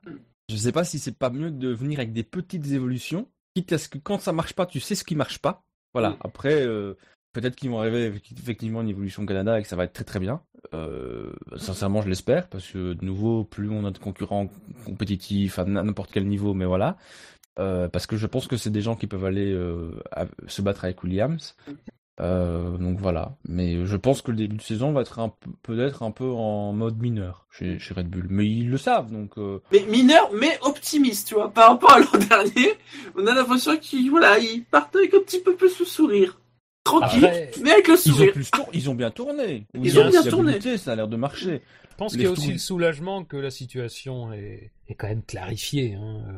L'année Oui. dernière, ça a quand même beaucoup été teinté par le, le- le discours négatif parce que bah, bon, bah, c'est difficile de plus gagner, ça on est d'accord. Euh, mais en plus, c'était difficile de pas savoir de quoi l'avenir serait fait. Parce que vu ce qu'ils avaient chargé Renault, quand même, Renault aurait pu très bien dire bah écoutez, hein, euh, vous allez demander à Cosworth ou à n'importe qui de vous faire un moteur, vous allez le faire vous-même, mais nous, c'est- ça suffit quoi. Bon, c'est c'est c'est plus ou moins ce qui s'est passé, mais on est quand même arrivé à une solution qui satisfait à la fois les deux, donc c'est c'est quand même très fort quand quand tu réfléchis bien. Mais euh, voilà, je pense qu'il y a aussi un peu de soulagement. Et puis c'est pareil aussi, il y a toujours, c'est un peu le quand tu fais le deuil de quelque chose, c'est que voilà, ils ont fait le deuil de leur position dominante. Et je crois que maintenant ils commencent à accepter. Et le milieu de tableau. voilà, ils acceptent un peu plus et je pense que c'est pas c'est pas plus mal. Leur, leur problème d'orgueil qui avait beaucoup dicté ce qui s'était passé sur les deux dernières saisons, je pense que de toute façon au bout d'un moment ça va s'atténuer. Et puis voilà. Après, euh, d'ailleurs on le lisait bien avec les déclats de, de Ricciardo qui disait euh, il disait que que bah, lui s'était fixé des objectifs très importants en arrivant dans la saison 2015, malgré la saison 2014 qui était pas très bonne mais qui avait été quand même plutôt bonne parce qu'il y avait eu trois victoires. Euh, voilà, ça avait été aussi une, un- un- une source de frustration et je pense qu'il n'était pas le seul dans ce cas-là. C'est bon, Bah, c'est habitué. qu'en 2015, Renault avait quand même réussi l'exploit de faire moins bien qu'en 2014. Oui, bah c'est sûr, ça c'est sûr. Là, c'est bon. la frustration, frustration encore exacerbée. Ils- Ils ils avaient se- raison de râler. Ils se sont habitués à rouler avec des Force India et des oui, c'est ça. Ou alors ils aimaient pas, ils aimaient juste pas le violet sur la monoplace. C'est vrai, c'est peut-être ça. C'est euh, peut-être ça, c'était le violet qui portait malheur chez Red Bull. Écoute, chez Ferrari, on dit que c'est le blanc, hein, pour revenir un peu. Donc voilà, euh, on s'attend là, voilà, euh, qu'ils ont un duo de pilote sympa, moi. oui, oui, parce que Gviat a prouvé des choses. Bah oui, moi euh, j'ai ouais, bien ouais. aimé. Moi, j'ai- même l'année fin de l'année dernière, j'avais l'impression qu'on avait parfois des rumeurs comme quoi il, il pouvait euh, se faire virer. Euh, je trouve que justement, il est bien monté en puissance. Il a commencé en mode pour le coup très mineur, mais euh, c'est pas forcément évident non plus. Après, attention, parce que je crois qu'on l'avait déjà dit l'an dernier, c'est que a derrière euh, pousse et va pousser fort. Ouais. Ouais, ah bah oui. Et puis il va falloir qu'il confirme parce que finalement l'année dernière, on a été un peu peut-être déçus par Ricciardo qui avait impressionné en 2014. Sans que- pour autant qu'il ait fait une mauvaise saison. hein. Mais tu vois, euh, tout à l'heure, Voilà. on, dis, on parlait des luttes qu'il pouvait y avoir au niveau de la hiérarchie. Euh, le point commun qu'on peut avoir, alors pas euh, avec euh, avec Williams et Force India, c'est qu'en hein, en gros, en étant réaliste, si t'écoutes les avis les plus disons ce qu'on ce qu'on peut considérer comme les plus modérés, on s'attend quand même à quelque chose qui ressemble à une lutte entre ces trois écuries-là. Euh, alors après, à quel niveau ça se situera? Est-ce que Williams aura, comme je le pense, mais bon, sans, sans preuve tangible, un avantage sur ces deux-là, et peut-être qu'il se gommera ou qu'il s'accentuera au fil de la saison, ça, je, je n'en sais pas. Mais globalement, on, on peut s'attendre à ce que pour cette place-là, au niveau de la hiérarchie, 3, 4, 5, pour ces places-là, il y ait ces trois équipes-là, quoi. Et Red Un Bull, joli milieu de bah, plateau. Hein. Ouais, Ah oui, très très, oui, oui, très très beau. Si c'est ça, c'est très très beau. Ouais. Avec, je pense, au niveau de l'évolution sur la saison, un avantage malgré tout pour Red Bull. Mm, Ouais. D'abord parce que c'est euh, elle qui a le ouais. pa- c'est d'abord elle qui a le plus gros budget hein, au niveau force de Oui. frappe, c'est elle qui a le plus. Et puis je pense que c'est elle qui a aussi le le plus gros handicap finalement à la base avec son moteur. Enfin, c'est- Oui, oui. Donc c'est elle qui a la plus grosse marge de progression à ce niveau-là. Et je pense que Renault va vra- vraiment se, se mettre les, les moyens parce qu'en plus ils ont intérêt à c'est dans leur intérêt aussi puisqu'ils ont leur, leur propre écurie maintenant. Mais euh, Ah bah c'est le plus dans leur intérêt. C'est ça, c'est la seule écurie qui va être vraiment une écurie euh, qui sera de, forcément devant l'écurie euh, euh, d'usine et qui aura Oui. la charge d'être euh, un leader malgré tout. Mais c'est pour ça aussi que je pense malgré tout que c'était important ou en tout cas intéressant et utile pour Renault de garder Red Bull dans ses clients parce qu'ils savent que Red Bull sait faire des bonnes voitures.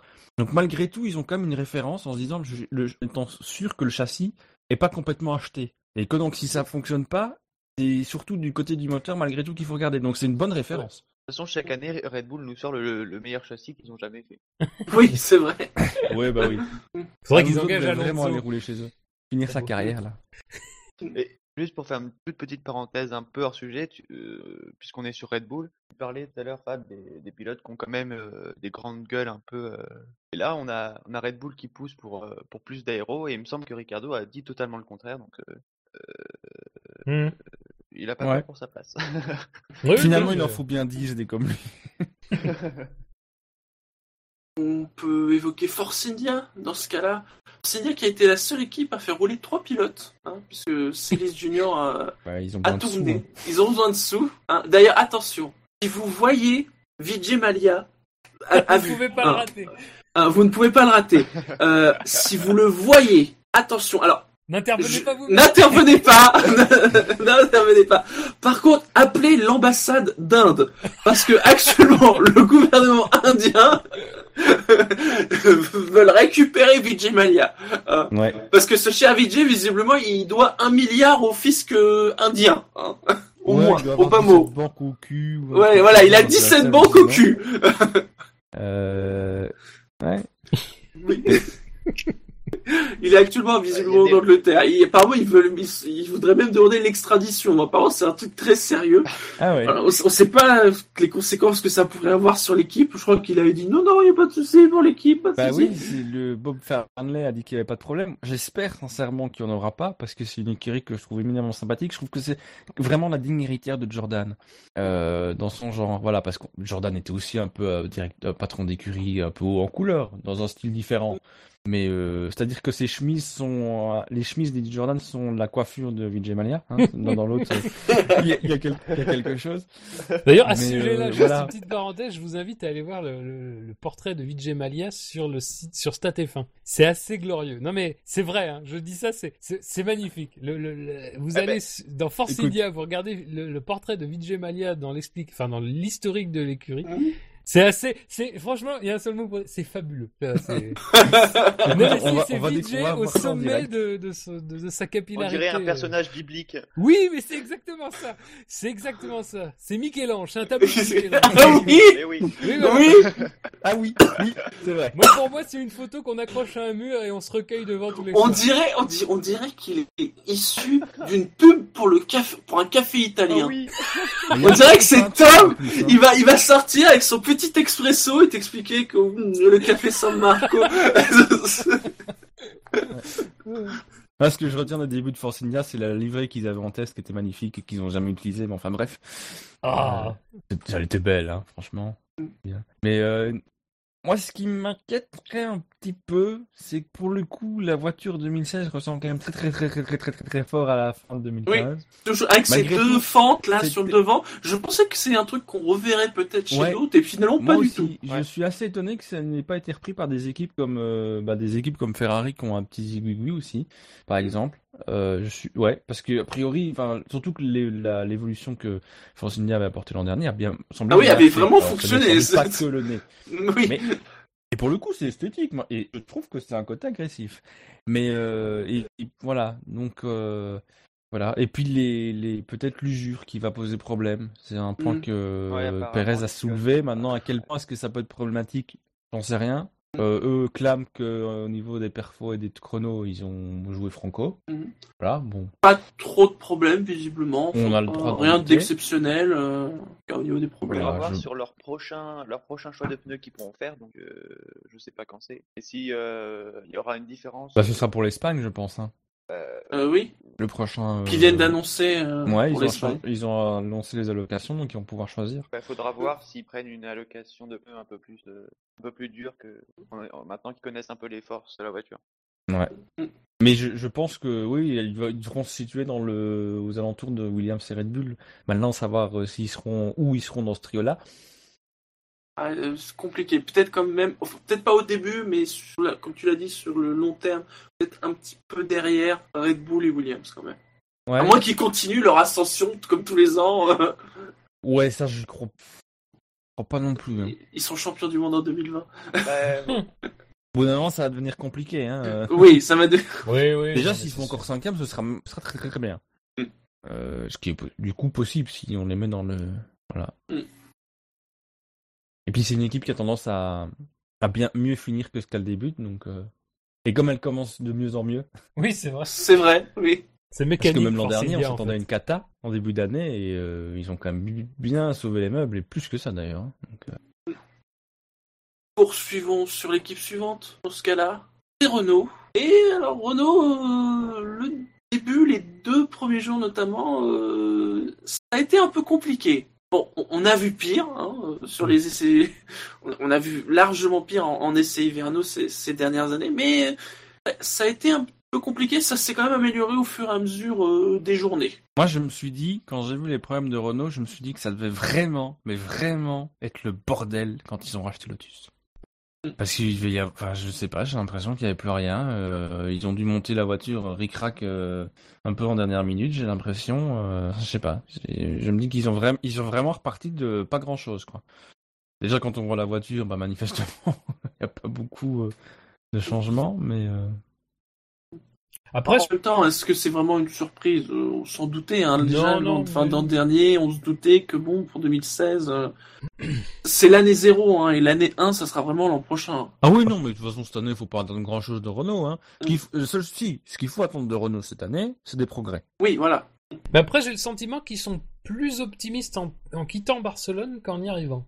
Euh, Ouais, bah, comme j'ai dit, ça commençait pas très bien, mais ça s'est amélioré quand même au fil des jours. Même Ah au niveau déjà, des performances, euh, j'ai l'impression que c'est pas aussi euh, dur que ça on aurait pu croire. Alors évidemment, c'est pas de quoi. euh, malheureusement, déjà il y a cinq écuries. A priori, il y a cinq écuries au moins devant. Euh, donc bon, déjà ça, ça te met à la porte des points.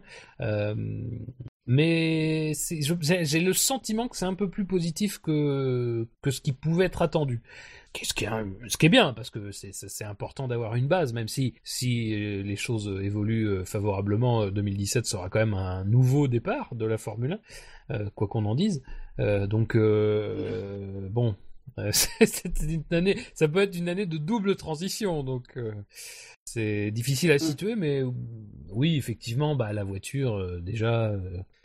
de toute façon, quand on te dit euh, du côté d'Abitbull que euh, il faut, enfin que l'objectif c'est de recruter 160 personnes d'ici fin 2017, euh, bon, euh, ça veut dire qu'il manque 160 personnes. Euh, voilà, c'est for- pas forcément Ouais. urgent d'avoir ces gens-là maintenant, mais ça veut dire que tu envie, tu, tu, tu, comment, tu conditionnes une bonne performance euh, à, à ce recrutement.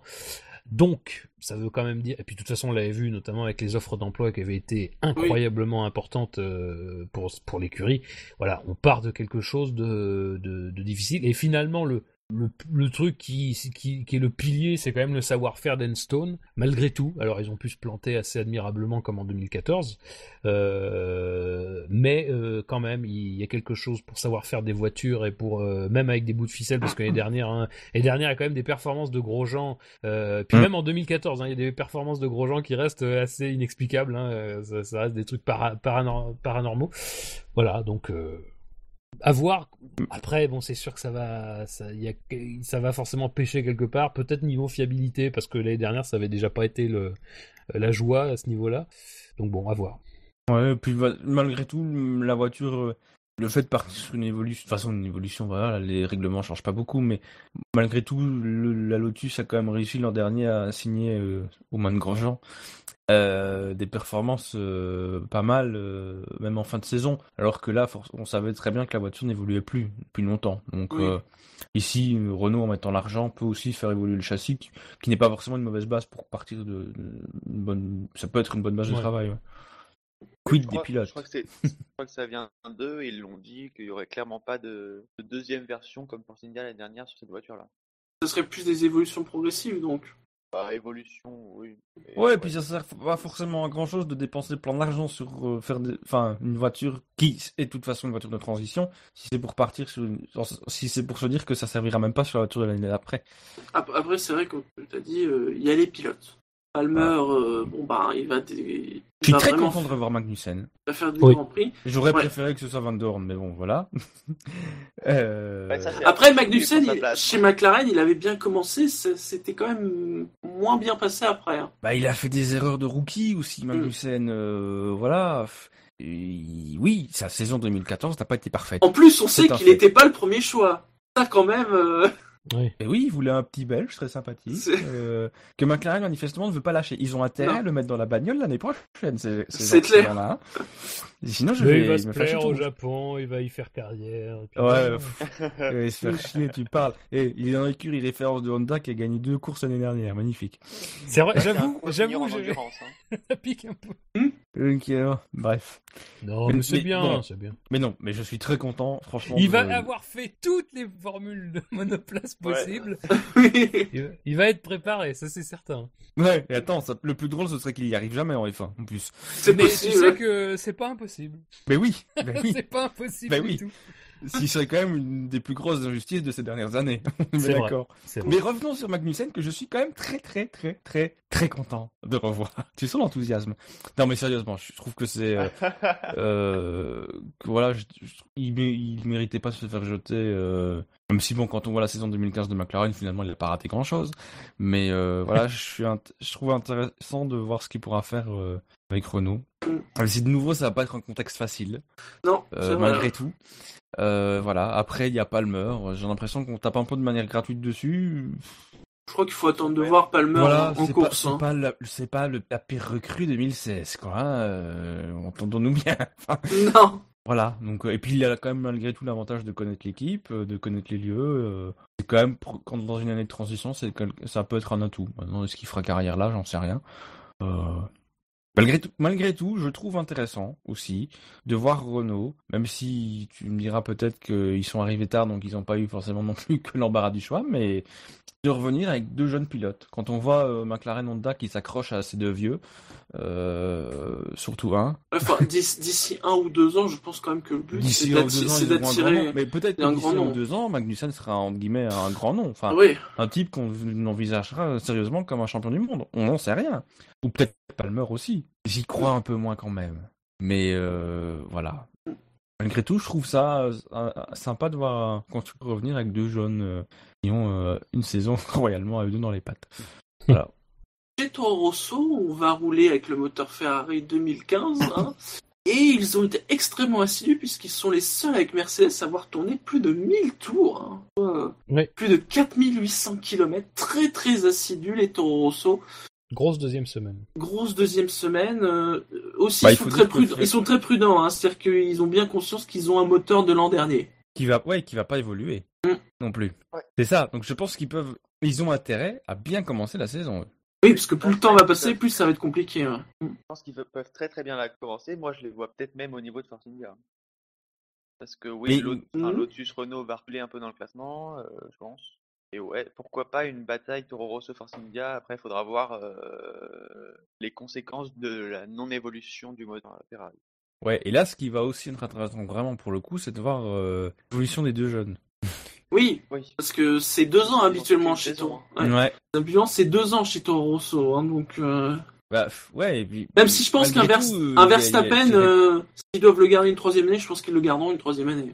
Mais ouais, et puis malgré tout, je pense que chez Red Bull, il y a pas, c'est pas forcément euh, open bar, quoi. Mm.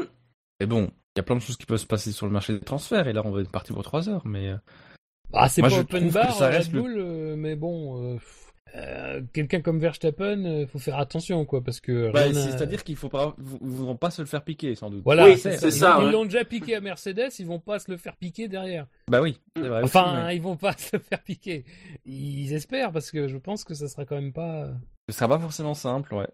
Parce que lui, il est clairement sur les tablettes de. Il est sur des, il est sur des tablettes, Ouais, et, on arrive à des, sur des périodes de, de, de renouvellement contractuel, donc potentiellement de non-renouvellement contractuel. Mhm.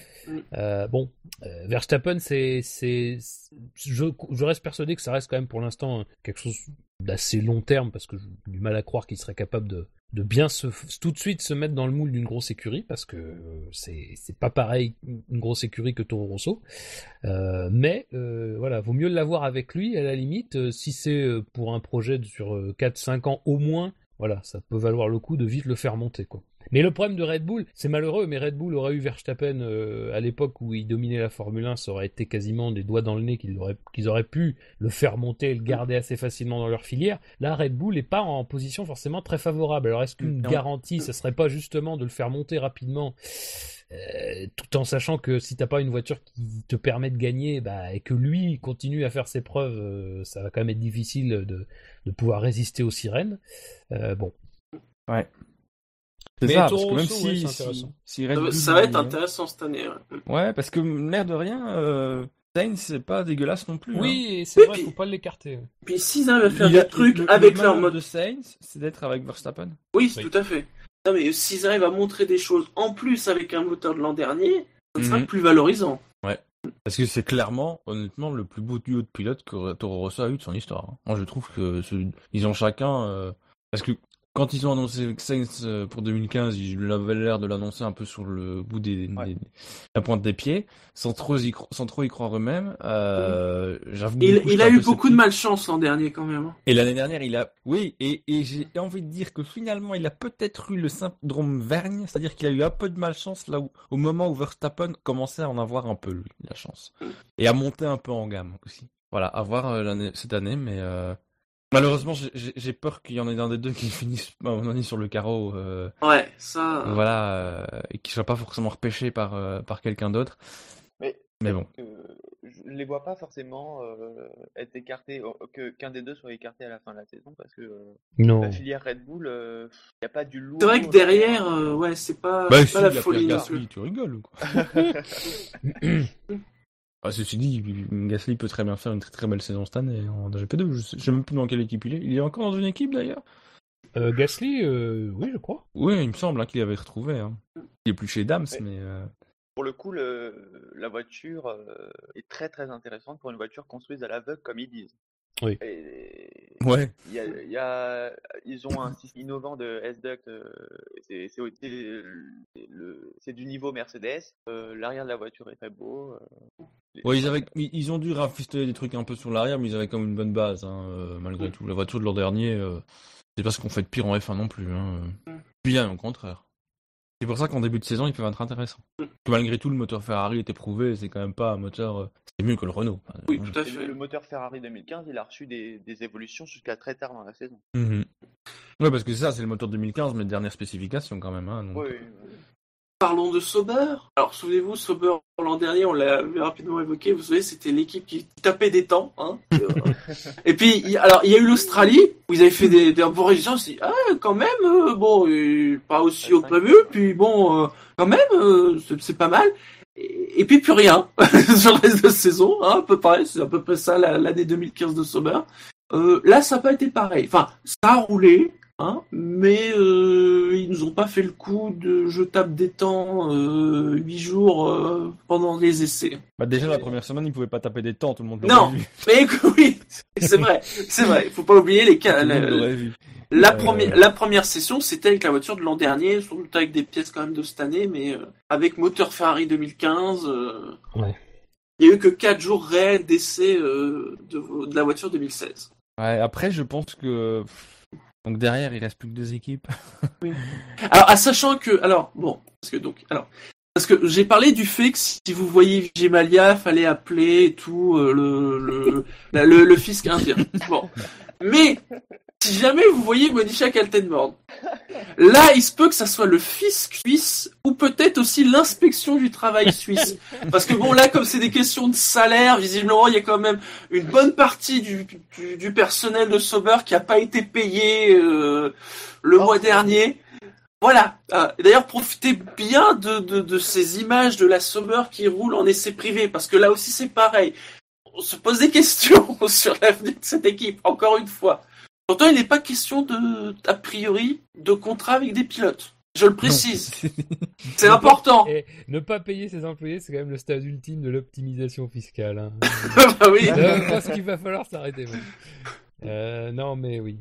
Je suis. Mais moi, c'est terrible, j'ai un désintérêt profond en fait. Et, et, et je sais pas quoi dire euh, sur euh, Sauber. euh. Bah, il faut dire que quand t'as vu les pilotes, t'as pas envie de t'enthousiasmer. Je suis Mais, désolé, non, mais ça, à limite, je- mais à limite, tu vois, ça, ça serait plutôt quelque chose qui m'intéresserait. Bon, Nasser, euh, Alors, par, par contre, il y, a un, pour moi est transparent. Alors, il- y a un- Nasser. il y a un pilote qui n'a pas été payé chez Sauber, c'est Vandergaard. oui, Ouais. ils ont arrêté. Non, mais. Apparemment, ils doivent toujours, ils lui doivent toujours 15 millions hein, d'euros. Ouais, ouais, ça va pas sur, aidé sur- ça. sur les il- pilotes, très sincèrement, je vais, je vais vous paraître euh, bizarre, mais moi je m'intéresse beaucoup. Enfin, je m'intéresse beaucoup. Bon, je, si je dois m'intéresser à quelqu'un, je regarde Ericsson. Moi, ça m'intéresse de voir Ericsson. Je, je, je, fais- je fais une espèce de fixette sur lui depuis la fin de saison 2014 où j'ai cru, j'ai cru déceler des traces de mieux. Et C'est juste, c'est juste moi- parce qu'un, c'est juste parce qu'un jour t'as eu un téléphone Sony Ericsson et que ça te rend nostalgique. Ah, euh, euh, euh, moi, j'ai- batterie. Attends, attends, attends, attends, attends. Voilà. Voilà. Euh, euh, non, mais j'ai l'impression qu'Ericsson a la porte des points, donc euh, c'est pour ça aussi que je. pas de batterie là. euh. Non, Non, mais non, faut- Ah, putain, je il ne faut pas- il ne faut pas en abuser. honnêtement, là. c'est vrai. que- Enfin. Ericsson, j'ai quand même du mal, quoi. Mais Sauber. Bon, J'avoue que j'ai à un peu tendance à un peu trop taper dessus. Que Je veux bien le reconnaître. Mais j'ai quand même du mal un peu à m'emballer. De toute façon, on les verra pas comme l'an dernier. les mecs. je vous propose qu'on passe directement. Le à podcast de l'optimisme. C'est le podcast de l'optimisme ce soir. Mais tu rigoles ou quoi J'ai- décla- quasiment fait une déclaration d'amour à Magnussen. Bon, très soft, parce qu'il y a des enfants qui nous écoutent. Mais quand même. C'est platonique. Bah oui, bah oui, écoute, il y a des enfants qui nous écoutent. Même si là, il est minuit 12. C'est- Non, tu as raison, Fab. Il faut être optimiste. Ah, il faut voir les choses de l'avant. Il faut les voir les choses positivement. Et c'est pour ça qu'on va parler de McLaren.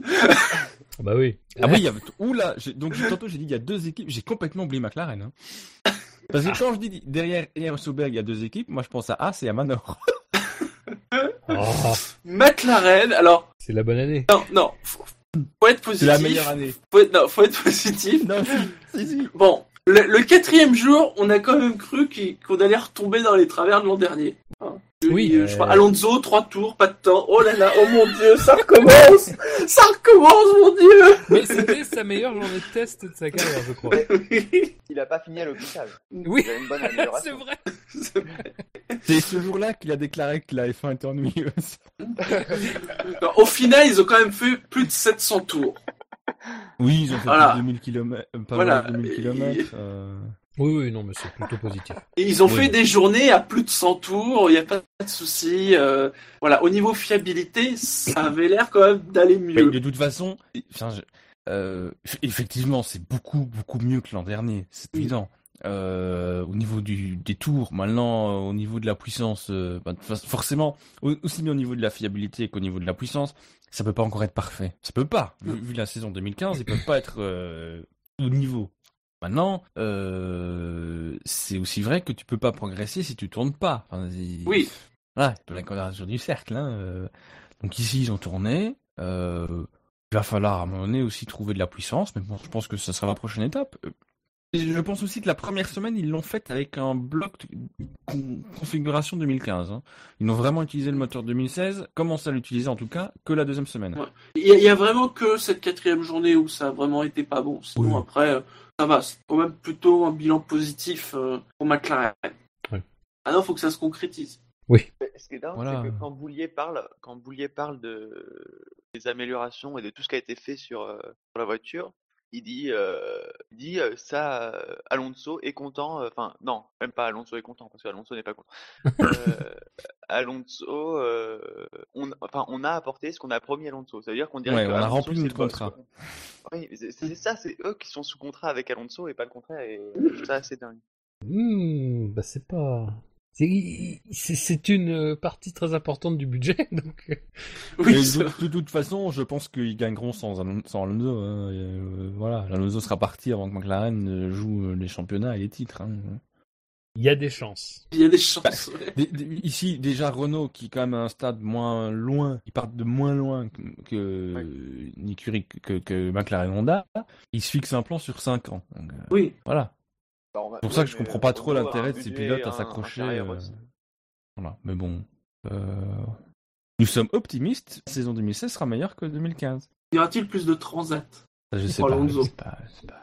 En tout cas, il n'y aura pas le même chef chez Honda. Oui, Ouais. oui, Enfin, c'est le type qui était en charge en 2008 et de- en 2007 et 2008. Hein. oui.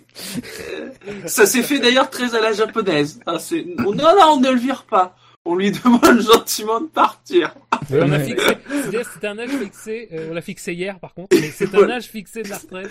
La retraite. C'était Non, non, il faut pas, Rakiri. Non, non, on lui donne le sabre, il se débrouille tout seul. Non mais.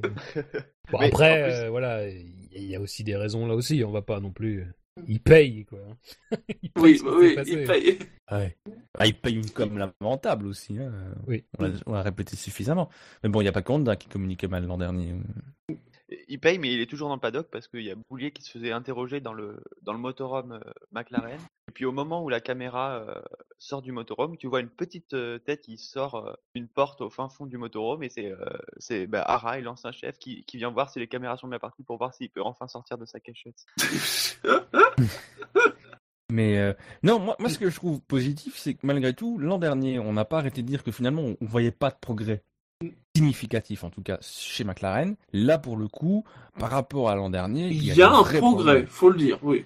Voilà. Le problème, c'est que l'année dernière, il pouvait pas progresser parce que tout simplement, le, Aussi. le, le problème intrinsèque du moteur Honda était pas corrigible, quoi. Pas, Donc, euh, pas changeable, ouais. De toute façon, euh, ils pouvaient pas progresser, ils auraient toujours eu ce déficit. Alors après, ça dépendait évidemment du circuit. Et c'est vrai qu'on a pu avoir parfois l'impression que ça allait mieux et à d'autres fois que ça allait moins bien, mais c'était surtout la nature du circuit qui faisait ça. Parce qu'après, euh, le, Ouais, mais déficit de communiquer- mais 160 il y chevaux était il y avait- toujours présent, quoi. Il y avait une mauvaise com aussi sur le. Ils, vendaient, ça, du, ils, vendaient du, ils vendaient du progrès aussi. On hein. est bien d'accord, on est bien d'accord. Voilà, donc ils sont aussi fautifs là-dessus. Ils auraient, ils auraient aussi très bien. Enfin, en même temps, tu vas me dire, c'est toujours compliqué parce que malgré tout, la F1 reste un sport très médiatique et tu peux pas dire à Melbourne, bah les gars, on va rien, on va, on peut pas faire de progrès d'ici la fin de saison. On sait où est le problème, mais on peut pas le changer. C'est vrai que non, médiatiquement, c'est compliqué aussi. euh, voilà. Mais bon, entre ça et ce qu'ils ont dit, il y avait quand même un monde. hein.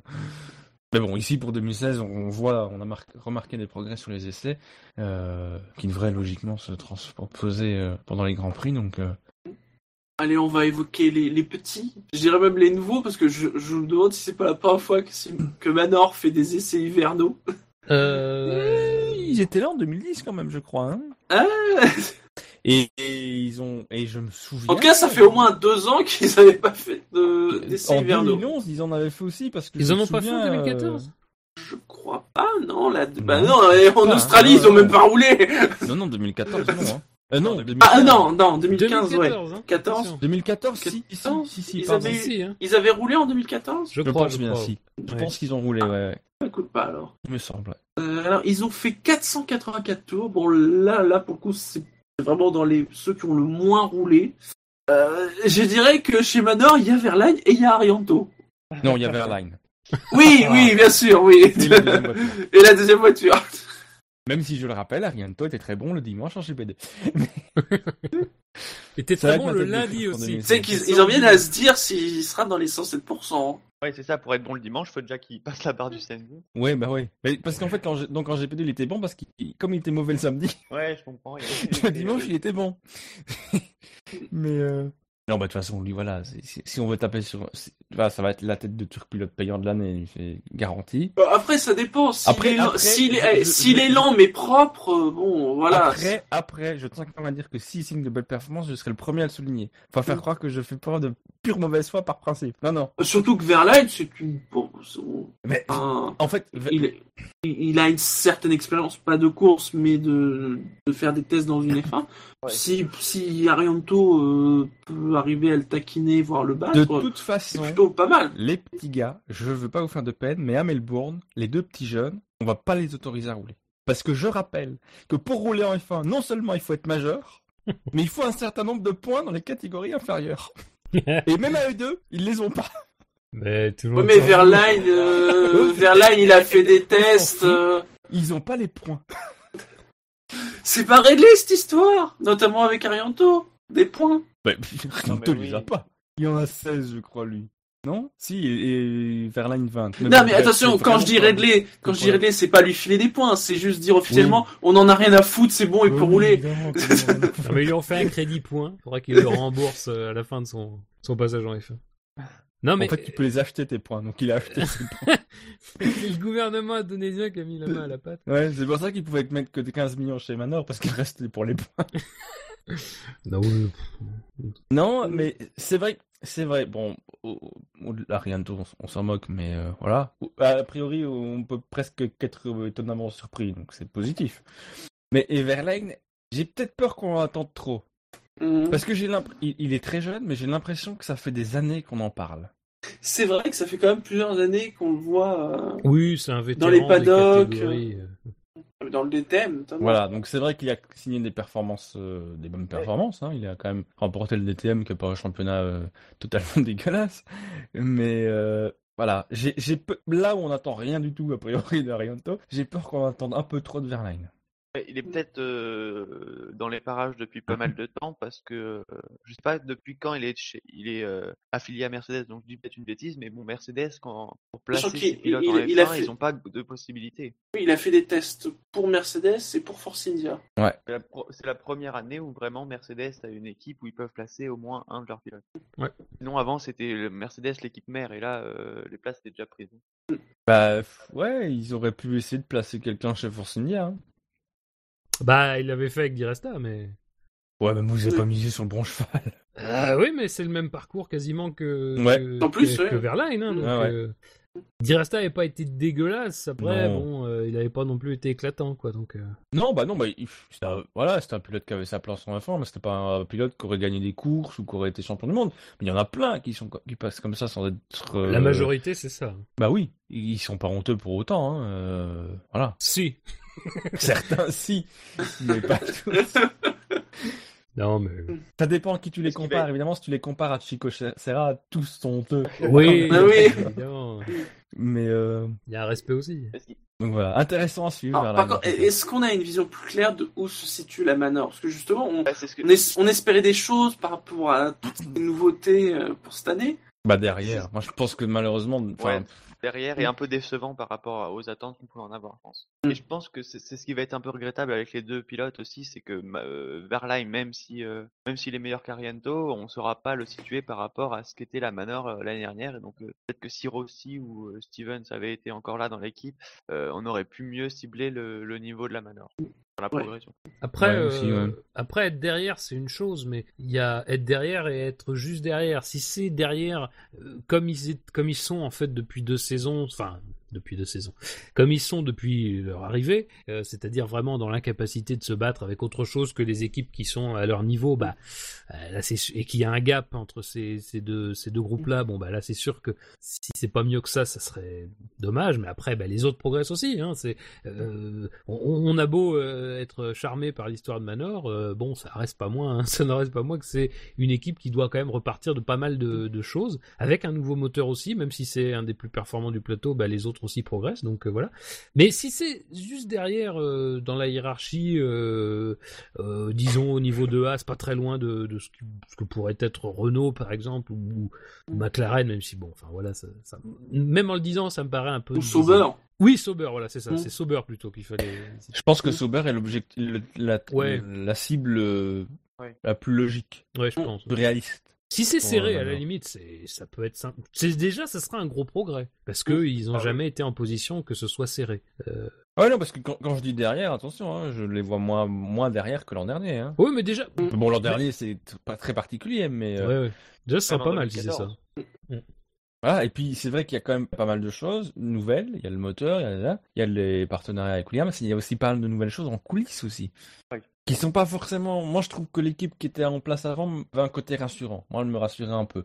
Là, ici, je sais pas trop qui est où, qui est quoi. euh, Voilà. Ça, ça me rassure pas forcément. Non plus. Pour la durée, en tout cas. Maintenant, ils auront peut-être. Qu'ils peuvent très bien avoir une voiture correcte en début de saison, et puis tous ces, Ouais, ouais, avec le manque de et à moyens, mesure, ouais. Et puis, il y a, hey, il y a 25 Grands Prix aussi. Hein. Ah, C'est vrai. voilà, financièrement, ça joue aussi pour ces équipes-là, hein, l'air de rien. Et parce qu'il disait pas quand on parlait de Renault qui va recruter 160 personnes, c'est pas l'équivalent de toute l'équipe Manor? C'est 154 personnes. Voilà, ouais. Ouais. Ah bah de toute façon, euh, voilà. hein, L'histoire a beau être belle, euh, ça n'en fait pas une équipe, euh, euh, ça n'en fait pas une équipe très euh, développée sur le papier. Et rien que ça, c'est un problème parce que de toute façon, la base, euh, je vais pas dire qu'elle est pas saine la base, mais bon, bah malheureusement, c'est pas une base compétitive. Donc euh, déjà, tu peux pas non plus faire tout de suite d'une équipe qui n'a jamais été mieux que une fois dans les points par par miracle et par talent, une équipe qui d'un coup joue régulièrement les points.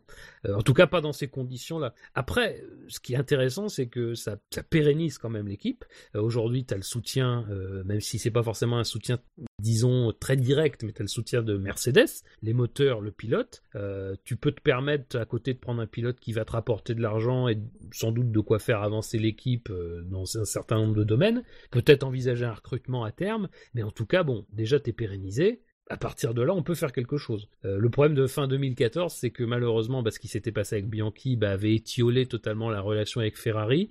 Ferrari qui avait malgré tout, il faut quand même le souligner, on ne l'a pas assez fait, mais Oui. qui a participé à ce que Manor reste en, en, en Mhm. vie, euh, en, en fournissant des moteurs de 2014 euh, l'année dernière. Donc euh, voilà. Hein, euh, c'est beau, c'est une belle histoire, mais les... voilà, faudra voir si euh, ça se concrétise en termes de résultats. Mais après, euh, je sais pas. Le, le- le truc, c'est qu'on on sait pas vraiment quel est le projet derrière Manor.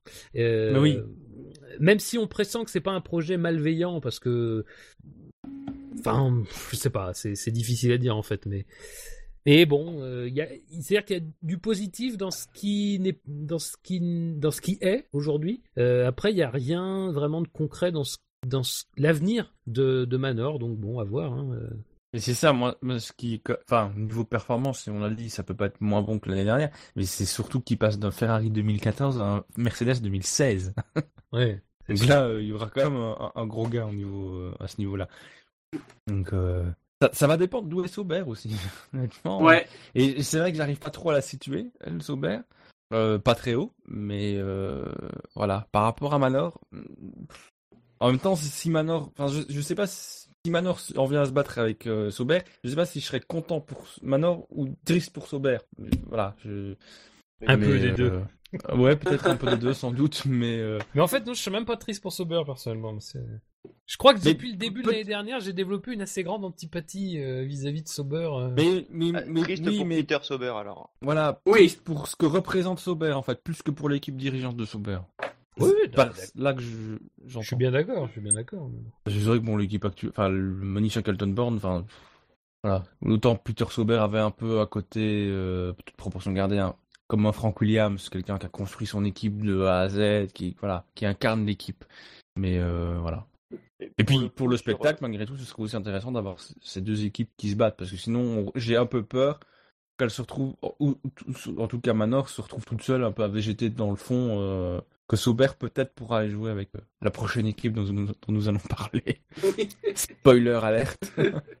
bah oui, on va parler. Même, mais- même si le manque de sponsors, ça veut pas dire que les, les performances sont pas au rendez-vous. Il y a quand même un, un petit pas en arrière par rapport à ce que c'était euh, fin 2000, euh, 2015. Ils avaient réussi à avoir euh, Flexbox, euh, même euh, les pontons, ils doivent pas les vendre très cher. Il y avait Airbnb et là, ils font vraiment de, de zéro au niveau sponsor. Alors qu'ils C'est très dommage. C'est très dommage parce que cette année Flexbox aurait été parfaitement sur la voiture. Oui, oui, c'est vrai. c'est quand même ballot. hein. Allez, on va parler des petits nouveaux de As. Ah, là on est enthousiaste. qui, rappelons-le, s'écrit H2AS. Oui. Parce que on voit trop souvent dans les commentaires des gens qui écrivent As H-A-2-S. Terrible. oui. Bon, alors, Ouais, euh, vous avez peut-être laisse des idées un peu Non, mais particulières, euh, mais voilà, c'est Quand tu laisses le H2. H, il y a... tu peux encore douter. Oui, C'est- l'oubli que t'es emmerdé. Bonjour, cul. bonjour cul. Alors, c'est bon. gênant- c'est gênant surtout pour Gutiérrez et Grosjean qui sont dans la race. Ah bon, ils, ils ont été ceux qui ont le moins roulé, mais ils ont quand même roulé euh, 474 tours, soit plus de 2200 km. Euh, la plus grosse journée qu'ils ont fait, ils ont fait quand même 89 tours. Bon, il y a eu surtout, euh, je vois, une journée avec Gutiérrez où il y a eu un tour et même pas de temps, hein, notamment.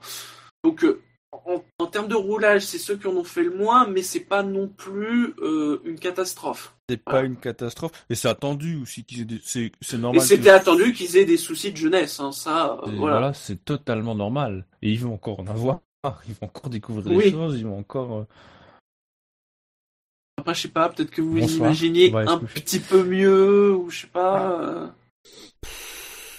Moi, j'ai des espoirs pour cette équipe en fait. Pas forcément sur le court Merde. terme, mais euh, je, je la trouve. euh. Mais déjà, c'est vrai qu'on on a l'impression que la F1 a une espèce de rêve d'Amérique euh, qui est une espèce de terre inaccessible sur laquelle elle n'arrive pas vraiment à prendre racine. Donc, ça reste intéressant d'avoir une écurie euh, comme ça qui arrive. En plus, dirigée par quelqu'un pour qui le sport auto est quand même quelque chose euh, de bien ancré, là, pour le coup, qui, connaît ça, qui est passionné par ça, qui aime ça. Euh, ça donne un côté sérieux à l'entreprise. C'est pas l'US Grand Prix, hein on va déconner. Non, oui, c'est. Euh, tout, tout a l'air sérieux en fait, je trouve. Le seul truc que je trouve pas très sérieux, c'est euh, le type qui va vraiment diriger l'équipe, c'est Steiner. Qui, je sais pas, lui, je me souviens chez lui de chez Jaguar, ça m'a pas Oui, mais c'est- vrai, c'est vrai qu'on on, on n'en parle pas assez. Alors même si c'est celui qui a un peu mis le, euh, qui a ins- instillé euh, l'idée de venir en Formule 1 à As, même si ça fait partie d'une stratégie euh, marketing, euh, c'est vrai que peut-être que le point, peut-être un peu, disons faible de, de As, outre bah, le, fait d'être des, nouveaux sur la grille, c'est peut-être voilà l'équipe de direction et plus particulièrement Steiner qui a quand même pas prouvé grand chose. Il n'a pas un parcours, disons, euh, normal de quelqu'un qui vient des formules inférieures ou quelqu'un qui vient du sérail et qui a fait ses gammes. Il est un peu plus, euh, il, il arrive un peu par une autre porte, quoi. Mais il, est, Et- il est venu du rallye lui avant. Hein. Euh, ouais, puis même, dans la Formule 1, il a pas non plus occupé des postes. Non, non, non, euh, non, bah non. Et puis ça a pas marqué, quoi. Les gens Non. se disent pas, ah ouais, putain, tu te souviens, Steiner, c'était vraiment génial, euh, belle moustache. Bah non, c'est. Les gens se disent pas euh, ça euh, globalement, même s'il a une belle moustache. Et Bobby Rahal avait aussi une belle moustache chez Jaguar. c'est C'est que les moustachus. le, gang- le gang des moustaches. Euh, non mais oui, enfin on en, on en parle pas beaucoup après parce que, enfin on en a pas forcément beaucoup parlé parce que les- son implication, même si elle est grande, elle est pas forcément visible. euh, Elle était pas forcément visible. Là maintenant, elle sera plus visible, donc on pourra déjà Ouais. juger sur pièce lui ses, ses compétences.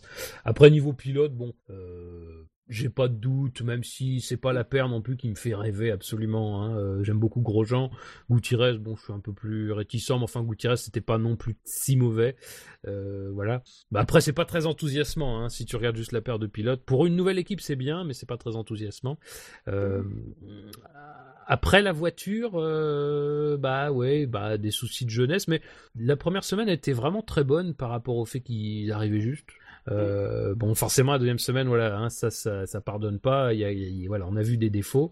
Puis même des défauts. Euh, la première semaine, le premier jour, ils ont le problème de, de cuisson là, de l'aileron, enfin l'aileron avant qu'il lâche. Ah oui, problème, oui, problème de cuisson ouais. du carbone. Mm. Euh, bon, euh, voilà, c'est c'est aussi ça, le, c'est aussi ça le- une nouvelle équipe. Hein. C'était arrivé d'ailleurs à Manor hein, au tout début, euh, il me semble, euh, ce problème-là. Donc voilà. euh, Puis après, bah, effectivement, des problèmes de break by wire, je crois, euh, ce qu'a Mhm. ce qu'a- ce qu'a sorti Grosjean deux fois. Euh, bon, ça, ça, bon, ça, à mon avis, c'est un peu plus emmerdant parce que même si ça a été euh, corrigé selon eux, c'est typiquement le genre de chose qui peut flinguer euh, euh, la confiance du pilote dans la voiture parce que bah, si tu si t'attaques beaucoup et que bah, ta voiture se met à partir forcément à l'équerre à chaque fois, c'est pas Ouais, faudrait pas que ça se reproduise. Voilà. Ouais. Vous, Mais- les, vous les voyez où hein, à Melbourne? Devant Manor Derrière Manor euh Devant Manor. En, per- en Oui. ter- en termes de performance, oui, devant. Maintenant, euh, ils ont peut-être aussi l'avantage que du coup le nouveau euh, système de qualif va être nouveau pour tout le monde. Donc tout le monde va vrai. devoir prendre ses marques. C'est peut-être aussi un avantage pour eux. Euh, là où ils auraient dû découvrir aussi euh, ça, là tout le monde va le faire. Même si bon, il y a toujours de l'expérience malgré tout de- des équipes qui savent gérer. Voilà, il va quand même falloir apprendre à travailler ensemble vite dans un contexte particulier. Mais euh, encore une fois, sincèrement, euh, il y aura des couacs. Voilà. Oui, ça me paraît ouais. évident. Euh, il y aura des trucs qui vont pas fonctionner. Il y aura des voilà. Mais euh, je pense que l'approche est la bonne. Enfin, est intéressante en tout cas. Il y a un vrai plan euh, derrière. Ça me fait un peu penser à Red Bull. Même si peut-être que l'ambition finale euh, sera pas pas la aussi même. haute. ouais. Mais voilà, il y a quand même un- clairement l'envie de Haas de s'implanter euh, fortement en Europe avec ses machines-outils et de développer un vrai business qui va pouvoir aussi, euh, enfin ça, ça va être du, du- cercle fer- fermé. L'équipe de F1 va faire connaître Haas et Haas va vendre des machines qui va financer, pouvoir aussi financer l'équipe. Enfin c'est voilà, donc euh, c'est pour ça que dans l'absolu peut-être de ne pas avoir beaucoup de sponsors ça m'inquiète pas forcément beaucoup, même si je trouve ça un peu dommage, parce que justement le Mm. côté américain, etc., je pense que c'est bien beau de dire, il y aura peut-être des gens qui viendront après, c'est toujours facile de venir après, je trouve. Euh, c'est dommage de ne pas avoir plus de soutien. Euh... Bah non, mais- est-ce qu'ils est-ce qu'ils ont vraiment cherché aussi ce soutien J'en sais rien. hein. Aujourd'hui, oui, déjà, aussi. je pense qu'ils n'ont pas énormément cherché. Voilà. Parce qu'ils n'ont pas Ah. besoin. Et mais après le truc c'est que c'est toujours pareil. Hein. La, la Formule 1 euh, à une époque tu pouvais trouver facilement des sponsors. C'était pas forcément toujours des gros sponsors, mais voilà. Mais aujourd'hui pour trouver des sponsors faut quand même euh, beaucoup. progr- on- D'ailleurs les sponsors ont tendance et on le voit bien à, à passer d'une écurie à l'autre en fonction des résultats. On se souvient de la, Ouais. de la saignée de Lotus vers Williams. euh, là, là, là, on a eu Hugo Boss, euh, McLaren, Mercedes euh, et d'autres. Oui, c'est vrai que. c'est ça. Ouais, vrai, c'est le vrai. aille. Oui, non, non, mais c'est ça. Donc, euh, à, moins d'être une structure établie, euh, ce qui est par exemple McLaren et qui peut se permettre des, des, des saisons un peu difficiles, euh, pas longtemps non plus, hein, mais qui peut se permettre des saisons difficiles tout en attirant des sponsors qui sont plus ou moins de même niveau. Après, on ne connaît pas l'investissement précis, donc on peut pas non plus trop en dire. Mais bon, voilà. Mais Ah, même. Si ça progresse, il y aura sans doute de la demande du côté des, de structures américaines, au moins. De toute façon, ça peut pas être moins, enfin, ça peut pas être moins qu'aujourd'hui. Oui, Non, c'est bon. sûr. Oui. C'est sûr. Mais de toute façon, c'est vrai que quand tu regardes les Red Bull quand ils sont arrivés, il y avait qu'eux aussi sur la voiture. Ça faisait moins l'impression Oui, oui, parce que c'était un peu plus bariolé, mais j'étais revoir et c'est vrai qu'à l'époque, euh, voilà, c'était aussi. Et l'air de rien, même, même une équipe comme Mercedes a perdu un sponsor. Oui, même pour Mercedes, c'est pas simple ils ont perdu, comme ça euh, ils ont plus BlackBerry, donc euh, d'avoir un sponsor. voilà. Donc c'est vrai aussi que c'est pas un contexte euh, évident. Même Mais- qui sort d'une saison pas dégueu, ils ont perdu des sponsors. Ouais, alors qu'ils ont un pilote espagnol qui marche bien en plus. Oui. Mais bon. Après, euh, pour rester sur le ton de l'optimisme, euh, non mais c'est même pas ironique, c'est que euh, déjà on, sait- on connaît leur partenariat, mais au bout d'une année, enfin même pas euh, au bout de deux semaines d'essai libre, leur voiture est plus jolie qu'une Caterham euh, au bout de quatre années C'est vrai. d'investissement en Formule 1. C'est vrai. Maintenant, Oh, la dernière Caterham était pas si mal. bon, il y a un Oui, autre point négatif. en version B pour La le toute D. dernière, Oui, la toute dernière. La toute toute dernière, oui. Parce que la version A, Ouais, encore que. Ouais, si, ouais. Vrai Ah que si, elle avait Ouais. quelque chose. Ouais, non, c'est vrai. Mais il y a un autre truc mais- qui pourrait être peut-être négatif chez As, c'est le côté. euh, On a des usines partout. Oui, c'est vrai. le siège à, À Canapolis. à- voilà, aux États-Unis, l'usine euh, stockage, on va dire ça comme ça, euh, de transit euh, en Grande-Bretagne et Dallara en Italie. Et- Sans oublier non plus euh, Maranello, où ils vont quand même aller faire des petits tours de temps en temps. Ça risque peut-être d'être un peu le bordel. Voilà. Il faudra pas trop, il faudra vraiment être bien organisé et pas s'éparpiller euh, non plus. Ça, ça risque peut-être au début, en tout cas, d'être un souci. Maintenant, on va voir s'ils arriveront à Ouais, ouais. organiser tout ça. En, en- en se disant aussi que je pense que le partenariat avec Dallara n'est pas quelque chose qui est amené à perdurer Non, non. euh, Non, éternellement. normalement, oui. Euh, donc voilà. Après, Mais c'est aussi les malin de s'associer avec eux au débuter. Les usines, Même si c'est bon, peut-être il y a- pas un avantage, mais euh, c'est peut-être pas non plus un gros inconvénient. S'organisent bien. Oui, oui, non, mais c'est sûr. Bon, après, euh, ça, serait, euh, pour une écurie un peu désargentée, ça serait sans doute un gros problème, parce qu'au bout d'un moment, ça viendrait un peu à... euh, rendrait la façon de fonctionner et puis les coûts difficiles pour As c'est sans doute moins vrai effectivement et puis de toute façon c'est vrai que c'est une situation provisoire comme dit Ben parce que le but c'est quand même à terme de construire son propre châssis et je pense pas qu'ils le feront chez Dallara Enfin, normalement.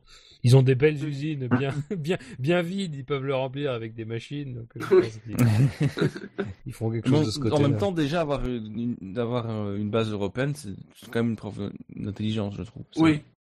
Honda devrait faire pareil. Mais euh, Messieurs, fermons cette émission. Ah oui Oui. on sent Shinji fatigué. Non, mais bon. Et non, il a raison. Tu, tu sens qu'on on manque d'enthousiasme sur As, tu veux qu'on Cette émission est sur le si- sous le signe du- de l'optimisme. J'allais dire du pessimisme, vous voyez tellement je... Ouais, on s'améliore, on finit l'émission à 4. Oui. Oui, Ouais. Ça c'est positif. oui c'est vrai. Même s'il y a eu- des, des petits inconvénients, des petits contretemps, mais on y a réussi. Le prochain numéro du SAV de la F1, c'est dans pas très longtemps, ça sera dès lundi, alors ce sera le 14 ou 15 mars, je ne sais plus. On sera en 14. direct le 14 mars, merci Fab. Et ce sera la spéciale Miss Monoplace. Et d'ailleurs, cette année, on vous permet de voter pour les voitures et de donner des notes aux voitures. Sachez que la, la moyenne de vos notes, ça sera une note du public et qu'on va la rajouter à nos notes à nous. Donc vous allez avoir une influence sur le, le vote final et le classement. Je le rappelle, l'an dernier, le titre s'est joué pour 0,04 points seulement.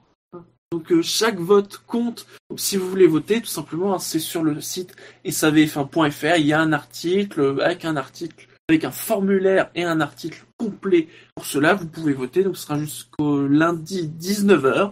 Et donc émission dans la foulée euh, à normalement 20h30, 21h comme d'habitude. Et en podcast, bien évidemment, en différé dans la foulée, comme d'habitude. Messieurs, pas trop fatigués parce que l'émission été longue quand même. Oui, mais ça Elle a été passionnante. Elle a été passionnante. Voilà. Les rappels habituels, le SAV de la F1, c'est sur iTunes, c'est sur Pod Radio. Alors je crois qu'on est sur les chaînes Gamma et Beta, je crois sur les deux. Ouais. On est sur PodCloud, on est sur Facebook, on est sur le compte Twitter arrobase le SAVF1. On est sur YouTube, on est sur Stand F1, on est sur Actu F1. Ouais. On est partout. est partout. Nous sommes partout. Parce que, et c'est encore le cas en 2016, la F1 sur Internet, c'est sûr. SAVF. Et ça va F1.fr. faire. C'est Parce appelant que- démarrage, les gars. Parce que, le volé le SAV, départ, désolé. parce que le SAV de la F1, c'est Top Moumout. C'est tard, toujours. c'est tard et c'est top moumout. Et Et, ça, c'est classe. Et c'est la famille et c'est gratuit. Et c'est vachement bien, c'est le Ritz des Et podcasts. c'est, oui. Et et là, si c'est pas du positivisme et de l'optimisme, là, écoute, euh, c'est pas ce qu'il te faut. La positive attitude. Mais à fond. On est sponsorisé par Laurie cette année. Oui, elle en est réduite à ça. Qu'est-ce que vous voulez? Allez, on vous souhaite une bonne journée ou une bonne soirée, comme d'habitude. Et à la prochaine. Ciao. Ciao, ciao. Salut